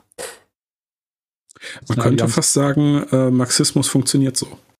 Hm. Das scheint mir eine Verschwörungstheorie zu sein. Verschwörungsmythos. Narrativ. Ah. Verschwörungsmythos, ja. Ah. Ja, okay. Ja, Verschwörungsmythos. Entschuldigung, bitte. Sorry für Fehler. Kommt direkt in JBM.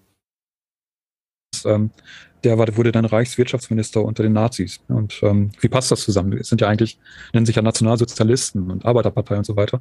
Und das hat damals schon Herbert Marcuse herausgearbeitet, dass es eigentlich doch ganz gut passt. Und ähm, das passt exzellent da zusammen, äh, weil äh, die Nationalsozialisten eine Arbeiterbewegung waren, eine Arbeiter- und Jugendbewegung. Ähm, zum Beispiel hat im Gau, das habe ich mir extra rausgesucht, äh, im damaligen Gau äh, im äh, Rheinland, Köln-Aachen, ähm, haben die Nazis sich zwischen Juni und August 1931 zu 75 Prozent aus äh, Mitgliedsbeiträgen finanziert. Das ist äh, dahingehend bemerkenswert, dass äh, das keiner bürgerlichen Partei gegangen ist, sich nur über Mitgliedsbeiträge weitgehend zu finanzieren, sondern die waren alle auf Spenden angewiesen. Das haben nur äh, äh SPD und NSDAP hinbekommen, sich durch ihre breite Arbeiteranhänger zu finanzieren. Vor allem, vor allem auch interessant finde ich hier wieder das Thema, dass natürlich Liberale jetzt in dem, dass es, dass es bei den Liberalen jetzt gerade nicht wirklich um das Thema der, der, der, der kulturell Liberalen geht, sondern der Wirtschaftsliberalen, ergo hier der Bogen zu den Kapitalisten, das ist ja, wo, wo es herkommt. Und ähm, naja, also dafür, dass die, die Nazis die Juden ja auch deshalb ja so verächtlich oder mit unter anderem den Stereotyp verächtlich gemacht haben, weil sie eben die Kapitalisten sind, ist das, finde ich, das auch wieder so, so bescheuert abstrus, immer diese Verbindung herzustellen. Ja, die Nazis und die Kapitalisten, die arbeiten zusammen und die gehören zusammen, weil na, hier was jetzt? Finden die Nazis, haben die Nazis sich das über alles ausgedacht oder, oder die müssen halt an jeder Ecke irgendwas drehen und irgendwas aus dem Kontext nehmen, damit es wieder mit dem Vorhergesagten zusammenpasst. Ja, also die Aussage, dass das Großkapital oder die Industriellen äh, die Nazis maßgeblich und langfristig finanziert hätten, gehört äh, definitiv ins Land der Märchen und Mythen. Die ist genauso wahr, wie Harry Potter wahr ist. Also das ist ähm, äh, absoluter Humbug, den äh, man an der Stelle nochmal noch mal erwähnen muss. Also da werden ähm, absolute also, das ist nie passiert. Das ist aus dem Country of Make-Believe ist diese Erzählung entführt worden. Äh, wer übrigens äh, ja genaueres über die Nationalsozialisten und ihr, ihren Sozialismus rausfinden will, äh, da gibt es ein gutes Video, äh, das ist fünf Stunden lang oder so, äh, von einem YouTube-Kanal namens Tick History. Äh, das heißt, glaube ich, Hitler Socialism. Ähm, sehr empfehlenswert. Da wird äh, ja nochmal rausgearbeitet, wie genau die Wirtschaftspolitik bei denen ausgesehen hat, äh, was Sozialismus überhaupt ist ähm, und wieso es egal ist, dass es nicht genau äh, Marxismus war, was die Nationalsozialisten gemacht haben, aber eben doch Sozialismus da müssen wir, glaube ich, aufpassen. Dass da wir äh, dürfen jetzt nicht die AfD jetzt nur sehen als eine Wiederholung der NSDAP, ähm, sondern da ist durchaus möglich. Ich finde, mit der Aussage schrammt der haarscharf an einer NS-Verharmlosung vorbei. Also zu sagen, dass die AfD eine Wiederholung der NSDAP ist, äh, unter dem Anbetracht der Gewalt, die schon vor der Machtergreifung der NSDAP durch die NSDAP ausgeübt wurde und dem, was die AfD macht, das ist schon, also da, da, das ist schon geschmacklos in meinen Augen. Ich möchte ja, das, das nur ja kurz nochmal wiederholen. Ohne jetzt für die AfD zu simpen übrigens. Das ist eine Kollektivistenbande sondergleichen, äh, die äh, widerlichste Rassisten in ihren äh, Reihen duldet und deswegen äh, für mich auch äh, eine absolute Müllpartei ist. Übrigens, okay, kurze Wiederholung.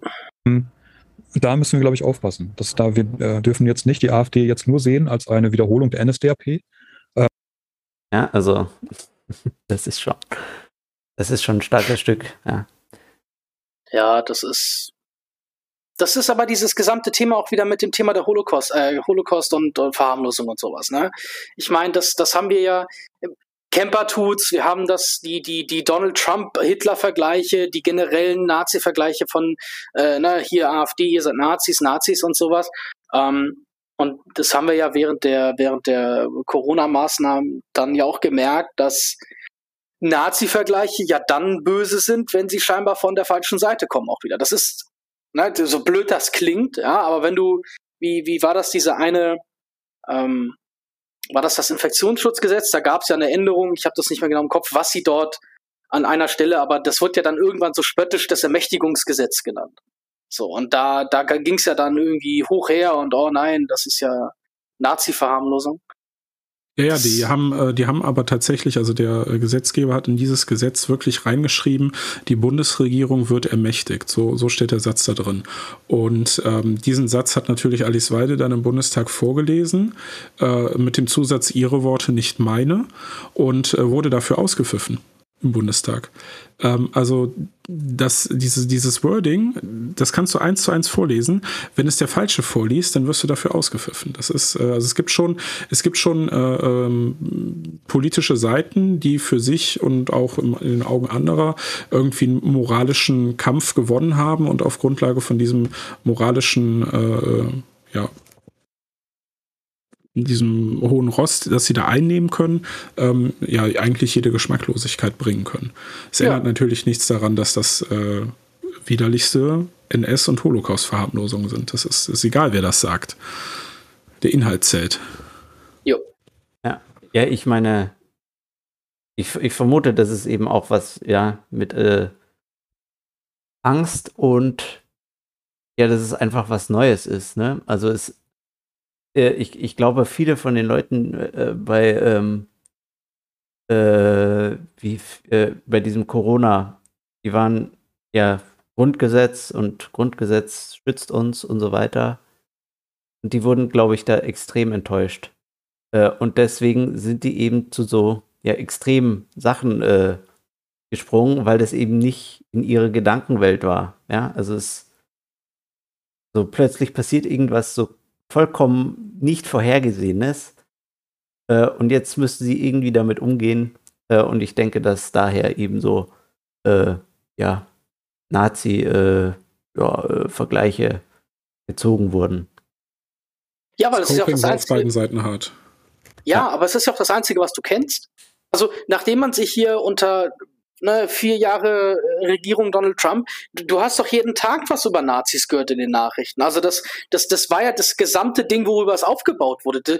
Wenn du, wenn du politisch wirksam irgendwas darstellen wolltest, dann wurde das immer gemacht mit, wir müssen handeln oder wir sind hier gegen, weil das ist Nazi. Ne, so kurz gefasst. So, ja, natürlich, wenn die Leute sagen, hey, nach meinem Empfinden geschieht mir hier großes Unrecht, ja, um das mal wertneutral zu, zu, zu formulieren. Natürlich schreien sie dann, dass das ist irgendwie nazimäßig, weil, weil sie eben sagen so, hey, ich, ich will diese Aufmerksamkeit, ich möchte dieses, dieses Unrecht, was ihr mir antut, möchte ich irgendwie loswerden. Ja, ich möchte nicht von diesem Unrecht betroffen sein, hört auf mich. Also, na klar, wenn man, wenn man so, so, so stumpf und stupide wird, dass man einfach aufhört zu differenzieren, ja, natürlich schmeißt man sich dann nur mit irgendwelchen bekloppten Plattitüden an den Kopf, aber ja, es, es hilft ja sozusagen auch der politisch der einen Seite. Ja, und vielleicht, also um das nochmal klarzustellen, also wir verteidigen hier weder die AfD noch äh, Trump oder sonst irgendwie äh, eine politische Partei. Oh ja, ähm, bitte. So, Nein, sondern wir, wir, äh, wir äh, kritisieren das von allen Seiten erfolgte Instrumentalisieren eines der schlimmsten äh, Menschheitsverbrechen oder das schlimmste Menschheitsverbrechen, was jemals begangen wurde, zum äh, politischen äh, Gewinn. Das ist einfach widerlich und äh, das äh, lehnen wir ab. Ja. Ja, nicht. Ich meine, äh, können wir, können wir das kurz auch ausschneiden und den Anfang der Folge packen, so als das, ich finde, das machen wir zum, zum Disclaimer äh, für alle Beiträge. Das finde ich eigentlich gut. Ja, ich, ich meine, äh, kannst du ja machen, wenn irgendwo irgendwie wirklich halt irgendein Genozid stattfindet, dann kann man schon mal so einen äh, ja, Holocaust-Vergleich machen, aber halt, ja, bei sowas ist es. Ja klar, die Deutschen, die haben das natürlich nicht gepachtet. Ne? Also du kannst, also jeder Staat kann äh, in der Theorie natürlich hingehen und äh, so einen industrialisierten Massenmord vornehmen. Ne? Das ist, äh, und dann ist natürlich ein Holocaust-Vergleich absolut angebracht. Ähm, aber dass äh, äh, man jetzt äh, Trump mit Hitler vergleicht, das ist absurd, das ist ekelhaft. Ich meine, ich, ich fand das auch immer, also wirklich, wo sich dann Leute irgendwie so über ja, diese Holocaust-Vergleiche von äh, der Querdenker-Szene dann aufgeregt haben, fand ich echt immer äh, teilweise dann ein bisschen heuchlerisch, weil das halt dann eben teilweise genau die waren, äh, die sonst den ganzen Tag ja. mit Holocaust vergleichen, um sich werfen. Ja. Also. Ja, das stimmt schon. Zweite Show. Also diese Bigotterie, das können, äh, das können sie. Ja, ich, also ich meine, wenn Donald Trump irgendwo ankommt, ist die, äh, ist die zweite Show nicht mehr weit. Äh, wenn ja irgendein Querdenker sein. Ja, diese die Bildsprache, die hat man ja auch aktiv geschürt bei Trump. Ne? Also ah. diese Kinder, die dann in Käfigen gehalten wurden an der Grenze, was natürlich zu verurteilen ist. Niemand möchte Kinder in Käfigen sehen. Ähm, das war ja ganz bewusst so geframed, dass das irgendwie so äh, äh an die, an die Auschwitz-Bilder erinnern soll oder an, an, an grundsätzlich an die Holocaust-Bilder, an die ja. Judenverfolgung. Ja, das war ja ähm, eklig. Ja, und meine, ohne das jetzt in Schutz nehmen zu wollen, auch alles, aber da war ja auch wieder der Gag, dass die Bilder, die sie genommen hatten, damals unter Obama aufgenommen wurden. Weil das ja keine neuen Sachen waren, die existierten. Ja, und und was dieses, was mir gerade einfiel zum Thema hier der, der erlaubten oder der richtigen Nazi-Vergleiche oder was, ähm, das gab doch die eine, die heißt, glaube ich, ähm, ähm, Sarah Bosetti, die macht so ein Satireformat hier in den Öffis. Und also wir schreiben mal bitte Satireformat in Anführungszeichen, aber die hat vor ein paar Monaten irgendwie ähm, dann diese, ich sage jetzt mal die Querdenker so so oder oder irgendwie eine dieser dieser Corona Maßnahmen äh, Gegner Gegnerbewegung ähm, hat sie dann als als Blinddarm der Gesellschaft bezeichnet. Und scheinbar scheinbar sie hatte so ein, so ein Video auch rausgebracht, das jetzt erklärte, ne, das ja, weil mit diesem Nazi, der das mal gesagt hat, hat das nichts zu tun. Aber das ist eins zu eins äh, Rhetorik gewesen, die mal ein äh, hochdekorierter Arzt unter den Nazis gebracht hatte. Und das ist ja. dann auch so, wo man sagen kann, okay, guck mal, jetzt hast du hier so eine Rhetorik, die, sorry, aber das ist Rhetorik, die dazu ge, ge, genutzt wurde, damals von einem Nationalsozialisten, Menschen als unnötiges und und, und also das unnötige Anhängsel, das eigentlich nur Probleme ja. macht. Ne? So Als Ballast für den gesunden Organismus. Genau, und, und das wird dann eins zu eins übernommen. Und ich finde, dann könnte man schon mal sagen, so, sorry, aber ab, ab dürfte ich jetzt einen Vergleich ziehen zu den Nazis? Und da würde ich persönlich sagen, also ja, heilige Scheiße, ja, wenn man sich rhetorisch, unironisch den gleichen Mitteln bedient, in, in einem so ziemlich übertragbar identischen Kontext, aber gut, das ist, ähm, ja, glaube ich. Äh, gen genug zu diesem einig. Thema, ja. denke ich. Wir sind bereits äh, von YouTube äh, entfernt. Scheiße. Ab, ab sofort gibt es die Folge nur noch im Darknet. ja. Vor Browser und alles. Auf Twitch mit parallel laufendem äh, Bikini-Stream. Ähm, Miss Marktradikal, bereiten Sie sich vor. Danke. Ah, ich dachte, das mache ich, den Bikini-Stream. Ah, okay. Ey, ihr könnt auch gerne gemeinsam äh, und so. Ich weiß nicht, wie sieht's unbasiert wollt ihr auch mitmachen. Ja, dann Schlammcatche ja. ich in Bikini mit unbasiert. Ja, ja das finde ich richtig und wichtig. Da ist durchaus möglich, dass da was Neues entsteht. Neue Formen von Faschismus, die wir noch gar nicht auf dem Schirm haben. Ne, die, ähm, weil, weil ich eben denke, ähm, also wenn ich zu viel rede, einfach unterbrechen. Ich, ich, ich finde halt auch diese Blindheit von dem Camper, finde ich halt genial. Ne? Der warnt die ganze Zeit vor einem äh, äh, Kapitalismus getriebenen äh, äh, Faschismus, der dann irgendwann kommen soll. Und das ist dann ganz schlimm. Ähm, weil äh, er diese, dieses Märchen erzählt, Faschismus wäre die Entwicklung aus Kapitalismus. Ähm, Gleichzeitig lässt er aber völlig unter den Tisch fallen, dass die Ideologie, für die er simmt, einfach mehr Menschen umgebracht hat, ohne jetzt Leichenberge äh, ab, gegeneinander aufwiegen zu wollen. Aber der, der, der, der Sozialismus, den er schilt, ja, der hat einfach ein Mehrfaches äh, der Menschenleben gekostet, äh, äh als jetzt der Nationalsozialismus im Konkreto. Und äh, diese, diese Blindheit, also wenn, wenn, wenn er sich ehrlich machen würde, dann müsste er sowohl vor dem Sozialismus als auch vor dem Faschismus warnen. Ja, ähm, ich mache mal weiter. Wir müssen das Ding auch mal fertig bekommen. Was? Ja, voll. Wir sind nicht live? Scheiße.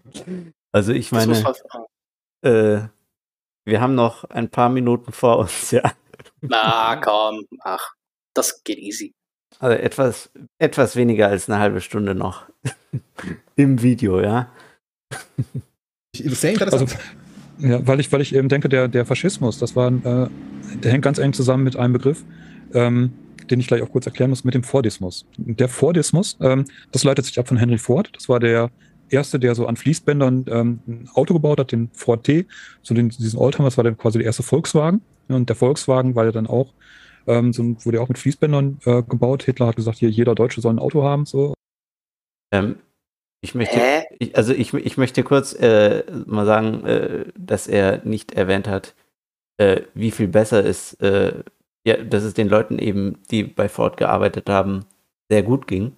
Ähm, und auch Leute sehr gerne bei Ford arbeiten wollten und das, äh, ja, ich sag jetzt mal ein ja, er schwurbelt ja bewusst so ein bisschen ja. rum. Also Fordismus, das ist ja aus der äh, äh, Gesellschafts- oder Wirtschaftswissenschaft, äh, ähm, ist das ja ein äh, Prinzip, was im Prinzip, äh, Prinzip, was im Prinzip, ist das eine, eine Methode, die sagt, ähm, standardisierte Produkte, äh, fließbandgetriebene Massenfertigung und hohe Löhne für die Arbeiter zur Nachfragestimulation.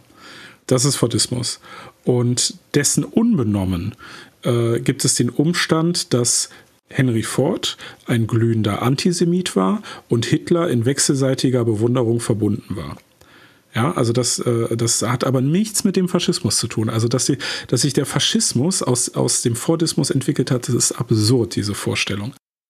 Ja, meine Damen und Herren, also wenn ich von wem Geld bekomme, dann bedeutet das, dass daraus Faschismus folgt.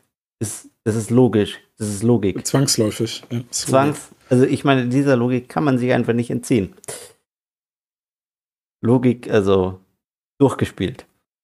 Und das Auto wurde dann auch nach diesem traditionellen Familienmodell gebaut. Ne? Am Steuer sitzt der Mann, an Beifahrerin ist die Frau und hinten sitzen dann drei Kinder, eine traditionelle. Das ist auch ein Märchen. Es wurde so, nicht das Auto gebaut nach dem traditionellen Familienmodell, äh, sondern das Auto wurde der Nachfrage angepasst. Und weil die meisten Leute sich mit ihren Familien nur ein Auto leisten konnten, musste mit diesem Auto halt alles gemacht werden, was eine Familie machen wollte mit diesem Auto. Also es ist Blödsinn, dass da irgendeiner saß und sich gedacht hat, äh, ja, ich bin äh, aber äh, Fan von dem äh, patriarchalisch-sexistischen Monopolkapital und deswegen baue ich jetzt das Auto so, dass die Frau der Beifahrer ist und die Kinder hinten sitzen. Also das ist totaler Blödsinn. Äh, übrigens Thema Nachfrage. Angebot und Nachfrage äh, hat auch nichts mit Markt zu tun. Zitat Andreas Kemper. Nee, nee, das ist Faschismus auch. Ah ja, ja, stimmt. Stimmt eigentlich. Wissen ja. viele nicht. Das ist ein, also es ist, ja, es ist wirklich ein unbekannter Fakt. Es muss wirklich mehr in den Vordergrund treten. Unbedingt. Für die äh, eine Million Euro Frage bei Wer wird Millionär muss man sowas wissen. Ah. Und das, dieser Fordismus, der hat eigentlich alles bestimmt in, in den letzten 100 Jahren. Das, ähm, die Arbeitsproduktion. Ja, das stimmt auch nicht. Also, das stimmt wieder nicht. Da muss ich sagen, weil ich da auch äh, persönlich betroffen bin, beziehungsweise fachlich betroffen bin. Das ist natürlich absoluter Nonsens. Äh, äh, der Fordismus war sehr, sehr wichtig und auch ein äh, großer Treiber der Wohlstandsvermehrung äh, breiter Teile der Bevölkerung. Ähm, er wurde aber äh, schon längst durch andere Modelle abgelöst und es gab auch schon vor dem Fordismus extrem einflussreiche ähnlich gelagerte Methoden, zum Beispiel das Scientific Management äh, oder der Taylorismus, wie er damals hieß. Und ähm, was wir jetzt im Moment eher erleben, das ist kein Neofordismus, wie ihn dann äh, aufbauend auf Gramsci die Marxisten in den 70ern äh, postuliert haben, sondern was wir heute sehen, das ist eine Retailerisierung. Das führe ich jetzt nicht aus, das könnt ihr selber googeln, aber das äh, ist äh, was, äh, was wir im Moment erleben. Das hat nichts mit Fordismus zu tun. Das Lexikon hat keinen Bock mehr auszuformulieren. Das äh, Lexikon möchte gleich schlafen gehen. ne, Fließbandarbeit, dann äh, Massenprodukte und ähm, die Arbeitersiedlungen wurden dann auch gebaut und ähm, es gab dann im Fernsehen erstes, zweites Programm, vielleicht ein drittes Programm. Es war eine sehr große Einheitlichkeit, Massenproduktion, Einheitlichkeit.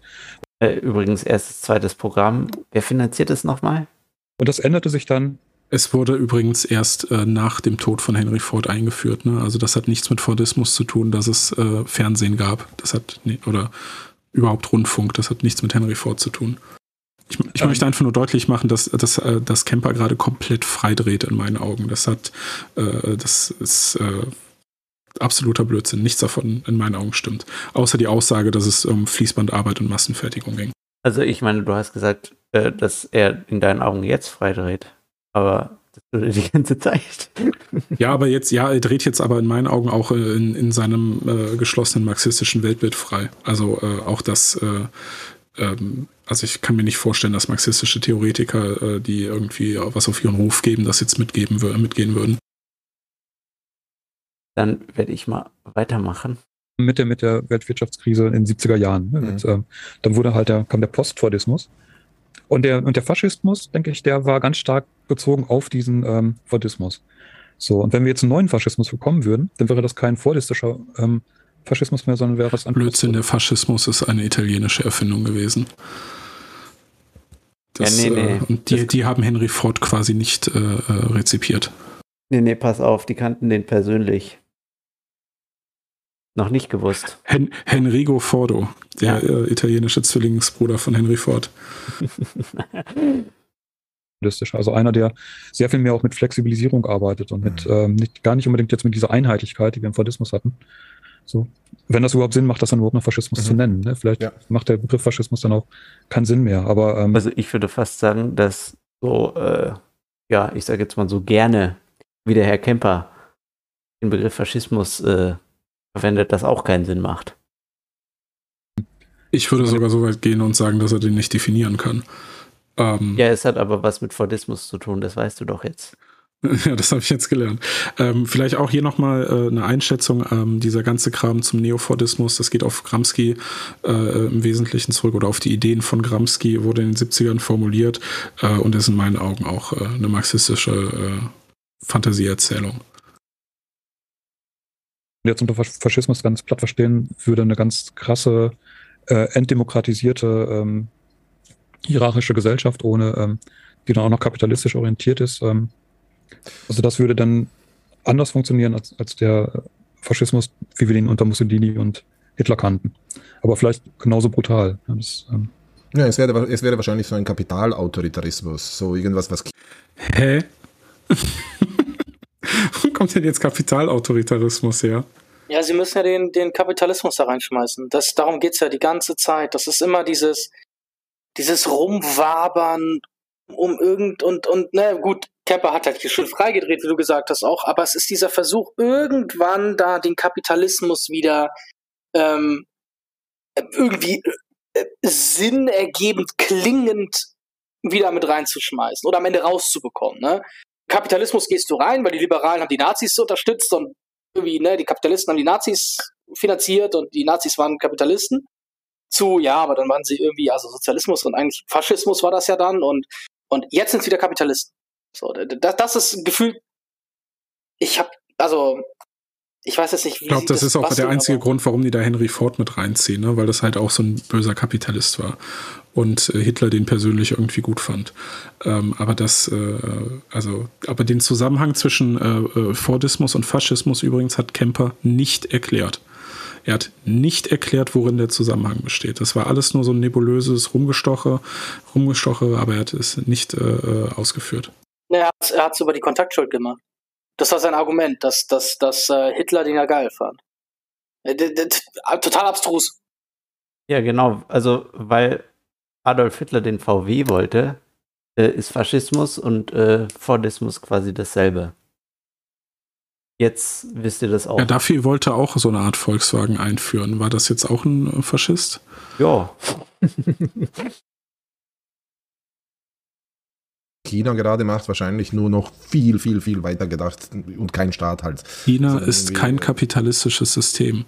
Also wenn wir über die ökonomische Organisation reden, dann ist China in meinen Augen am ehesten äh, nationalsozialistisch äh, im Sinne von, es gibt eine äh, parteiliche Staatsführung, die äh, sich die Un Wirtschaft zum Untertan gemacht hat und äh, dort äh, ja im Prinzip eine Kommandowirtschaft, eine Form von Kommandowirtschaft etabliert hat, wo so lange äh, freier Markt herrscht, wie es halt den Parteizielen und den Parteilinien entspricht. Und wenn da einer aus der Reihe tanzt, wie zum Beispiel Jack Ma von Alibaba, dann ähm, ändert sich das auch ganz schnell wieder. Ja, ja was sie sich, das ist eigentlich ein schönes Merkmal, ist eben diese das, das Einsetzen der Parteifunktionäre in die obersten Ebenen, also in die Kontrollebenen jeder, jedes Großunternehmens. Das gilt ja auch für internationale Unternehmen. Die haben auch alle ihre, die, die Parteifunktionäre in den Vorständen dort drüben sitzen. Und mehr oder weniger haben die Nazis das ja auch so gemacht. Lohnenswertes so Buch äh, dazu übrigens, äh, das Buch Vampire Economy, Doing Business Under Fascism. Das gibt es, glaube ich, kostenlos auf, dem, äh, auf der Webseite von diesem äh, ja, Mises. Also auf mises.org gibt es das, glaube ich, kostenlos. Meine ich. Nomenklatur, die aus Kapitalisten besteht, halt im Endeffekt, wahrscheinlich. Oder, also, ich glaube, das ist, wohin wir steuern. Und ich denke auch immer, wenn es um die AfD geht, da wird mir gerade von Linken zu viel Fokus gelegt auf diese völkische Seite und viel zu wenig auf diese neoliberale, wo ich mir immer denke, die AfD ist in erster Linie gegründet worden als eine neoliberale Partei. Es ist eine neoliberale Partei. Es ist eine höchst wirtschaftsliberale Partei, die äh, ja halt diesen zweiten Flügel hat. Aber selbst dieser Flügel ist ja auch prokapitalistisch, also so ist es nicht. What? Äh, hat er gerade also Höcke? Ja. Oh Gott. Ach ja. So ein Blödsinn. Das ist so ein Quatsch. Höcke ist alles, aber kein Kapitalist und sein Flügel auch nicht. Der redet von einem solidarischen Patriotismus, der kritisiert den Raubtierkapitalismus und neoliberale Ideologien, äh, beschwert sich über Kürzungen von Sozialleistungen. Das ist kein, das sind also noch nicht mal nach den Definitionen von, von, von Kemper wäre das in irgendeiner Art und Weise kapitalistisch oder neoliberal.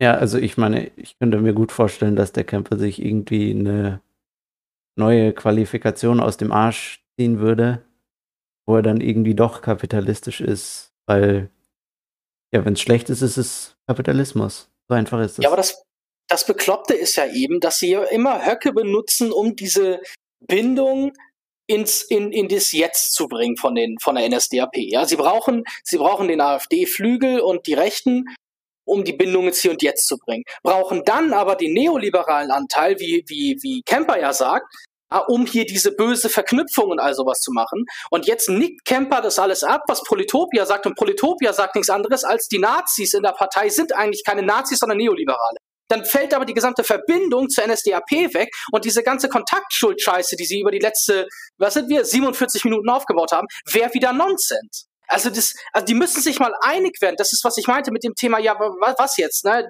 Hier dieses, dieses äh, Judenkapitalismus, böse, die NSDAP fand, ne, das war ja deren Propaganda-Ding, ja. Die, die müssen sich mal darauf einigen, welches Narrativ die überhaupt haben wollen, weil sie können nicht jedes Narrativ dann wieder irgendwie umändern, wenn sie zwei Schritte weitergegangen sind. Weil dann gibt es zwei Schritte rückwärts gedacht keinen Sinn mehr. Das ist, das ist heilige Scheiße, mein Gott, ey, ich bin, ich bin halb am Abdrehen. Sorry, Leute, das ist aber, das ist so viel, das ist intellektuelle Armut wie sonst was. Also ich weiß ja nicht, hört Proletopia dem Camper eigentlich zu? Weil für mich war es zwischen dem Mal, wo, wo Camper das gesagt hat oder was, war es bestimmt eine halbe Stunde oder Stunde, ja, von Zeit vergangen. Bei ihm waren es zehn Minuten im Video. So, und er hat, er hat er, er hat es schon mal nicht gerafft, was Kemper gesagt hat, aber jetzt nickt Kemper das trotzdem ab. Sorry, bitte, fahrt fort. Ich raste hier jetzt bei gemutetem Mikrofon bei der Haus. Herr Nägel. Immer für einen Spaß. Ja, ist doch wahr, das ist doch bekloppt hier. Wie soll man die denn ja. ernst nehmen? Nee, kannst du eigentlich nicht. Also das ist halt, äh, es ist eigentlich fast egal, was du sagst, solange du am Ende äh, Kapitalismus und Privateigentum äh, negativ framest. Also es ist völlig egal, was du sagst. Es muss halt nur negativ für Kapitalismus und Privateigentum sein. Und äh, da ist dann äh, äh der Nationalsozialismus äh, unglaublich beliebt, weil das halt so das maximal Böse ist. Äh, äh, und wenn du dann diese Mentalakrobatik tatsächlich irgendwie so semi-valide hinkriegst, da eine Verbindung herbeizuschwurbeln, dann kriegst du mad Respect von deinen Fellow Marxist Friends, würde ich sagen. Ich möchte hier nur mal ganz kurz äh, auf den Chat äh, von äh, Polytopia äh, hinweisen. Da hat eine geschrieben, wow, spannend, das mit Fordismus und Postfordismus zusammenzudenken. Ja, also ist, ist spannend, ja. Das, äh, ich finde ich, ich find auch, wie, wie heißt der? Kann, ich kann den Namen nicht, nicht, nicht entziffern bei dem kleinen Fenster, wie ich das offen habe. Aber wer AfD mit NSDAP vergleicht, ist Lost. Ja, da, ja, dem kann man nichts weiter äh, hinzufügen. Das ist ja. absolut Lost. RSSK Lost 149 auf Twitch. Lost ist eben der Fachbegriff für Holocaust-Verharmlosung. Ja, äh, übrigens hat Andreas Kemper Lost mal als Fachbegriff äh, bezeichnet. Unironisch. Lost, ja. wer Lost als Fachbegriff verwendet. ja, Lost ist äh, beliebig undefinierbar. Bisschen wie Neoliberalismus. Aber Genau, aber Props an die, die Lost benutzen. Sind wahrscheinlich die Props. Ja, ich wollte gerade sagen, Props an die Props, die Lost benutzen. Weiter geht's! Ja, nur gegen das globale Kapital. Also das globale das, äh, Kapital. Firmen wie weit ist es vom globalen Kapital bis zum globalen Judentum? Also das sind halt ähm. auch schon so, so proto-antisemitische äh, Zungenschläge, finde ich, die dann in so Diskussionen schnell mal reinkommen. Ja, ne, das ist ja auch. Äh, ja, ich ich würde sagen, es ist oder ich würde, ich kann das jetzt nicht äh, klar äh, nachweisen, aber. Mein Anwalt hat mir geraten. ich, ich, ich, ich, nee, nee, ich, ich würde halt vermuten, dass es so ideengeschichtlich äh, so war, dass er sich halt irgendwann mal einer gedacht hat, ja, mit diesem, ähm, dass die Juden jetzt so scheiße waren, da kommen wir jetzt nicht so mehr mit durch. Also sagen wir jetzt einfach eher der globale Kapitalismus. Weil ja, es, sind, es sind halt so Chiffren, ne? Äh, ich, ich meine, du findest ja bei Marx auch, also äh, äh Marx war Antisemit. Äh, über die Judenfrage oder so. Oder ja, die Judenfrage. Auch eigene so ein, Bücher drüber geschrieben. Es, auch, es auch so ein lustiger ein, Text, ja. Also, oder ja, es, als lustig kann man ihn nicht mehr bezeichnen eigentlich. Das ist ja. Ja, da fällt mir ein Zitat über ein, ähm, naja, äh, Mitbürger Karl Marx ein, ein äh, Mitglied der BPOC Community, aber dieses Zitat darf ich nicht äh, zitieren, da das äh, tatsächlich strafbar ist. Ich vermute, so schlimme ist, Wörter benutzt ich, ich vermute, dass es um einen jüdischen Mitbürger. Ich vermute. Ah, das war stimmt. Der war sogar auch noch jüdisch. Ich, ich vermute, dass es um, äh, um einen Mann namens äh, Ferdinand Lassalle geht. Das könnte sein. Also, das äh, kann ich weder bestätigen noch abstreiten. also äh, es, äh, er, er, nutzte Begriffe über ihn, die man heute als nicht politisch korrekt äh, einordnen würde. Ich glaube, da würde auch vielleicht der Herr Kemper zustimmen. Hat er nicht sogar das, das, das harte R-Wort benutzt? Ja. Ja, das ist, ich würde so nämlich deshalb behaupten, das ist sogar strafrechtlich relevant. Ja, gut, aber er lebt ja nicht mehr. ja. Karl Marx ausbuddeln und verurteilen wann? Ja, gut, dann würden wir gegen so ein paar äh, Rechtsgrundsätze verstoßen. Thema, damals war es ja noch nicht strafbar. Aber gut. Ja, man, man wirft uns ja vor, dass wir zurück in den Feudalismus wollen. Und im Mittelalter hat man Leichen ausgebuddelt und verurteilt. Ah, ja, ich meine, die Jungs von der LDJ sind wieder auf dem Weg in den Neo-Feudalismus, Neo ja, also. Neo, Neo, Neo, Neo, Neo-Feudalismus. Ja. Ich meine, es wird jetzt aber noch, es wird jetzt aber noch wilder mit der, wie er ausführt, äh, dass es jetzt scheinbar äh, gleichzeitig globales und nationales Kapital gibt. Ja, bitte. Ich will, ich, ich habe Bock auf diese Verschwörungstheorien. Die sind langsam echt witzig geworden. Ah. Ähm, aber die nationalen Kapitalisten unterstützen sie ja trotzdem. Also das, das, das ich spule noch, spul noch mal kurz zurück. Wir haben ja doch äh, jetzt eine Weile Nee, ich glaube, ich glaub, er hat einfach wirklich nur gesagt, du hast die globalen und die unterstützen die nationalen oder umgekehrt. ja, aber halt dass, dass, die Zuhörer das äh, besser einordnen ja, können. Flügel hat. Aber selbst dieser Flügel ist ja auch prokapitalistisch. Also so ist es nicht. Sie sind ja nur gegen das globale Kapital. Also sozusagen, dass äh, irgendwie Firmen von außen reinkommen und irgendwas machen ähm, aber die nationalen Kapitalisten unterstützen sie ja trotzdem. Also das, das, das würde sich ja nicht ändern, dass, dass irgendwie Großunternehmer trotzdem Macht haben. So, das würde ja dafür. Ja, klar, die wollen, die wollen, ja. Die wollen natürlich nicht die, die Marktwirtschaft abschaffen. Ne? Genau. Das, ähm, die geben sich dann antikapitalistisch, aber nicht im Sinne, dass sie jetzt äh, tatsächlich für einen Sozialismus wären. Das, das ist, ist, klar. Doch, sie wollen literally die Marktwirtschaft abschaffen. Das war das Erste, was die Nazis gemacht haben. Ganz ehrlich, wer Löhne, Mieten und Preise festsetzt, schafft die Marktwirtschaft ab, weil dort wird der Preis gebildet. Und wenn ich den Preis staatlich festsetze, dann schaffe ich die Marktwirtschaft ab. Ähm, und ich fände es schön, wenn sich Linke mal entscheiden könnten, ob es jetzt äh, nationales Kapital, äh, ob es jetzt nationale Kapitalisten äh, äh gibt oder ob äh, Kapital nicht äh, ähm, mittlerweile globalistisch ist. Das ist ja das, was sie in ihrer Globalisierungskritik immer wieder anführen. Also hier wäre mal schön, wenn man da eine Klärung herbeiführen könnte, wie ich jetzt Kapital, ist das jetzt international, ist das national, beherrscht es die Welt oder beherrscht es nur ein Land? Ähm, da wäre ich mal für eine Information dankbar. Internationalsozialismus. Ähm, mhm. ähm, ich denke halt, das hat einfach auch damit zu tun, ähm, es gibt einfach Nazis auf der Straße. So, und äh, die sind ja auch äh, nicht ungefährlich. Wir haben diese Anschläge, wir haben die antisemitischen Anschläge, rassistische Anschläge und so weiter. Und die, dieser Flügel von Höcke ist ja nicht nur deswegen gefährlich, weil irgendwann mal vielleicht eine Machtübernahme drohen könnte, sondern auch aufgrund äh, der Straße, ne? weil die da eben auch ähm, national befreite Gebiete haben, die bringen Leute um und, und so weiter. Das, also ich meine, Straße klingt natürlich, also als Mitglied der Anti-Straßen-Aktion möchte ich mich davon mal ganz klar distanzieren.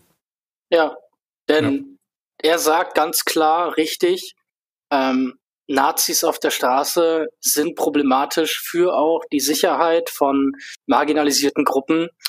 Ähm, wir Libertären und ja, ich kollektivisiere, äh, also ich kollektiviere jetzt leider, äh, Verzeihung, wir als Libertäre hassen Straßen ähm, und wollen sie abschaffen. Deshalb ähm, setzt euch für Libertarismus ein, damit auf Straßen keine Nazis mehr rumlaufen können. Vielen Dank für, äh, für Ihre Unterstützung. Libertärer Straßenhass ist praktischer Antifaschismus. Ja, ja und, und. Dann merkt euch. Also ich meine, das mit den Straßen, das löst eigentlich alle Probleme. Ja. Klimawandel, keine Autos können mehr fahren.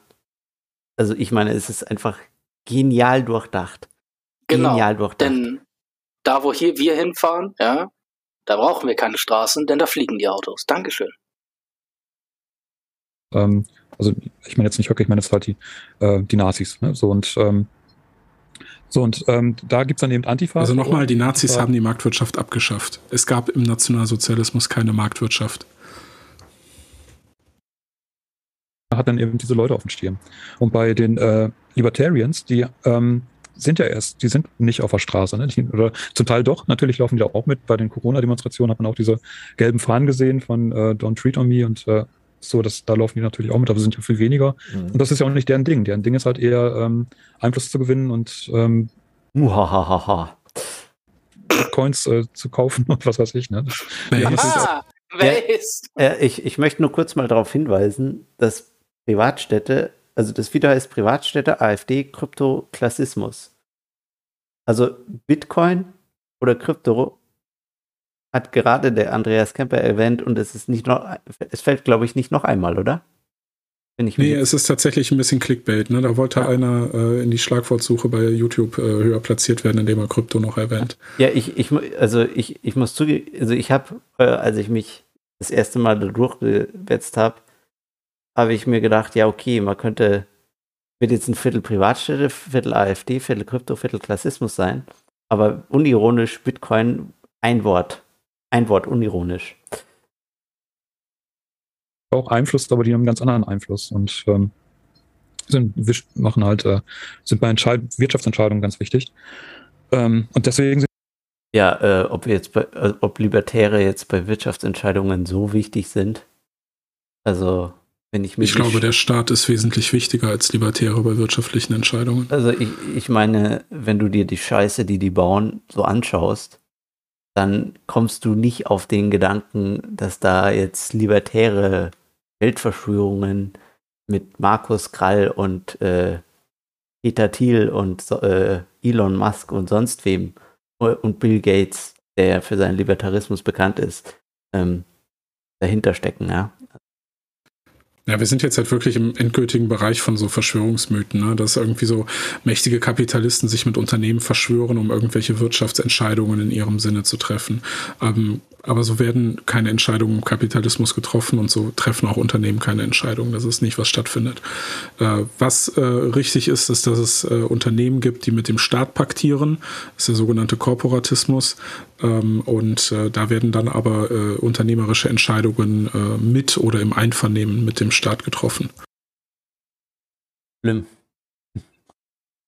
sind die halt unsichtbarer. So, die sind aber nicht ähm, unbedingt ungefährlicher. Ja, ich denke mir auch, es ist auch äh, nicht. Warte, nur, sorry, nur ganz kurz. Ich möchte nur kurz dann fürs Protokoll, wie es so schön heißt, festhalten, dass er unironische Nazis, die auf der Straße rumrennen und Anschläge begehen. Ja, wir reden über, das war das explizite Beispiel mit Anschlägen, dass das, das, das Töten ja, ja, von Menschen, ja. dass er das gleichsetzt mit Libertären, die die Bitcoins kaufen und, und äh, scheinbar dieses ominöse wirtschaftliche Entscheidung treffen, was ja absolut Blödsinn ist. Also er setzt das gleich mit Leuten, die Bitcoins kaufen und wenn man Bitcoins kaufen jetzt als als dann im Prinzip ein Versuch der Autonomie oder des, des, des Ungehorsams, ne? Ich meine, die Bitcoin-Community ist ja auch ein Riesending, ja. Aber diese Art von Widerstand gegen diese Zentralbanken, die Widerstand gegen die staatliche Kontrolle nimmt und, und die, die absolut gewaltfrei ist, die, die niemanden tangiert, dass ein absoluter reiner Ich entziehe mich dem System ist und das gleichsetzt mit dem aktiven Umhergehen und dem, und dem äh, äh, Erschießen und Hinrichten, Exekutieren von Menschen, das ist ja schon mal, das ist heil, also heilige Scheiße, Camper, du hast gerade einem Bodenlosen fast den Boden ausgetreten. Ja, ich Leck meine. Ich, ich meine, äh, ja, es ist, es ist halt, es ist halt enorm gefährlich für ihn, äh, wenn Leute äh, sich entziehen, weil er sich halt nicht durchsetzen kann. Er benötigt Gewalt äh, und äh, Libertäre wollen die ihm entreißen, aber er braucht sie halt. Und deswegen sind Libertäre für ihn gefährlich für ihn. Oder nicht für ihn persönlich, aber für sein Narrativ und so und das, was er haben will. Wir, ste wir stehen in seinem Weg, wir stehen in seinem Weg. Das ist ein Problem für ihn, was er based ist ist diese Bewegung jetzt neu mit den Privatstädten? Man kennt es auch nicht. Ich muss auch zugeben, ich würde es absolut nicht kennen, wärst nicht du da. Also so. Und übrigens, ich muss auch Werbung für dich machen. Du hast ein Buch geschrieben, das ist jetzt gerade rausgekommen. Du hast ein Buch geschrieben, deswegen äh, dieses, dieses Buch heißt Privatstädte, Labore für einen neuen Manchester Kapitalismus. Äh, das ist jetzt erst rausgekommen vor einem Monat. Äh, das kann ich nur empfehlen. Äh, und du hast auch öfters darüber geredet, über diese ganze Gefahr. Und vor allem hast du das gesagt, bei Hans-Hermann Hoppe war das die Geschichte, wo, wo man ihn gefragt hat, naja, du als Antidemokrat, tut der Verfassungsschutz denn eigentlich nichts gegen euch? Und dann hat er, hast du eben damals erzählt, dass er gesagt hat, äh, die haben gar keine Kategorie für sowas. Also das ist ja. so neu, das ist so eine neue antidemokratische Bewegung. Das hat sich äh, mittlerweile aber geändert. Ja, jetzt gibt es ja mittlerweile dieses äh, die verfassungsschutzrelevante Delegitimation des Staates. Was ja basic Delegitimierung heißt das, ja. Das habe ich hier im Protokoll stehen. Ich, ich möchte. Ich, ich, ich, richtig der CIA, meine ich, Güte. Ich möchte persönlich, persönlich in dieser Kategorie namentlich genannt werden. Bitte sehr. Ich also ich finde, also, also es macht halt auch eigentlich so formal keinen Sinn, dass ein Hans-Hermann Hoppe gegen äh, jetzt vom Verfassungsschutz beobachtet wird, weil er ja keinen gewaltsamen Umsturz vorhat. Ne? Von ihm geht ja so äh, keine, äh, äh, keine, keine Gefahr aus, dass er irgendwie gewaltsam, wie nennen die das, die freiheitlich-demokratische Grundordnung äh, abschaffen möchte oder die Bundesrepublik äh, irgendwie in ihrem Bestand gefährdet. Das also ist völlig absurd, dass man jemanden wie Hans-Hermann Hoppe von, vom Verfassungsschutz beobachten möchte. Ja, ich meine, es, Nee, ja, Andi, bitte für aus. Ja, ich, äh, ich meine, es ist ja, also, ja, wir, wir, äh, Libertäre sind ja eben einfach nicht äh, so gestrickt, äh, dass die anderen ihnen das aufzwingen wollen. Ne? Also wenn man sich zum Beispiel mal ja das ganze Konzept des Algorithmus und Bitcoin und so anschaut, da geht es ja eigentlich darum, in Ruhe gelassen zu werden äh, und was selber zu machen. Äh, ich meine, Libertäre sind keine Gefahr für andere Menschen, ja, also außer wenn du halt so ein ja, Sozialist wie der Klempner da bist, äh, der dir dann ja per Zwang und Gewalt ähm, seinen Preis aufzwingen will.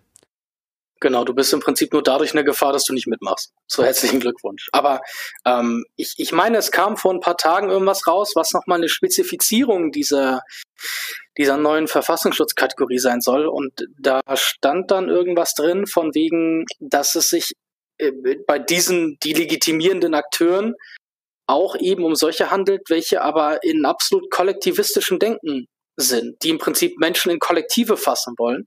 Und ich habe das am, am Rande mal irgendwo aufgeschnappt. Ne? Ich hätte gehofft, ihr könnt mir das bestätigen oder, oder direkt verneinen. Ansonsten ist das in den Raum gestellt und ihr dürft zu Hause recherchieren. Aber ähm, sollte das der Fall sein, dann, naja, gibt's für die Libertären immer noch keine Kategorie, weil, hallo, wir sind Individualisten. Mir ist irgendein Kollektiv scheißegal. Mach dein Ding, wie du willst. Lass mich halt in Ruhe. So, was soll's. Aber wer weiß. Ich, ich meine, es ist ja auch nicht es ist ja auch nicht wirklich verfassungsfeindlich, gegen Monarch äh, für Monarchie einzutreten, glaube ich sogar, oder? Weiß ich gar nicht. Äh, eine konstitutionelle Monarchie wäre mit einer Grundgesetzänderung äh, vermutlich in Deutschland möglich. Ich meine, also das, das Ding ist, du kannst aus Deutschland auch mit Grundgesetzänderungen einen monarchistischen Staat machen. So, deswegen beseitigst du ja nicht die freiheitlich-demokratische Grundordnung. So, du kannst ja diesen legalistischen Weg gehen äh, wenn du es denn möchtest. Das wollen viele Libertäre natürlich nicht. Die machen eher so diesen zivilen, zivilen Ungehorsam. Ähm, aber du kannst natürlich auch den, äh, den legalistischen Weg gehen und das ist, das macht dich ja nicht direkt zum Verfassungsfeind, nur weil du äh, zum Beispiel beim Meinungsfreiheit-Paragraphen äh, die Einschränkung durch die Bundesgesetze rausstreichst. Ne? Du kannst ja Verfassungen auch ändern, wenn, du, wenn man dann dieses Etatistenspiel mitspielen möchte. Genau, das ist immer so dieses Reformer gegen ja, Entziehung vom System. Ne? Oder wie nennt man das? Reformer gegen Revolutionär wahrscheinlich. Ne? Aber nur das ist halt die Frage, was revolutionär ist. Revolutionär wird ja immer hier der Gewaltakt, aber auf den stehen Libertäre halt nicht. Ja, auch Deswegen ist das halt ne, Schwachsinn. Was, was willst du Libertäre in VS-Bericht schreiben? Die greifen dich nicht an. Ja, so. Die haben Bitcoins geschrieben und äh, witzige, äh, die haben Bitcoins gekauft und gemeine Memes gemacht. also, also, willst du das jetzt da in den VS-Bericht reinschreiben? Ja, ja bitte, ja, bitte, die, bitte. Die haben, die haben mich aussehen lassen wie ein Obdachlosen. Los, beobachtet ihn. Ein Schirm ist vom Verfassungsschutz oder beziehungsweise oder vielleicht schon jetzt mittlerweile, aber ich glaube, die haben gar keine Kategorie und ich glaube, die Linken auch nicht. Oder, oder hm. irre ich mich da? Ja, klar. Ja, die haben also, das war ein Interview. In, ja, klar, die Nazi-Kategorie ja, da kommt doch jeder Jetzt. rein, der nicht links ist. Das ist doch, was ist das für eine blöde Frage? Nicht links. Ein bisschen, bisschen peinlich, dass ich Erwin jetzt Sozialismus erklären muss, aber gut. aber ich meine, das, also Ist, also, sorry, aber wie in Proletopia, ja, ich meine, du wirst dir das nicht anhören, weil dein Hirn, ich weiß ja nicht, wie, wie lange dein Hirn läuft, aber äh, dein, dein Hirn scheint ja nicht mal zehn Minuten lang Camper folgen zu können. Aber ähm, solltest du es bis hierhin geschafft haben, guten Tag, solltest du noch mitdenken, noch besser. Der Punkt ist, wenn du in den Verfassungsschutzbericht schaust, dann wirst du dort den Verfassungsschutzbereich Linksextremismus finden. Üblicherweise versteckt sich dann hinter dem Wort links Linke. Eingeschehen. Und unlogisch. Die Freiheit ist ja schon klar ähm, äh, völkisch rechts. Ne? Und, äh, und da hat er das ganz offen gesagt, haben, die haben keinen, ich passe auch gar nicht in deren Klassifikationssystem. Ne? Der hat gesagt, natürlich bin ich Antidemokrat. Demokratie ist Hat er gerade gesagt, dass Hoppe völkisch rechts ist? Ja, das ist aber, das ist das typische Hoppe-Frame. Das ist diese Alt-Right-Pipeline-Scheiße. Ja, der drückt, der drückt sich teilweise auch, das kommt gleich auch nochmal mit der Pipeline, aber Hoppe drückt sich manchmal, also man muss Hoppe wirklich gelesen und verstanden haben, um äh, seine Aussagen äh, nicht in den falschen Hals zu kriegen, wenn man da als unbedarfter dran geht. Ähm, aber äh, ja, das ist halt Nonsens. Also Hoppe, Hoppe ist nicht äh, völkisch rechts. Äh, ja, das Thema. Ist, äh, das ist Landolf Ladig. Ja, ich, ja, ich Thema mein, Mitdenken. Man, man, kann halt nicht jede Aussage Hoppes nur für sich genommen nehmen. Du musst das in dem Kontext der anderen Aussagen nehmen, damit du dann ein Bild bekommst und das Bild ist eben nicht völkisch rechts. Ja, ich, ich meine, äh, er ist halt, ja, man kann ihn, denke ich, schon als, äh, äh, als, äh, ja, äh, äh, gesellschaftlich konservativ bezeichnen. Aber, ähm, ja, hat ja nicht wirklich Auswirkungen auf sein, ja, politisches Weltbild, sage ich jetzt mal. Ähm, also, das ist ja individuelle Präferenz immer dann. Ja, nicht? Äh, und ja, mit seinen äh, ja, Abspaltungen und so weiter und ja, äh, hier Covenant Communities da, ähm, ja, ist ja jetzt auch nichts Schlimmes, also und, und äh, lustigen Dingen mit äh, äh, gewissen Fahrzeugen, die sich in der Luft bewegen. Wir können ja, jetzt den Link nochmal endgültig zum Schmelzen bringen und nochmal darauf hinweisen, dass äh, Hans-Hermann Hoppe bei Jürgen Habermas äh, äh, aus der Studentenbewegung beziehungsweise der, aus äh, den 68ern äh, promoviert hat. Ja.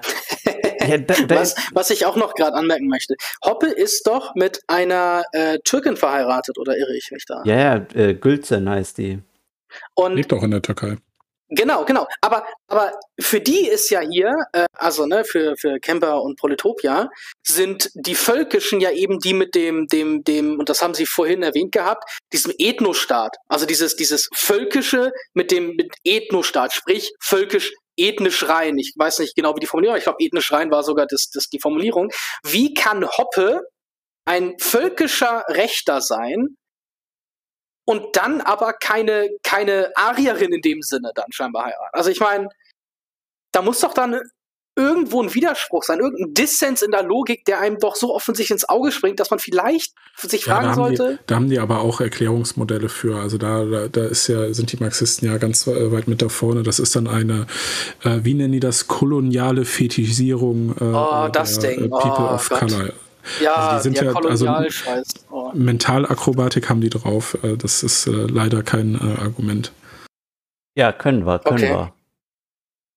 Weiter im Text. Yes, passt überhaupt nicht in deren Klassifikationssystem. Natürlich werde ich nicht, werde ich nicht äh, beobachtet. So, und äh, das ähm, Problem ist bei Hoppe, er ist tatsächlich jemand, ähm, er wurde mal ähm, das, der, dieser Libertarismus, sogenannte Libertarismus von ja, also auch das mit dem sogenannten, also ich glaube nicht, dass er es noch erwähnt, aber er, äh, er macht das wegen irgendeinem so komischen Typen, der irgendwann mal bis 1864 oder so sich als Libertär bezeichnet hat. Und dann gab es auch noch irgend so ein komisches Magazin und so. Und dann haben sich noch ein paar andere Kommis als libertär bezeichnet, so ja. Aber ich meine, ich möchte. Aber wehe, die Nationalsozialisten sagen, sie wären Sozialisten.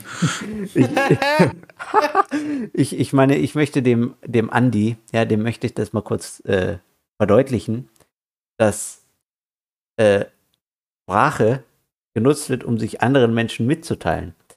Und es kann auch passieren, dass Sprache sich verändert. Also es ne, möchte ich nur mal kurz dem Andi äh, mitteilen. Er hat mich ja auf Twitter blockiert. Leider. wurde als ähm, ja, wie wurde das genannt? Jetzt habe ich einen Blackout. Ähm, als, als Pipeline. Mhm. genau, als Pipeline äh, für, für, Rassisten bezeichnet, für, ähm, okay. für die Alt-Right-Bewegung. Es sind einige wesentliche Vertreter der Alt-Right-Bewegung, also der neuen Rechten quasi in den Vereinigten Staaten, die waren zuerst ähm, Hoppe-Anhänger und sind über Hoppe dann äh, führende Vertreter der Alt-Right-Bewegung geworden. Und ähm, weil eben dieses ganze Denken. Die Alt-Right hat übrigens äh, ideologisch äh, quasi keine Gemeinsamkeiten mit dem Nationalsozialismus oder dem europäischen Faschismus. Das muss man vielleicht auch mal sagen. Die amerikanische Kultur unterscheidet sich, äh, also die amerikanische politische Kultur unterscheidet sich sehr massiv von der europäischen. Ja, ja, es ist extrem unehrlich, so zu tun, als wäre es anders. Erstens. Zweitens, ähm, dass äh, Leute ihre Meinungen verändern, ist äh, nicht äh, das Totschlagargument, das ist, äh, der Andi glaubt, dass es das wäre. Äh, außerdem äh, muss man auch dazu sagen, dass natürlich der Libertarismus ja äh, eine Randgruppe ist, nicht? Und in Randgruppen ist es eben oft so, dass ja. da teilweise ja seltsame Menschen äh, sich da dazu begeben, die dann das oft auch eben nur für kurze Zeit sind. Ähm, also die meisten, die die mal libertär waren und dann nicht mehr libertär waren, waren weniger als fünf Jahre libertär. Vor allem, ähm, vor allem auch immer noch interessant, dass natürlich Hoppe weiterhin libertärer ist. So, also obwohl, obwohl die Leute, es ist ja jetzt nicht so, als, als hätte Hoppe mal libertäre Dinge geschrieben und würde jetzt dann diese Alt-Right-Dinge schreiben. Und die, weil dann wäre, würden die Leute ja immer noch Hoppe folgen. Nein, sie, sie lesen Hoppe, und wandern halt im Prinzip durch. Sie nehmen das auf, haben das mal befürwortet und sehen dann die Dinge anders. Aber Hoppe bleibt ja gleich in der Position. Also wie soll das jetzt Hoppe negativ frame? Das ist total das ist ja. auch nur eine elaborierte Kontaktschuldkonstruktion. Äh, ja. Wir können auch gerne mal über die ganzen Linksextremen reden, die früher mal Rechtsextreme waren und umgekehrt die ganzen Rechtsextremen, die früher mal Linksextrem waren. Ja, also das ist, äh, das ist äh, diese Pipeline-Konstruktion, das ist auch nur eine äh, maskierte Kontaktschuldkonstruktion. Das muss man nicht ernst nehmen. Äh, kann es übrigens sein, dass der Kollege Mussolini, der mit dem äh, was mit dem Faschismus äh, schon zu tun hat. Zwar sicher weniger als Henry Ford, wie ich ja gelernt habe, aber dennoch irgendwas wird er damit zu tun haben. Äh, dass der mal eine andere politische Ideologie hatte und dass die äh, sich als Marxismus bezeichnet. Also ähm, unter Umständen hat äh, der Vater von Mussolini den Kindern zum Einschlafen äh, Karl Marx vorgelesen, ja. Ja, also ich meine, man, man weiß nicht, äh, was genau er jetzt damit zu tun hat. Ne? Also ich meine, Henry Marxismus, Ford ist, Faschismus, Pipeline confirmed? Ja, sicher, ganz klar. Henry Ford ist natürlich der äh, ja, Urvater des Faschismus, aber ja, irgend, irgendwas hat der, hat dieser Mussolini-Typ da auch mal mitgemacht. Äh, lasst euch das mal versichert sein. Ähm, das ja, führt letztlich zu Rassismus. Es gab auch bei ähm, äh, beim Mises-Institut in Alabama, wo ja auch ähm, Hoppe damals lange, der ist, ist immer noch da, ähm, äh, wichtig bei diesem Mises-Institut in Alabama. Ähm, da gab es Diskussionen über Rassismus und ähm, Libertarismus und dann wurde ganz wurde hergeleitet, okay, ähm, wie gehen wir um? Ne? Wie, wie, gehen wir um mit Rassismus? Und ähm, wie gehen wir um mit, mit Forderungen des Antirassismus? Und uns bleibt eigentlich nur eine Möglichkeit, damit umzugehen, weil wenn die Antirassisten sagen, sie wollen ähm, sie verdienen weniger Geld und äh, sie werden benachteiligt und so weiter. Ähm, und man sieht eben, die haben tatsächlich weniger Geld, die haben tatsächlich weniger Einfluss. Dann ist es ja entweder darauf zurückzuführen, dass sie eben benachteiligt werden. Dann müsste es aber ähm, Antidiskriminierungsmaßnahmen geben, die sich, die dann eingreifen. Ähm, hat er gesagt, dass Antirassisten sagen, sie werden weniger bezahlt, weil dann macht Camper hier nee, gerade. die uh, People of Color werden weniger ja, ja, bezahlt. Genau, die meint er doch eigentlich. Aber ja, ja, die meint er gesagt, weil jetzt hat er gesagt, die Antirassisten beschweren dann, dann, dann hat er gerade gefühlt, ja, weil er wird ja auch noch zum, zum, zum People of Color mal nicht, mal nicht kommen, ähm, dass er sagt, du hast die, die BPOCs oder die, die, die POCs, das sind die Antirassisten, dann hast du die anderen. Und für die anderen gilt dann was? Die Rassisten? Weil das wäre das Weiße sind rassistisch. Also so wüsste ich jetzt nicht, ne? Wenn du nur den Clip nimmst. Also ich meine, so hätte man es auch verstehen können. Aber gut, dann haben wir das klargestellt. Dann, wir brauchen die ja nicht schlecht auslegen, der labert ja genug Scheiße. Ja, ich meine, also es ist, man kann kaum sein, sein Lachen zurückhalten. Es ist so absurd, was für eine Scheiße er da von sich gibt. Das äh, unfassbar, unfassbar. Also ja, wie dreist, wie dreist, äh, ja. Der, ja, wir können gleich direkt, achso, sorry. Wir können aber gleich direkt Kapitalismus dann nochmal in Kurzfassung erläutern und warum alles, was er jetzt gerade sagt, absoluter Müll ist halt in die Wirtschaft. Und das wollen wir ja nicht. Dann wäre, blieben einfach nur die Möglichkeit zu sagen, okay, die sind ähm, das ist selbst verschuldet. Mhm. Nur noch ein kurz ein paar zurück, damit du das von vorne hast, kurz. Ja, äh, bisschen. Ja, das reicht. Nicht, nicht allzu viel. Ähm, sie verdienen weniger Geld und äh, sie werden benachteiligt und so weiter. Ähm, und man sieht eben, die haben tatsächlich weniger Geld, die haben tatsächlich weniger Einfluss. Dann ist es ja entweder darauf zurückzuführen, dass sie eben benachteiligt werden. Dann müsste es aber ähm, Antidiskriminierungsmaßnahmen geben, die sich, die dann eingreifen halt in die Wirtschaft. Ja, und das wollen wir ja nicht. Dann wären, blieben einfach nur die Möglichkeit zu sagen, okay, die sind, ähm, das ist selbstverschuldet. Mhm. Das liegt an, an, deren Gene. Ja, die sind einfach äh, rassisch äh, nicht in der Lage dazu, Führungsaufgaben zu übernehmen. Das sagt literally das so. niemand. Und das ist es. Das ist das geile Ding diese, diese Konstruktion, ja, also, sorry, da rege ich mich jetzt drüber auf, weil, weil das ist diese eine Minute aus dem Gespräch, die ich, die ich kannte, ja. Das ist so geil. Er kommt an mit, okay, wir haben hier Differenzen zwischen Gruppen. Ja, gut, die werden, äh, wird hier, glaube ich, auch niemand verleugnen. Das ist ja auch im Beispiel gerade der, der USA, da ist es ja relativ einfach, dass du sagst, okay, du hast die schwarze Bevölkerung, die ist ärmer dran, äh, ne, die haben, haben weniger, weniger Geld, etc., etc., pp. Ähm, so, und dann sagt er sich, okay, Mises-Institut hat jetzt dann scheinbar Debatten oder erörtert das Thema und sagt, haben wir Unterschiede? Ja, die sind feststellbar. Okay, Punkt, fertig. Es gibt Unterschiede. Weil sie, wie er sagt, benachteiligt sind. Er stellt also fest, sie sind benachteiligt. Das ist ein wichtiger Punkt, weil ja, sie sind benachteiligt, aber nicht durch sein Endresultat irgendwie aufgrund von, weil, weil sie, weil sie Gene haben hier, die, die irgendwie nicht so, so geil sind wie die von, von anderen Ethnien oder was auch immer, sondern aufgrund von staatlichen Maßnahmen. Und das Mises-Institut oder die Libertarians, das ist ja im Prinzip eh dieser Kontext, in dem es ja mal steht, die wollen nicht den Benachteiligten mit staatlichen Maßnahmen helfen, weil eben genau diese Maßnahmen überhaupt erst damals dazu geführt haben, dass es diesen, diesen Randgruppen schlechter geht, als es ihnen gehen müsste. Ja, das heißt also, dieser, dieser Rückschluss, den Camper hier fährt, zu sagen, okay, ja, wir haben festgestellt, die sind benachteiligt, also wenn du kein Rassist bist, müsstest du jetzt staatliche Eingriffe machen. Das tust du aber nicht.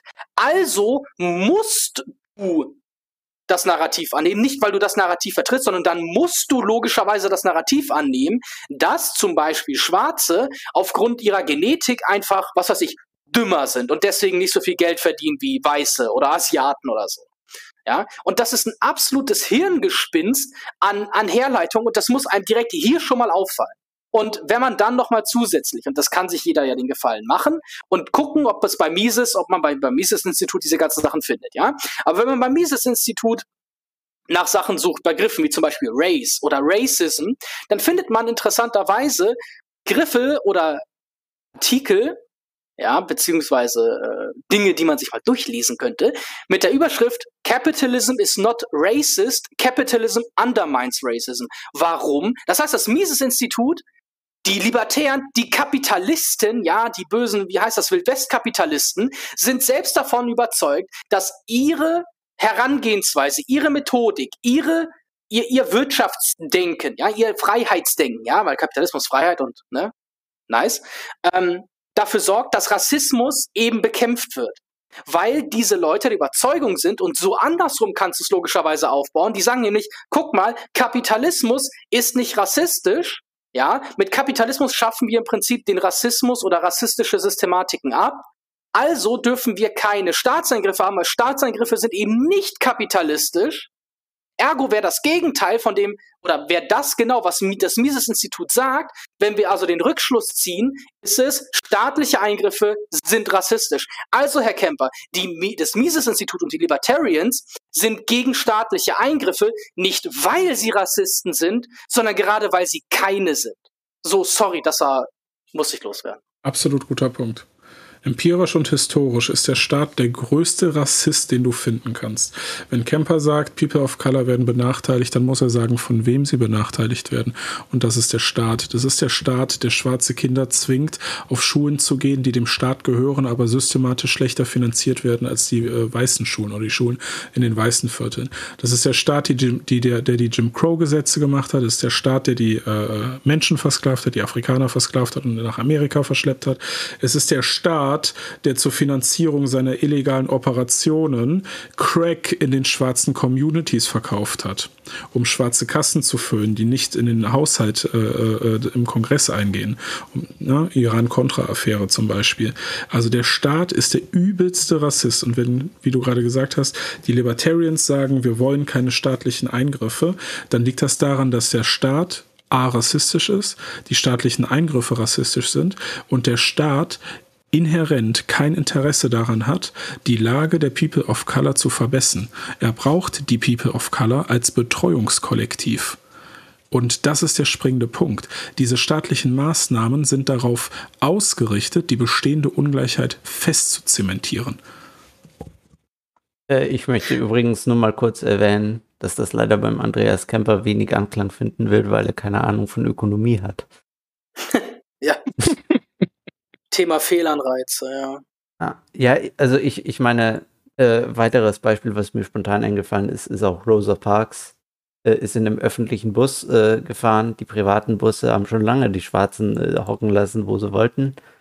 Ähm, also ja, ich meine, der private Unternehmer, wenn der sagt, okay, 13 äh, Prozent äh, der Menschen lasse ich nicht in mein Restaurant zum Beispiel rein also ich meine, der, der daneben ist, der sagt, ich lasse alle rein, der hat doch einen massiven Marktvorteil und damit ist der Markt ein ja antirassistisches äh, Konstrukt, wenn man das denn äh, so ausdrücken will. Ja? Der Andi würde das sicher nicht so tun, aber äh, ich als basierte Person tue das natürlich.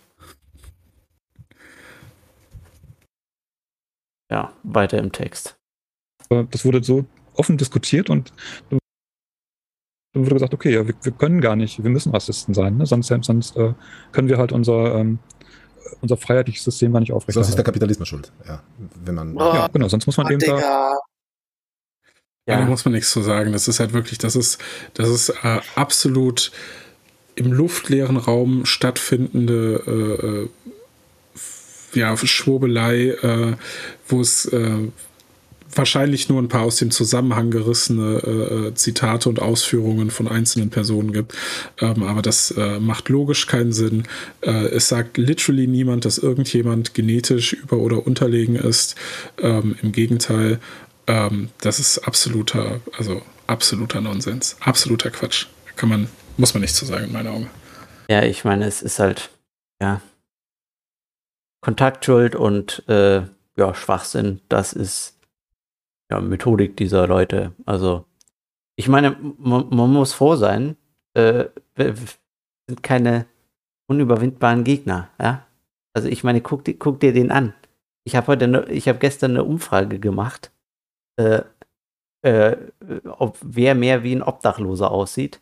Äh, und dann und, und dann habe ich äh, ein Bild von Andreas Kemper ähm, genommen äh, aus diesem äh, ja, aus diesem Video, das wir gerade schauen, äh, und ein äh, Bild, äh, wo er später noch behaupten wird, dass es äh, sp ja, speziell darauf ausgelegt war, ihn wie einen Obdachlosen äh, aussehen zu lassen. Und was rausgekommen ist, das Bild aus diesem Video, also es, es, es war ein zufälliges Bild. Also es sah normal aus, ja, es war nicht irgendwie, dass er gerade sein Maul offen hatte oder so. Ähm, er, er, guckt nicht, wie Proletopia jetzt gerade guckt. Ja? genau, ja. Auch wenn Proletopia gerade ziemlich gut beschrieben wird mit der Art und Weise, wie er guckt, aber ja. Ja, also ich meine, was rausgekommen ist, also ich, ich glaube so 63 Prozent oder so haben gesagt, dass der aus dem Video mehr aussieht wie ein Obdachloser, äh, als der, der angeblich äh, so, äh, ja, gefotoshoppt wurde, dass er aussieht wie ein Obdachloser möchte ich hier nochmal kurz erwähnt haben. Sowieso das Thema, er sieht aus wie ein Obdachloser. Nein, Andreas Kemper. Ja.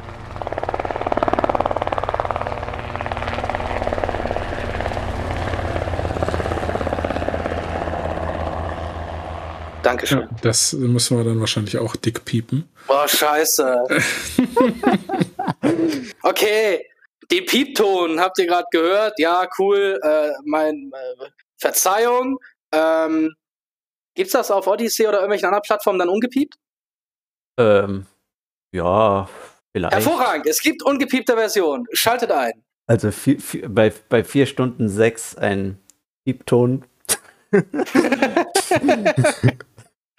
Hallo Regie. Danke. Maßnahmen ergreifen, die das dann verhindern, dass, dass, ähm, dass People of Color ähm, benachteiligt werden oder Frauen benachteiligt werden oder Arbeiter in Kinder benachteiligt werden. Mhm. Entweder ist es halt genetisch oder ist es eben ähm, gesellschaftlich verursacht. Wenn es gesellschaftlich verursacht wird, muss es eben Maßnahmen geben, die ja, die ja. nicht wollen. Ja, ne? ja, ne? Also muss es halt nicht. Der hat ja geredet, wir haben uns mal hier einen Vortrag von ihm angeschaut, hat, wo er gesagt hat, die Reichen müssen sich hochbrüten, so hat er das formuliert. Die Leute, die äh, Sozialgeld beziehen, sind äh, die Parasitenklasse, so hat er das genannt. Ja. Und äh, insgesamt, dass der Sozialstaat begünstigt, dass die Dümmeren sich verbreiten, anstatt dass, äh, deswegen ist der Sozialstaat ein Riesenproblem. Und also, also das ist, das ist, was dieser Typ redet. Ja, das, ja. Äh, ja. Ähm, die Frage ist nur, wenn du das jetzt alles aufdeckst und kritisierst, äh, kriegst du Angriffe von denen? Weil ich meine, die sind ziemlich mächtig. Du, du, du legst dich da mit, ich würde sagen, dem mächtigsten Menschen auf der Welt wahrscheinlich an. Das glauben die halt wirklich, ne? Also ja. die glauben wirklich, dass äh, äh, Elon Musk einer der mächtigsten Menschen äh, äh der Welt ist und nicht äh, ein äh, Joe Biden, der literally über Todesschwadrone und mit Raketen bewaffnete Drohnen verfügt. Also das ist, also das, das kann man, das glauben die halt echt, das kann man sich nicht ausdenken. Also ja, absurde Aussagen, die von diesen Menschen kommen. Ähm, man kann nur gute geistige Besserung wünschen.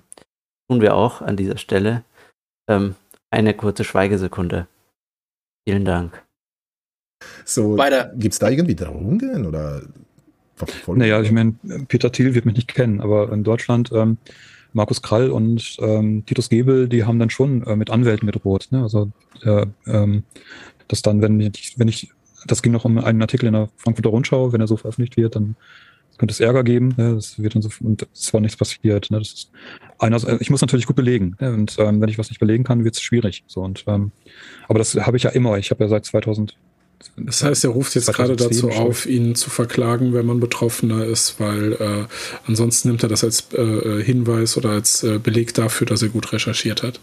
Ja, ich meine, es äh, gibt ja auch äh, ja, Libertäre, die eben sagen, dass äh, sowas wie Deformation und so, äh, ja, vieles von diesem, äh, die irgendwie was, äh, ja, oder viele Dinge halt, dass du die nicht verklagen darfst eigentlich. Und deswegen denke ich, dass es auch viele Libertäre gibt, die das nicht machen dann. Aber gut, wenn er dann mit sowas kommt, also, okay, der, der provoziert ja direkt, ja. Oh, scheiße glaube ich, Bücher, wo ich für angegriffen werden könnte, wo ich halt ähm, Männerrechtsbewegung, äh, AfD und äh, Antifeminismus und so weiter. Ich muss halt gut belegen. So, und ich bin bisher. Also der setzt sich dahin. Er wird vom, äh, er hat äh, Interviews im Staatsfunk, äh, er kann öffentlich auftreten, sein Gesicht zeigen, unter seinem klaren Namen äh, äh, auftreten und äh, sich überall hinsetzen und kann sich hier trotzdem so ein Stück weit als Opfer äh, inszenieren, beziehungsweise von äh, Erwin als Opfer inszeniert werden. Und wir sitzen hier, trauen uns uns noch nicht mal irgendwie ein Videofeed anzumachen, geschweige denn mit Klarnamen aufzutreten, sitzen hier hinter fünf VPNs, äh, weil wir Angst haben äh, müssen vor einer äh, wie auch immer gearteten Verfolgung, entweder vom Staat oder von äh, Links- und Rechtsradikalen. Ähm, also das ist auch vollkommen absurd. Ja, ich meine. Ja, aber daran merkst du, dass er der Gute ist und wir die Bösen. Ja. Aber wenn wir nicht böse wären, warum sollte man uns dann die Fresse einschlagen? Ja. Genau. Ja? Er ist ja der Logik. einzig mögliche Grund oder so. Ja. Nicht, dass der andere geisteskrank ist. Nee, nee. Ich scheine gut belegen zu können oder ich bin zu unwichtig. Kann natürlich auch sein. So, und ähm, die ähm, Angriffe, das sind dann halt eher Angriffe bei, bei Twitter oder so, die man so kennt. Ne? Und äh, das Spannende dabei ist, ich bin ja jetzt äh, weiß und ich bin männlich und ähm, wenn äh, Frauen angegriffen werden, also Feministinnen angegriffen werden, dann sind das ganz oft sexistische Angriffe, Aussehen, Vergewaltigungsandrohungen und so weiter. Ne? Wenn People of Color, wenn die halt ähm, dann für Antirassismus kämpfen, ähm, Black Lives Matters und so weiter, dann sind das halt rassistische Angriffe. Ne? Dann werden halt ganz krasse Stereotypen, die man halt kennt aus dem Rassismus, die werden dann hochgefahren. Und bei mir ist es dann halt, ähm, bei mir werden dann von diesen Leuten ähm, Bilder ähm, gebastelt, wo ich dann aussehe wie ein Obdachloser oder wie ich dann, ähm, wo dann behauptet wird, ich hatte keinen Abschluss und, äh, und so weiter. Ne? Das ja, also. Äh, Warte, behauptet. Wer macht denn sowas? Hat er einen Abschluss? äh, er ist doch Dauerstudent. Ich, Hat er einen Abschluss? Weiß das jetzt einer? Scheiße. Ich, ich glaube. Ich, ich, ich meine, ganz ehrlich, ich habe nie mit ihm interagiert. Ja, also, also was soll's? Soll er doch seinen Kram tun? Ich, er ist mein Newsletter für Privatstädte, aber. Irgendeinen irgendein Abschluss hat er, glaube ich. Ähm, ich möchte übrigens äh, kurz äh, einen Schuldigen identifizieren. Äh, wer denn möglicherweise einige dieser Bilder, wo er äh, aussieht wie ein Obdachloser, ähm, ja, produziert hat, äh, da muss ich, äh, ja, also könnte was mit mir zu tun haben. Die LDJ, äh, die, LD, die, LDJ ist äh, stolz darauf, so einen großartigen Content produziert zu haben und ist dankbar an den Andreas Kemper, dass er als großartiges Model gedient hat. Vielen Dank. Folgt der libertären deutschen Jugend für mehr marktradikale Qualitätsmemes. und Shitposting. ja. Also um das ja, aufzulösen, so äh, laut Wikipedia hat Andreas Kemper 2005 einen äh, Magister gemacht. Ah ja, vielen Dank. 2005. Ja, es ist schon ewig her, ja. Da war der ja noch 50. das sind dann, das, diese Angriffe, die sind dann halt immer ähm, gemünzt quasi auf, auf, äh, ähm, auf die Bewegung. Ne? Und, ähm, ja, er sieht halt aus wie ein Obdachloser. Er hat tatsächlich seinen Abschluss mit 42 gemacht. weil da dann gedacht wird, okay, Ding machen wir so fertig. Ähm, äh, das ist halt dann eine Schwachstelle. Quasi so Geringverdienerklassismus. So, genau, ja, das, ist, ja. das dann genau. Aus dem Weg! Und, ähm, mhm. ja. ja. aber du wirst auch, was mich so überrascht äh, hat auf äh, Twitter eben, äh, weil ich folge dir schon sehr lange, äh, du wirst auch von so der, sag ich mal, Kommunisten-Bubble angegriffen. Also da gibt ja, es auch so diese Linken, die greifen dich auch massiv an. Warum? Also was? Ja, das hängt ja zusammen mit dem Begriff Klassismus, den ich ja okay. wesentlich mitgeprägt habe. Wo dann äh, befürchtet wird, dass ich äh, den Infighting können die Linken auch. Ja, also ich meine, es äh, gibt es bei Libertären zugegebenermaßen auch, ja. Infighting.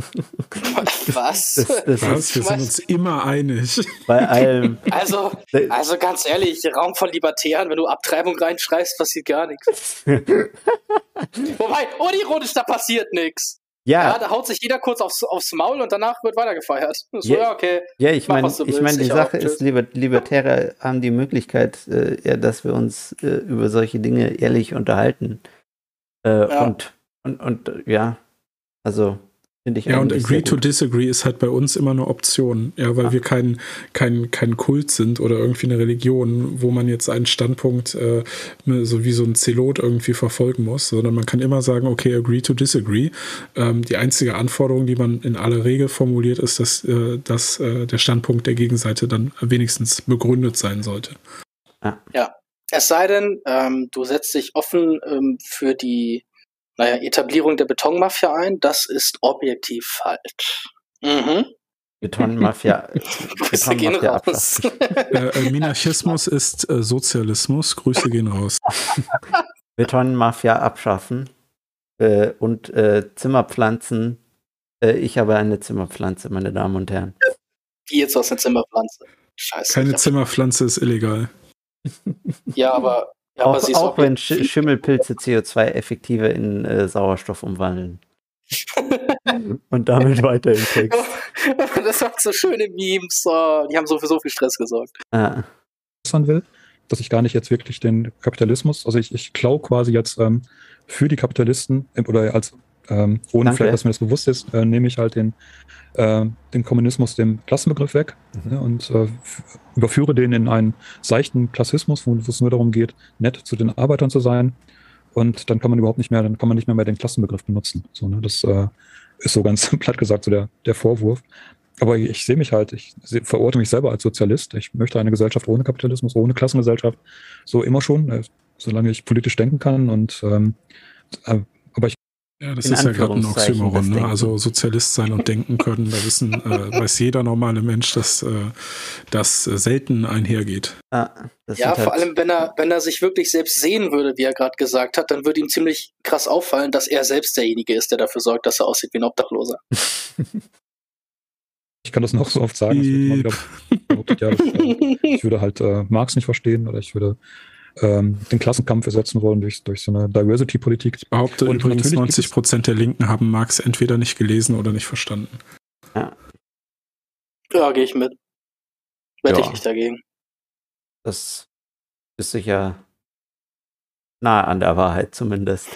ist da auch gefahren. Ich ähm, ich äh, denke halt, es gibt ja so einen Diversity-Ansatz bei Sexismus und Rassismus, der dann auch von Unternehmen auch äh, gefahren wird, wo dann auch erkannt wurde, man kann halt auch mit, ähm, man kann halt Sexismus und Antisexismus und Antirassismus auch gut einbauen und damit kann man auch dann auch gut Geld verdienen. So das, ähm, und das kann man bei Klassismus. Kann man nicht. Es gibt das äh, Sprichwort äh, Go Woke, Get Broke. Äh, also äh, wer Unternehmen, die sich nach außen hin äh, öffentlichkeitswirksam Vogue oder Diversity-mäßig positionieren, erleben in äh, zeitlich äh, relativ kurzen Abständen äh, einen ziemlichen ökonomischen Schiffsbruch. Ich Zum Beispiel Netflix ist da sehr, sehr ein sehr beliebtes Beispiel. Ja, ich würde nur, nur einfügen, dass es heißt Get Woke, Go Broke. Ich glaube, Go Woke, Get Broke oh, ist, ist, so das Nazi-Motto, ne? Wenn du oh, woke wirst, dann haust Habe ich, da direkt, hab, hab ich da direkt eine Straftat angekündigt. Dafür möchte ich mich distanzieren. Äh, es heißt natürlich Get Woke, äh, Go Broke. Ähm, ich, bin, ich bin bei meinen Deutschkenntnissen, äh, bei meinen Englischkenntnissen äh, eher äh, national unterwegs. Ja, nach vier, nach, nach vier Stunden 18 Minuten kann man sich das schon mal erlauben. Ja, um die Uhrzeit gerade auch, ja, total. Das darf man tatsächlich. Hier vor Mitternacht. wir sind alle irgendwie Leute, die irgendwas zu tun haben den ganzen Tag über und deswegen ist das hier gerade mitten in der Nacht. Ah. Guten Morgen. Metal-Leute. Und weiter im Text. Ich auch, ne? Dann, ist, dann darf man halt nicht mehr jetzt über Gewerkschaftsrechte sprechen oder über Arbeitsrechte sprechen, sondern dann geht es nur noch um, ja, man darf bestimmte Wörter nicht benutzen oder so. Ne? Dann, ähm, die Gefahr besteht natürlich, aber das wäre überhaupt nicht das, was ich, äh, dagegen würde ich mich auch verwahren. Ne? Das ist, ähm, mhm. So verstehe ich den Klassismusbegriff nicht. Aber ich komme da nicht. Äh, und ich habe noch, ähm, ich mache viel auch mit Diskursen. Also ich arbeite sehr viel mit, ähm, jetzt nicht mit einzelnen Begriffen, sondern mit ähm, Denkstrukturen. Es geht ja auch um Klassenbewusstsein und Klassenbewusstsein läuft über Denkstrukturen. Erwin ist gerade dabei. Ja. Strukturen, kritischer Blick. Ja, so, ich, ich denke in Strukturen und Erwin so, hä? Aber ich finde, Erwin hat, ich, ich glaube, Erwin hat so geguckt, was nicht gerafft hat. Aber wir haben so geguckt wie Erwin, weil wir uns so dachten, du denkst in Strukturen, du denkst gar nicht, Digga. Komm, hör auf damit. Aber das schön, ich mag. Echt, echt geschwurbelt irgendwie. Also. Ja, ich, ich, ich finde das super schön. Erwin ist durchgehend Symbolbild Erwin. Ab ins, ja. ab ins Thumbnail damit. Und, ähm, meine Beobachtung ist, dass ähm, diese Denkstrukturen, wenn, wenn, wir über Gesellschaft sprechen, die sind vertikal angeordnet. Und da, das ist ein Problem, weil oben in unserer Gesellschaft immer als, als etwas Gutes gilt ja? und unten immer als etwas Schlechtes. Und das wird miteinander gekoppelt und dadurch ähm, ähm, verliert man automatisch, wenn man das mitmacht und sagt, es gibt eben äh, die Oberklasse und die Unterklasse, weil mit Unterklasse dann gleich auch dieses Faule und dieses ähm, Schwächere und so weiter mitgedacht wird. Und das, ähm, da würde ich, darf ich ganz eine kurz, Beobachtung da möchte ich nur ganz kurz tatsächlich einschmeißen, dass ich nicht sagen würde, und da würde ich ihm nicht widersprechen. Es ist nicht, und, und da macht es sich einfach, da, da würde ich behaupten, da macht er sich framing-technisch so einfach, dass das eben in, in sein Narrativ passt, dass er sagt, oben ist gut, unten ist schlecht, dass man das denkt. Nein, oben ist erstrebenswert und unten ist nicht erstrebenswert. Darum geht es. Das hat nichts damit zu tun, dass jemand, der äh, nicht in der Oberschicht ist oder der jetzt gerade in der Unterschicht ist oder wie auch immer, ja, der, der, der in einer finanziell prekären Situation ist, dass diese Person ein schlechter Mensch ist oder dass diese Person minderwertig ist. Damit hat das alles nichts zu tun. Aber das sind so Denkmuster, die jemand wie Camper sich dann aneignet, weil das ist immer diese schön, das ist diese Projektion auf andere. So dieses, aber, aber ganz ehrlich, unironisch, ich, ich kenne keine Sau, die überhaupt jemanden irgendwie, jemand anderen aus, aus dem Grund, dass der, der, der sozialen Umstände der Person als schlecht definiert. Das sind Menschen werden schlecht definiert aufgrund Doch, ihres Charakters. Äh, die kenne ich schon. Äh, die findest du bei Fridays for Future. Oh Gott, ja. Gut, aber, aber äh, für mich jetzt anekdotisches Beispiel, durch alle Schichten durch, da ging es, da geht, da geht es den Leuten nicht darum zu sagen, oh, das sind äh, schlechte Menschen aufgrund der Schicht. Und wenn ich was gemerkt habe, wenn überhaupt eine Tendenz besteht, dann ist die, die ich gemerkt habe, die, dass man gegen die, die da oben sind, ja, gegen das Erstrebenswerte, dass gegen die abgelästert wird. Das sind ja die, die Egoisten, die Bösen, die Reichen, ja, die wollen, dass die anderen arm sind. Das, was Camper ja auch dieses, dieses Ausbeutungsnarrativ, weil das dann halt gelebt wird. Aber das ist ja, dieses Thema, wo ich mir denke, so, Digga, frame es dir halt, wie du willst, aber sorry, der normale Bürger auf der Straße, dem, der sieht das im Zweifel dann eben nicht so. Ja. Ich will so, nur kurz anmerken, dass vor allem auch Linke sehr gerne äh, sagen, dass äh, ja, jemand Unrecht hat, weil er reich ist. Ne, oder das als einzige Linken behaupten seit Kriegsende, dass alle deutschen Arbeiter zu blöd waren, um zu verstehen, dass die Nationalsozialisten in Wirklichkeit gar keine echten Sozialisten waren. Das behaupten die seit äh, äh, seit, äh, äh seit 45 äh, ist, die, ist, die große, ist das große Narrativ. Die Nationalsozialisten haben nur durch den Namen alle Arbeiter, die, den, die die NSDAP abgefeiert haben, getäuscht und die Arbeiter haben sich täuschen lassen, weil sie zu dumm sind, das zu begreifen, dass das nur ein Etikettenschwindel war. Das ist eines der prägenden Nachkriegsnarrative der westlichen Linken. So viel zum Thema, wer hier irgendwie auf die äh, äh, armen oder die äh, prekären äh, Bevölkerungsschichten runterschaut. Oh, äh, dazu auch äh, noch ganz kurz. Die Linken arbeiten ja auch ganz viel, da, also die Partei auch, oder generell politische Parteien im linken Spektrum, damit, dass sie ja eine so hohe Akademikerquote hätten. Das ist im Prinzip genau das Gleiche. Das ist auch eine, das ist, was weiß ich, Bildungsklassismus im Zweifel oder was auch immer. Aber das ist, ne, Thema, wer, du hast in wer den gängigen linken Narrativen hast du es im Leben nicht geschafft, wenn du nicht studiert hast. Das ja. ist äh, in dem, in dem neosozialistischen, äh, neomarxistischen äh, Milieu, was ja aus der Studentenbewegung heraus entstanden ist, ist das eines der dominierenden Narrative. Äh, dementsprechend wird ja auch die Bildungspolitik gestaltet, weil äh, jeder, jeder Mensch äh, erst, erst etwas zählt, wenn er irgendwas studiert hat. Und ähm, das ist natürlich absoluter Nonsens. Ähm, das äh, behauptet auch niemand, der äh, sich im libertären Feld äh, rumtreibt, in meinen Augen. Das ist ein rein, rein, rein linkes Phänomen. Also noch nicht mal die CDU behauptet so einen Mist. Ja. Und das heißt was. Aber ich sage dann natürlich auch nicht, das ist das Wesentliche. Das Wesentliche ist eben Ausbeutung und Gewalt und Sprache ist ähm, nachgeordnet. Es, es gäbe keine ähm, Sprache wäre total harmlos, wenn es nicht vorher Gewalt gäbe. Ne? Aber dadurch, dass eben Gewalt da ist, kann daran auch Sprache gekoppelt werden und dann wird Sprache auch gewalttätig. So dass, ähm äh, also so haben wir jetzt nicht sonderlich stichhaltig vor. Ähm. Nee, da müsste ich auch interpretieren, damit das Sinn ergibt, aber sorry, na, Camper, ich werde nicht in deine Aussagen so viel reininterpretieren, dass das dann Sinn ergibt. Das musst du schon selber schaffen. Ja, also, also er bleibt auch hier die Begründung und die Herleitung schuldig, wie auch schon beim äh, Zusammenhang zwischen Fordismus und Faschismus. Ja, ich meine, Mussolini hat, hat eigentlich fast nichts mit Faschismus zu tun. Henry Ford ist die Person, zu der man schauen muss. Jetzt. Ford fängt mit F an, Faschismus fängt mit F an. Zufall? Nein. Ich, Mussolini ich fängt mit M an. Also. Ja. Und Camper mit K und Kapitalismus? Uff. Aber Kommunismus auch. Und Andreas mit Ah, und Anarchie und Anarchokapitalismus. Uh, uh. Oh, Anarchokommunismus geht auch. Ah. Hm. Jetzt sind wir irgendwie an einer äh, logischen Ecke angestoßen. äh, die werden wir aufs, auf wann anders verschieben und jetzt weitermachen. Komm, mach weiter hier. Äh, und deswegen werde ich viel angegriffen sein. Ja, ja, ich werde auch sehr viel angegriffen, weil ich denke, äh, so Nein. mein Konzept, für das ich mich einsetze. Jetzt er seinen Sozialismus ah. und hofft, dass Kemper das aufnimmt, aber Kemper nimmt das halt gar nicht auf. Lasst, lasst, lasst euch überraschen. Sehr lustig. Betriebe. Ich glaube, es ist sehr ähnlich wie diese ganze Geschichte mit äh, den Proprietaristen. So wie du gesagt hast, sie bauen da irgendwie ihre eigenen Städte und dann vereinen sie sich so, unabhängig des Kontinents, sage ich mal, zu diesem eigenen äh, Staat. Und ich habe mir gedacht, wir brauchen demokratische Betriebe, Betriebe, die im Eigentum der Arbeiter sind, die sich am Markt durchsetzen und die sich dann immer zu höheren äh, Konglomeraten zusammenschließen, äh, auch über Kontinente hinweg, die sich sozusagen zu so einer ja, internationalen bilden, blöd gesagt, die einfach miteinander kooperiert, anstatt zu konkurrieren Und dieser Dachverband ist auch demokratisch. Und das könnte, das ist das Einzige, was ich sehe, was die Möglichkeit gegen einen Kapitalismus heute stattfindet. Und ich werde da auch angegriffen, weil da auch gesagt wird, irgendwie, ja, ich spreche gegen die Revolution und gegen diesen ganzen ja. Dings, aber ich glaube halt nicht an eine Revolution, äh, weil genau eben solche Leute wie Markus Krall und so weiter, die warten ja nur darauf, sage ich mal, äh, blöd formuliert, äh, so dass, dass die Linke irgendwie da versucht, gegen einen Blödsinn abzuziehen. Und ich glaube, dass wir per Wirtschaft, wir Linke müssten mehr per Wirtschaft den Kapitalismus versuchen zu demokratisieren. So. Ja. ja, ich meine, dieses äh, Wirtschaft demokratisieren ist halt immer auch, ja, warum?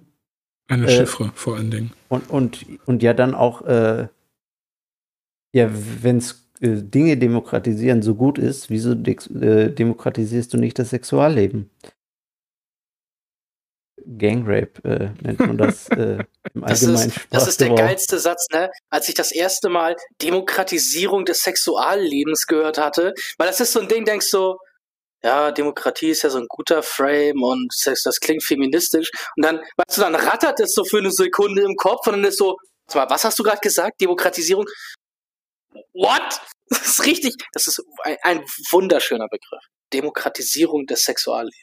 Ja. mich am Arsch. Also es ist, es ist halt wirklich einfach eine Chiffre in dem Kontext. Ne? Wenn er von Demokratisierung der Betriebe spricht, dann meint er damit die mehr oder weniger gewaltsame Enteignung der aktuellen Eigentümer, um es dann den Beschäftigten in Anführungszeichen beziehungsweise dem Rat der Beschäftigten zu übergeben.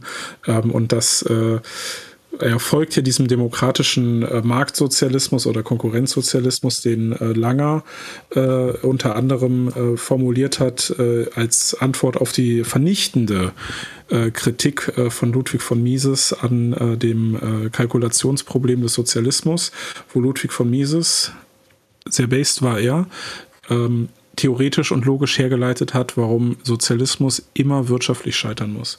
Als Reaktion darauf wurde dieser Marktsozialismus dann artikuliert von Lange. Und ähm, das äh, ist natürlich äh, immer noch Nonsens.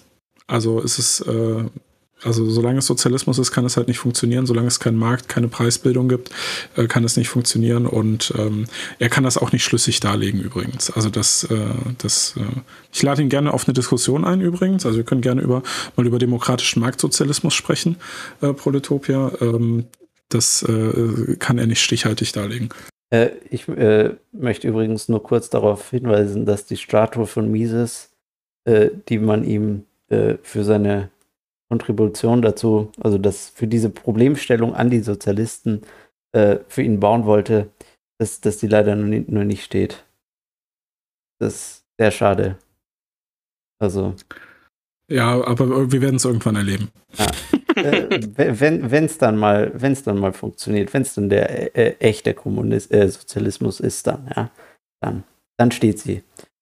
Noch den Ansatz wenn ich jetzt bei Privatstädten bin, gibt es noch so einen Gegenansatz. Das, das wäre dann von Murray Bookchain der libertäre Kommunalismus, ne, der eben, ähm, so wie du das sagst, über einzelne, ähm, unter, und, äh, einzelne nennst du das dann Unternehmen in, in Arbeiter-Selbstverwaltung, Arbeiter in Selbstverwaltung, ähm, sagt er, wir müssen halt äh, nicht jetzt an den Staaten ansetzen, sondern wir müssen an Städte ansetzen.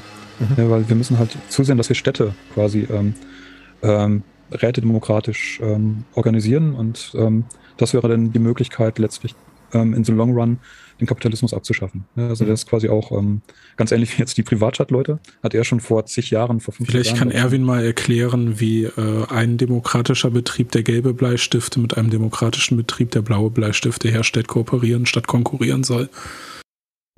Ja.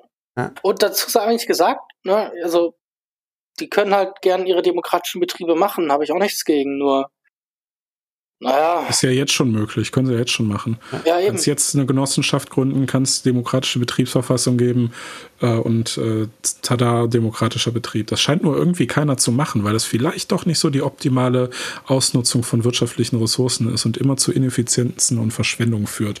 Und diese Verschwendung ist ja das, was äh, die, zum Beispiel diese ganzen Ökosozialisten ja immer so äh, monieren.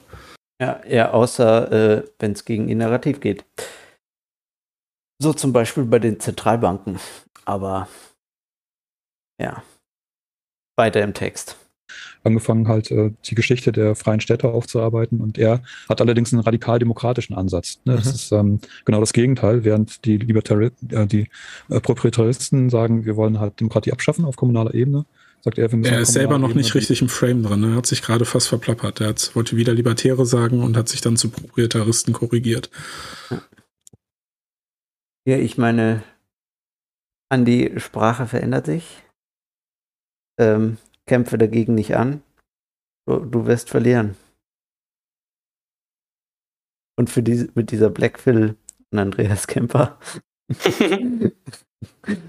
und Whitepill an alle Libertären.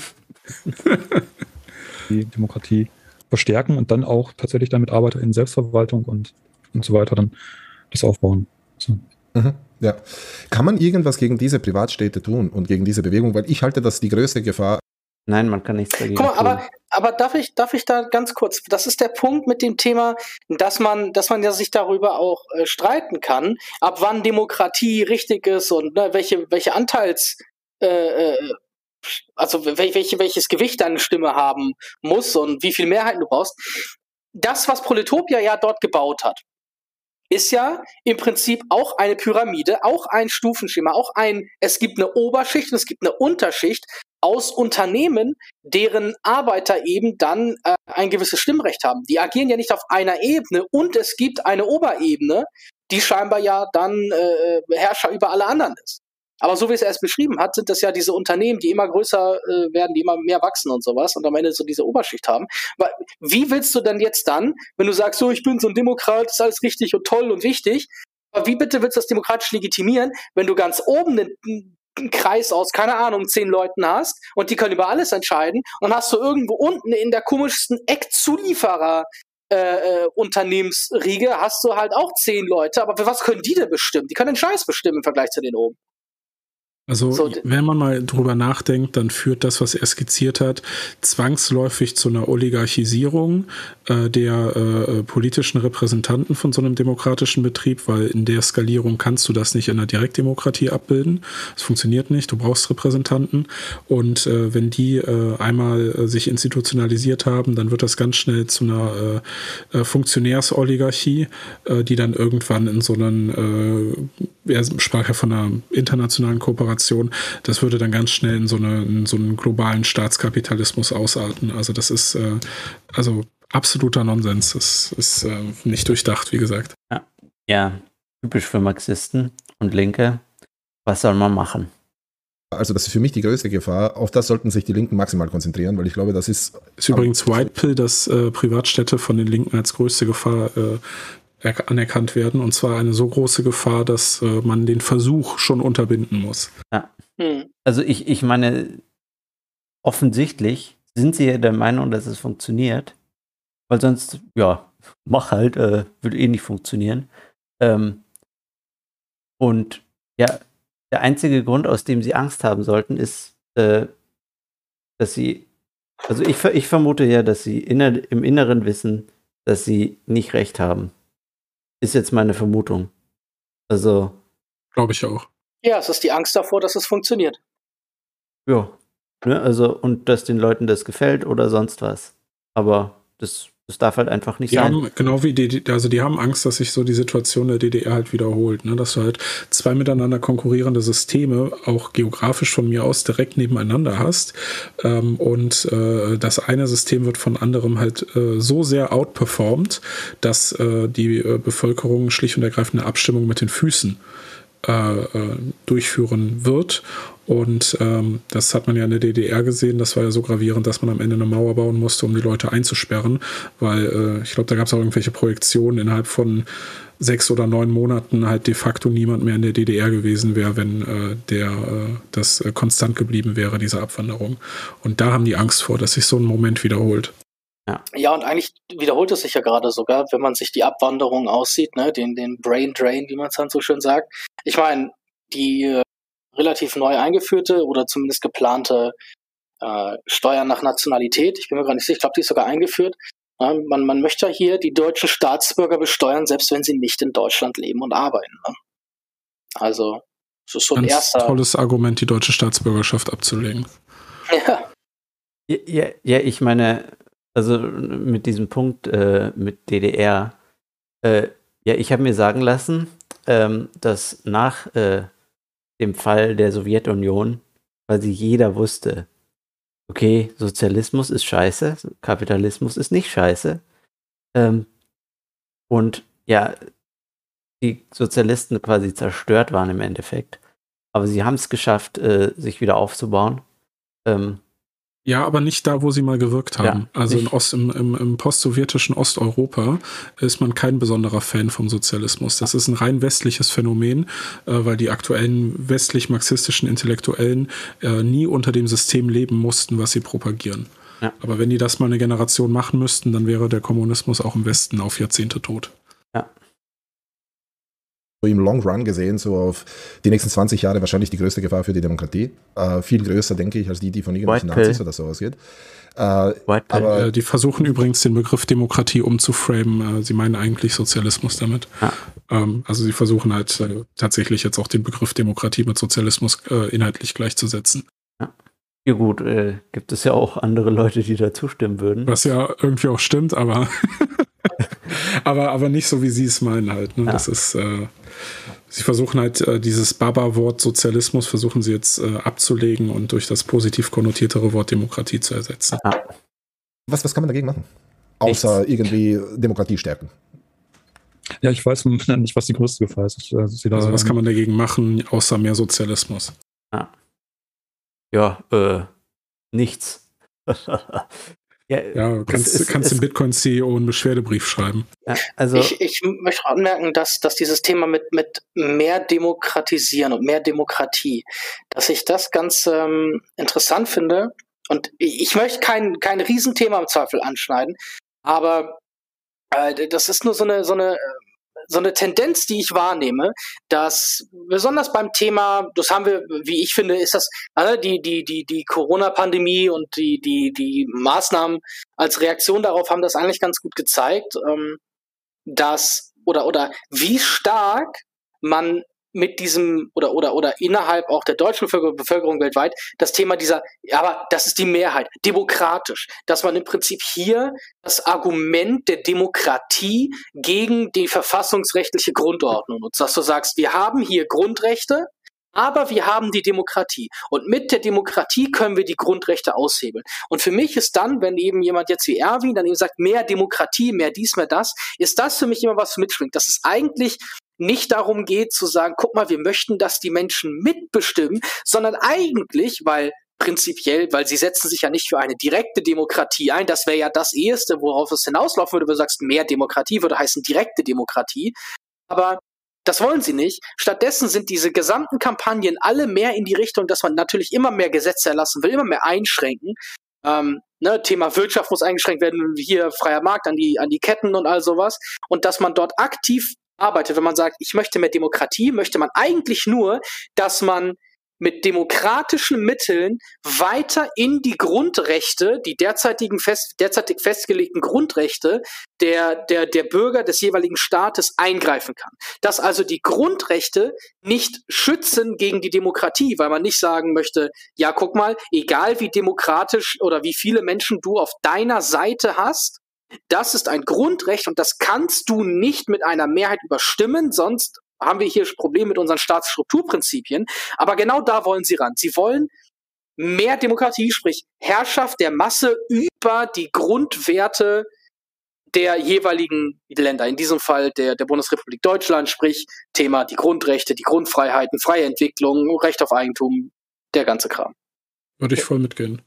Ich möchte hier also, an dieser Stelle kurz mal eine White Pill droppen. Äh, wir werden frei sein und es gibt nichts, was diese beiden Keks dagegen tun können. Best. Pech gehabt. So eine Mischung aus allen. Oder Klimakatastrophe ist auch eine der größten Gefahren. Oh, Klimakatastrophe. Das ist übrigens das, was äh, Markus Krall auch äh, kritisiert hat, um das noch anzubringen. Ne? Äh, in dem Augenblick, ähm, wo du diesen Trend der Krisendemokratie, wie wir ihn jetzt während der Corona-Krise erlebt haben. Also weg vom Verfassungsstaat hin zur demokratischen Tyrannis. Also wenn die herrschende Kaste, wie auch immer sie in ihre Herrscherposition kommt, ob sie sich das irgendwie ererbt oder ob sie gewählt wird, ist erstmal Wurst. Sobald die über äh, den äh, rechtsstaatlichen Institutionen steht, hast du keine Demokratie mehr, dann lebst du nicht mehr in einem äh, Verfassungsstaat, sondern dann lebst du in einer Tyrannei. Und äh, das ist im Wesentlichen die Kritik von Markus Krall gewesen, dass äh, du diesen, äh, äh, diese Demokratie tatsächlich dann in Stellung bringst und dann hast du ähm, die Möglichkeit, jede Schweinerei zu machen, äh, solange du eine vermeintliche demokratische Mehrheit dafür organisiert bekommst. Und ähm, insofern halte ich Markus Krall äh, in dem Sinne tatsächlich gar nicht für einen Demokratiefeind, wie es die beiden ja am Anfang hingestellt haben, sondern äh, eigentlich sogar für einen Demokratieschützer. Was ja, äh, ne, könnte man ja auch kritisieren, wenn man das wollte. Auf jeden Fall, auf jeden Fall. Minarchismus ist Sozialismus. Ja denke ich, das, das geht ja alles ineinander über. Ne? Ja, aber wen will die ähm, Klimakatastrophe ja. nützen? Wer will sie für sich Ja, genau, das ist ja, genau, das ist ja klar. Klimaklassismus, Ja. Klimarassismus. Ja, es sind jetzt auch so. Klimaklassismus. Ja, ja, einfach so, einfach so Wörter so übereinander werfen und schauen, Ja. was rein, was hinten rauskommt. Ja, also es, es sieht so aus, als hätte er sich das reingestopft, dann hinten rausgekackt und dann vorne wieder rausgeschossen. Ja, also das, also irgendwie wie so eine Kuh beim Wiederkäuen. Ja, gerade kommt's. Vorhin hat er, vorhin hat er. Vorhin hat er irgendwie eine schöne Prise Klima und davor Klassismus und Rassismus. Und jetzt kommt halt Klimarassismus und Klimaklassismus da wieder vorne rausgewürgt. Das ist ja echt absolut asozial, einfach nur noch, was da passiert. Also wirklich. Ja, Ähm, ähm, also ich meine, die sind ja, es es ist ja schon erfolgreich gekämpft worden gegen die Privatstädte. Ne? Es sind halt die äh, Garifuna in, den- in äh, Honduras, also die Menschen, die da schon länger lebten und auch ähm, People of Color sind in, in Honduras, die ähm, haben ganz massiv gegen diese Privatstädte gekämpft. Ähm, auch aus ihrem äh, Geschichtsbewusstsein heraus, weil sie eben immer verdrängt wurden. Ne? Weil, und als dann halt in äh, Prospera auf, auf Roatan diese- Umvolkungshypothese. Ja, meine Damen und Herren, der Andreas Kemper sollte da hinziehen und äh, ja, eine neue NPD gründen. Ausländer raus. Er hat einfach äh, gerade äh, die, äh, den Pegida-Mythos äh, des großen Austauschs äh, reproduziert. Ja, also, ne? Ausländer raus. Was soll ich sonst noch dazu sagen? Nicht, dass ich wirklich der Meinung wäre, Ausländer raus. Liebes YouTube, bitte nicht zensieren. Äh, ist sowieso schon zu spät. Es war mal wieder ein rhetorischer Punkt. Ja, dieses Privatstadt-Projekt dann da erstmals bekannt wurde, hatten die sofort den Verdacht. Das, das ist nicht gut für uns. Ne? Wir, wir sind diejenigen, die dann äh, entweder da die Klos putzen dürfen äh, oder wir werden enteignet. Ne? Wir werden, müssen verschwinden. Ne? Und das, ja also. Äh, Wer kurz- enteignet sie denn? Wer enteignet sie denn? Ja, äh, ich, äh, also. Ist das etwa der demokratische Staat? Ja, äh, also ich meine, wenn man sich diese bösen proprietaristischen äh, äh, hier äh, Prospera äh, anschaut, ja, die haben in ihrer Satzung, dass sie nichts von irgendeiner Enteignung annehmen werden. Haben sie in der Satzung drin, ja, also es ist nicht, Literally Faschismus. ja, Ich finde das find das eigentlich viel vielsagender, wie die beiden sich da mehr, also tatsächlich so kategorisieren als Nichtskönner und sagen, ja, guck mal, wenn eine Stadt ist, wo du alles machen könntest, wo es für alles prinzipiell eine Nachfrage geben könnte, ich werde Toilettenputzer, weil ich habe nichts drauf. Herzlichen Glückwunsch, mein Gott, ihr habt ein Selbstbild ja von ich meine, er, er, er, du, ist, du, er ist unironisch so ein, ja, äh, White Supremacist, aber er äh, hat halt so, ja, er ist halt da, äh, ihm ist das halt ein bisschen peinlich. Äh, er ist der Meinung, dass ja so Ausländer und Honduraner eben im Endeffekt minderwertige Menschen sind und dass man denen eben helfen muss. putzen können. Ne? Das Ja, ist, also- dafür reicht's dann als Honduraner nur. Also es ist, also er wirft anderen Rassismus vor, äh, vor allem dem Mises-Institut.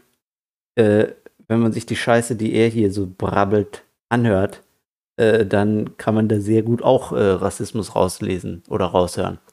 Tue ich zum So Beispiel. eine Aussage würde äh, im vom Mises-Institut niemand unironisch treffen.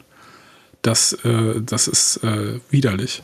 Ja, es ist also wirklich, äh, der sollte sich echt ein bisschen schämen, ähm, was er über andere verbreitet äh, und im Kontrast dazu, was er selber verbreitet. wenn er die dann andere als Rassisten bezeichnen will und dann eben sowas kommt. Ja, du Kloputzer, du. Also, Baumwolle pflücken äh, können wahrscheinlich auch dann laut seiner Meinung äh, eine Personengruppe, ja. YouTube bitte nicht zensieren.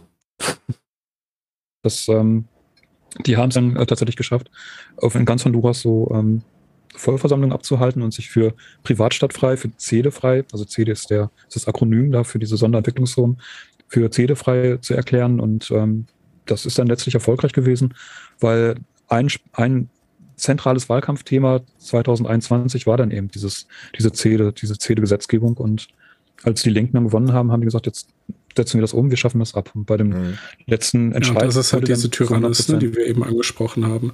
Sobald du eine demokratische Mehrheit äh, für irgendwas vermeintlich organisiert bekommst, egal wie du das schaffst, indem du dich schlecht informierst, indem du hetzt und spaltest, sobald du die demokratische Mehrheit irgendwie zusammen hast, ähm, gilt dann für dich äh, kein rechtsstaatliches Prinzip mehr, wie äh, Vertragstreue zum Beispiel. Ähm, und das ist dann halt schlicht und ergreifend Tyrannei. Das ist äh, ein Unrechtsstaat dann. Ja, ne, also.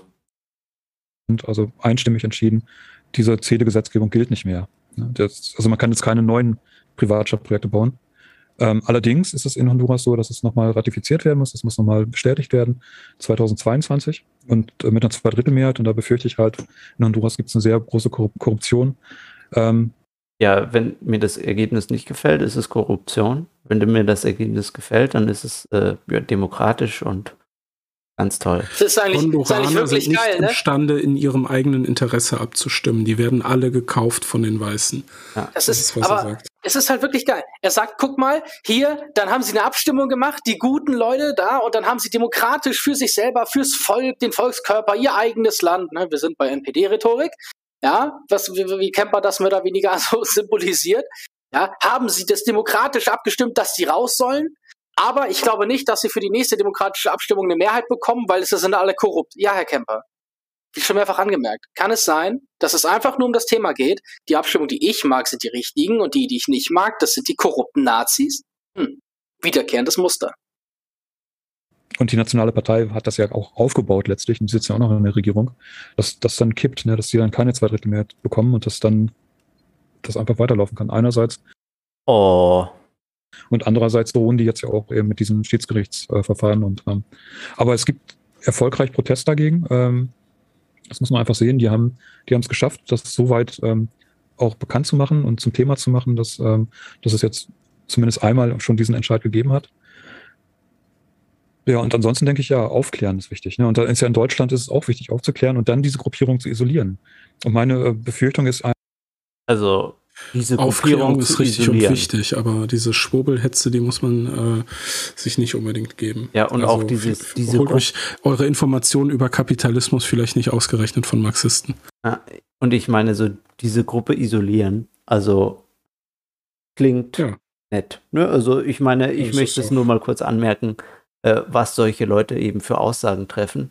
Ähm, und ja, es ist ja im Dienste des Guten. Ja, da darf man das. Dann, dann, ja, da, können wir, da, können wir, da können wir sogar kurz anmerken, dass Andreas Kemper ja, als es um das Thema ging, äh, als von dem ähm, der Pollite war es, nicht wahr? Dessen äh, Auto abgefackelt wurde oder schmeiße ich jetzt den Namen durcheinander? Ja, es war, es war der Pollite von dem Es war Pollite, ja. So, und ähm, das mit dem, als äh, Kemper darauf hingewiesen wurde, ne, dass er ja derjenige ist, der hier diese Hetze dort betreibt, der Munitionslieferant, ja, der, der hier diese Ziele mehr oder weniger in den Nachthimmel leuchtet, dass er ja lediglich die Information bereitstelle. Er sei ja lediglich ein jemand, der recherchiert.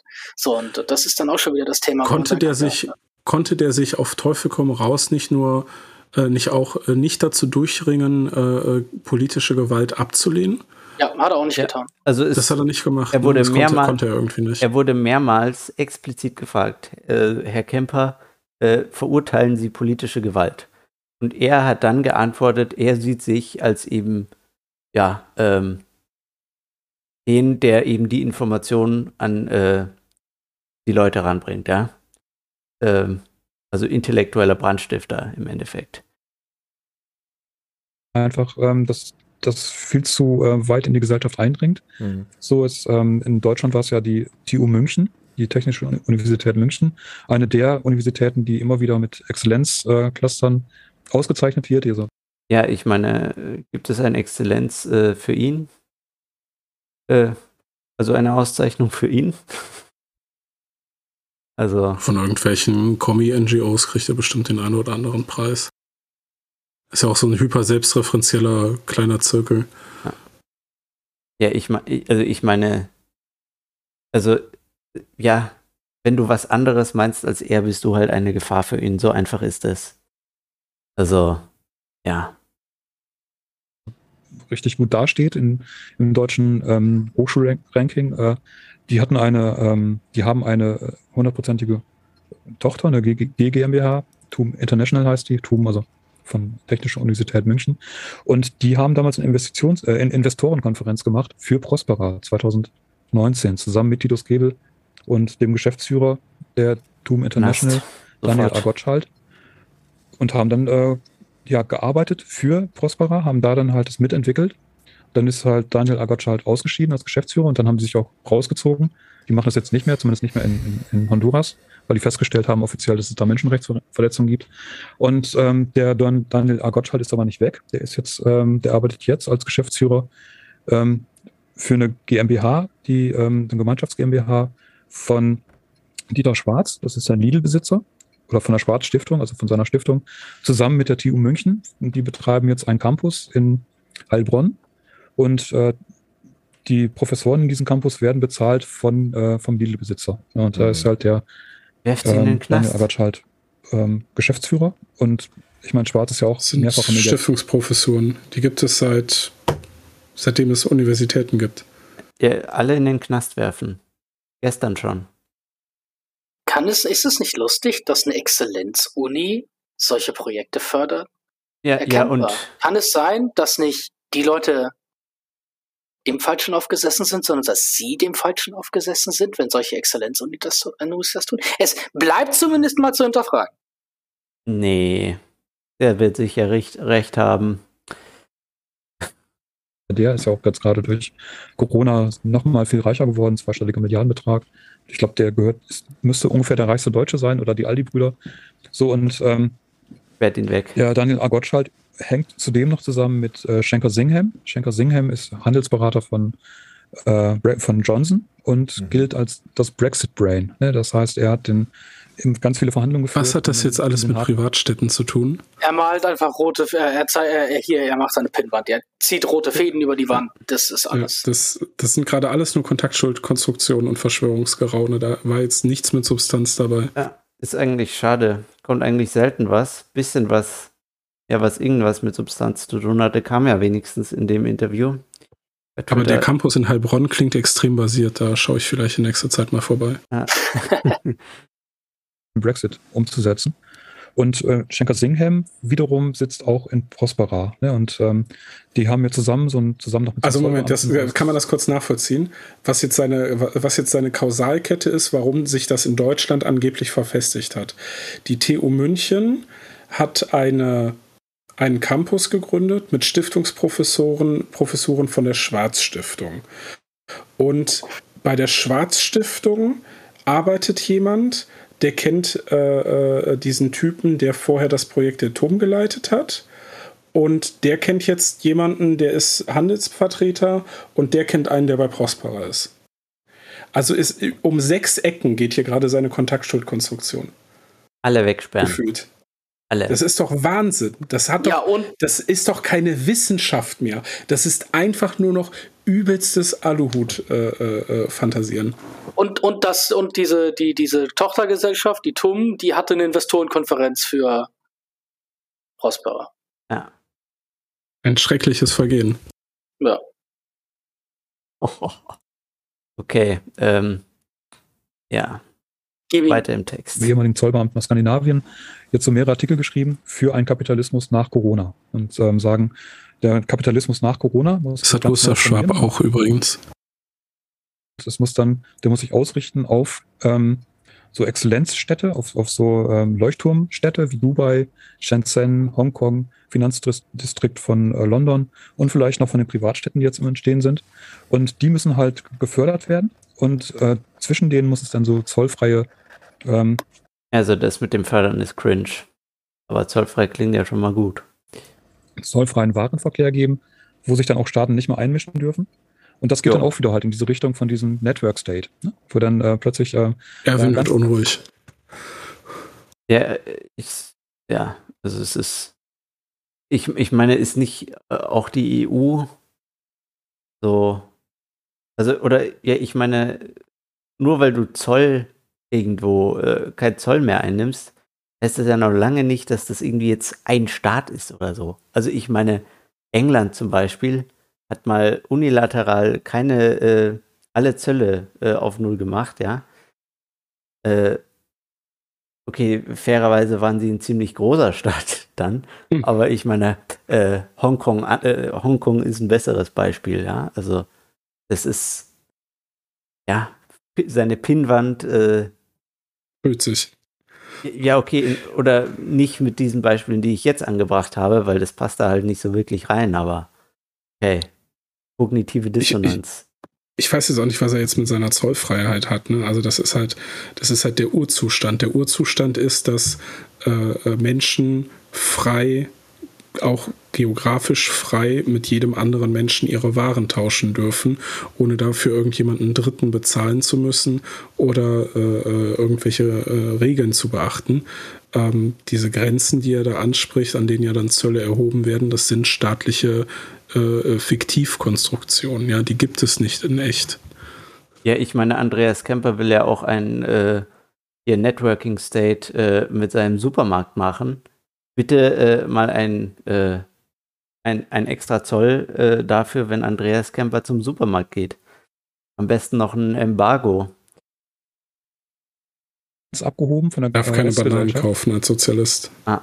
Dann plötzlich so ähm, äh, ja so ein Mosaik entsteht von, von superreichen Städten und superreichen Unternehmen und äh, alles ohne Demokratie und ohne demokratische Kontrolle und ist doch eigentlich ganz geil, wenn diese Städte superreich sind, weil das sagt ja auch, dass sogar die Leute, die in diesen Städten dann scheinbar die Klos putzen, Geld haben. Weil sonst hätten die, diese Städte ja scheinbar ein äh, ziemliches Gefälle in der Lohnstruktur. Weil wenn diese Städte kapitalistisch funktionieren und deren Kapitalismus ist ja immer der, das Monopol oben, die Reichen, ganz, ganz wenig Reiche, ganz, ganz viel Arme. Wenn diese Städte aber tendenziell komplett reich sind, ja krass, dann scheint ja Kapitalismus gut zu funktionieren, meine Freunde.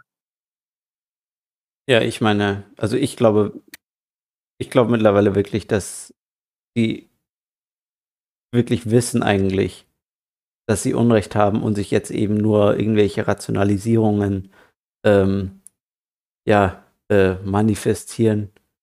Äh, aber also ich glaube, naja, sie, sie, wissen, dass sie die, Unrecht haben.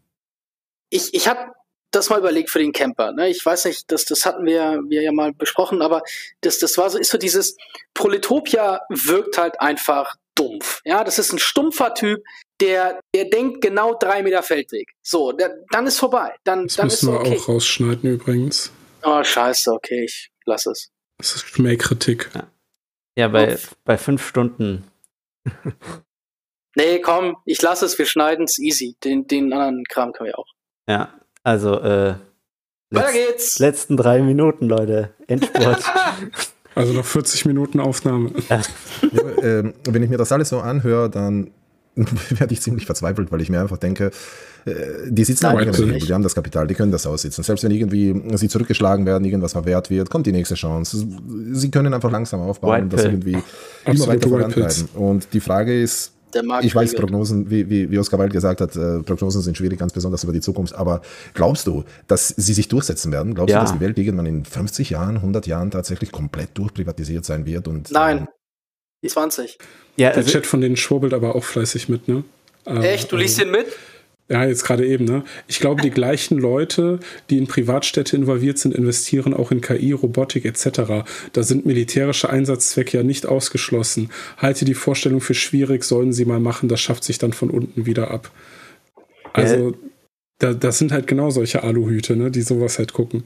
Ja, ja ich meine, Blue Anon ist schlimmer als Q Anon.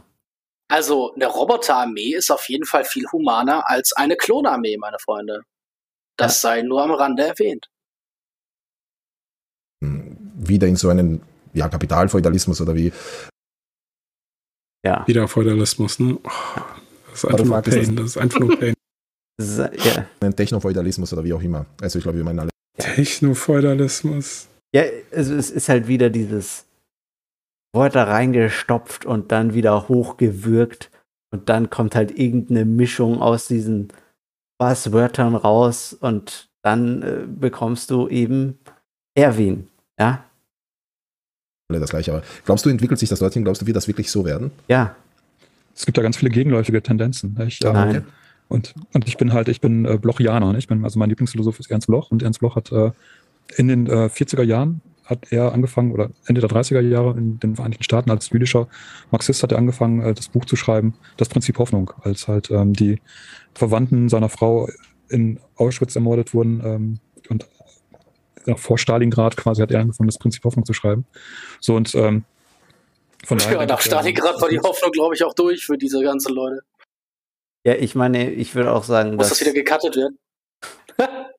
ich, ich meine, ich, ich, ich würde auch sagen, also der Andreas Kemper ist nicht in derselben Situation wie dieser äh, Herr Bloch, ja.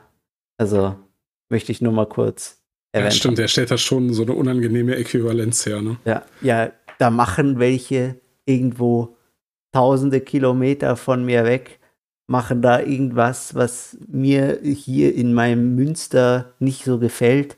Äh, also, Digga, äh, ja, Quasi das Gleiche, als würde, würde die Verwandtschaft deiner Frau von Nazis vergast werden, oder? Ja. Same thing. Literally the same thing, ja. Keine zweite Shoah, Leute, Privatstädte verhindern. Also, the future is unwritten. Wir wissen nicht, was die Zukunft bringt. Ne? Das, ähm, und was wir machen können, ist dann halt ne, kämpfen, aufmerksam machen, gucken, äh, äh, ja, dass sie sich nicht durchsetzen. Ja, das ist, ähm, nicht also wie man in Lateinamerika ja. sagt, no pasaran. Ne? Und äh, in Honduras, ähm, das hat, das, die haben es tatsächlich geschafft. Ne? Die haben tatsächlich ähm, das geschafft äh, gegen das, gegen. Nö, haben sie nicht. Ich meine, äh, Prospera gibt's noch. Kurze White Pill. Ja, superreiche Leute. Er hat doch eben ähm, selber das angezweifelt, dass das klappt. Ja, ich dachte immer, in Südamerika sagt man sowas wie nur Rattas. So, keine Ratten, keine Verräter, weil, ne, also. Plata o Plomo habe ich auf Netflix gelernt das, äh, den Gesetzesentschluss durchzusetzen. So und, ähm, ja, und, und es gibt eben auch, es, es gibt viele Gegenbewegungen weltweit, die sich das nicht gefallen lassen. Und, ähm, also zus zusammenhalten, Solidarität wieder mal. Oder? Ja, genau. Also es ist wichtig, Bildung, halt aufmerksam Bildung, ja. zu sein und ähm, das ähm, die ähm, ja, sei aufmerksam, wie dein Weltbild untergeht. ja. Ich glaube, daran arbeiten wir. Danke dir für dieses unglaublich gute Gespräch. Dankeschön. Das ist unglaublich wichtig, dass wir. Es ist absolut unwichtig. Mehr über sowas reden und dass das Verbreitung findet und dass wir uns mehr darüber unterhalten, vor allem auf der linken Seite, wie gesagt. Weil die Rechten werden nicht so viel darüber reden, glaube ich. Aber also nicht kritisch zumindest. Also eigentlich reden wir über nichts anderes. Nein, nein, nein. Die Rechten sind ja die, die Nazis für ihn. Und das Interessante ist, dass er jetzt ja gerade eigentlich genau, er hat sich eigentlich wunderschön verplappert gerade, weil er mit seinem, die Rechten werden ja nicht da, äh, werden ja nicht darüber reden. Ja, die werden nicht darüber reden, weil die Rechten nichts mit diesem Thema Freiheit und Libertarismus am Hut haben. Diese Kontaktschuld bricht ab und ihr wisst es selber. Auch wenn er versucht, es jetzt gerade ins richtige Licht zu rücken. Danke vielmals. Danke dir vom Herzen. Dankeschön. Danke, dass du hier warst ja. und alles Gute an dich und Leute, kauft das Buch. Sayonara. Nö, so, macht es nicht. Ja mehr auf jeden Fall. Geldverschwendung. Okay. Ciao. Danke. Ciao. Ich, ich wünsche dir einen wunderschönen Abend. Ciao, ciao. Danke, dass du hier warst. Baba. Gleichfalls. Wahnsinn einfach. Ja. Interessant, oder? Nö.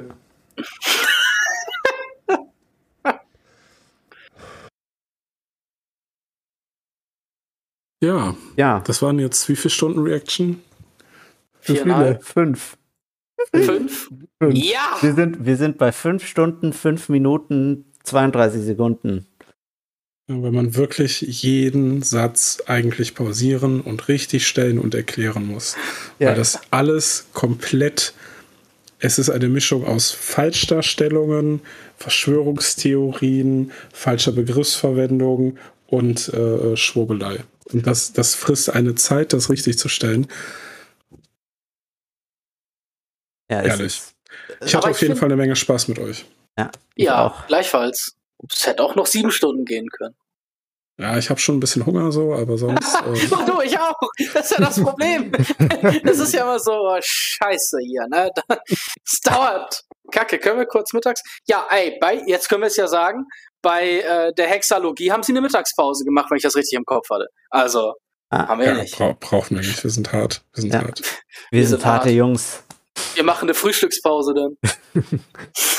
oh, Digga, also ich, um es, um nochmal kurz eine White Pill droppen zu dürfen, ja. Also ich, man hat diese Leute gesehen, ja, was sie alles geschwurbelt und irgendwelche ihre Pinwände äh, in Worte äh, aus in Worten ausgeführt haben. Also das, das sind keine Leute, die du nicht überwinden kannst, ja. Also da kommt, wenn so ein Scheiß kommt, ja, so eine Scheiße, das, da kommst du durch. Das, das ist eine Frage der Zeit, die können nicht ewig bestehen, ja. Die können, die können sich eine Weile halten, ja, aber irgendwann ist es einfach aus mit Leuten, die ihre Scheiße kaufen äh, und die werden verlieren. Die werden verlieren, 100 Prozent. Sorry, aber ich bin. Die Menschen kommen, die kommen eben in der Realität an. Und das, das siehst du immer mehr. Du siehst das besonders bei der derzeitigen finanziellen Situation, dass die Menschen einfach in der Realität ankommen und sich denken, das, was diese beiden Typen da reden, ergibt keinen Sinn. Ja. Und naja. Menschen, Ideen und Informationen wollen frei sein und allein deswegen werden sie scheitern. Also ich versuche Menschen und Informationen ähm, einzusperren. Das funktioniert nicht. Du kannst Zahnpasta nicht in die Tube reindrücken. das ist eine schöne Sache. Ja. Zahnpasta nicht in eine Tube reindrücken. Ja. So, also ich würde mal sagen, nach fünf Stunden Aufnahme haben wir ganze Arbeit geleistet. diese, ja, äh, diesen Müll mal auseinanderzunehmen.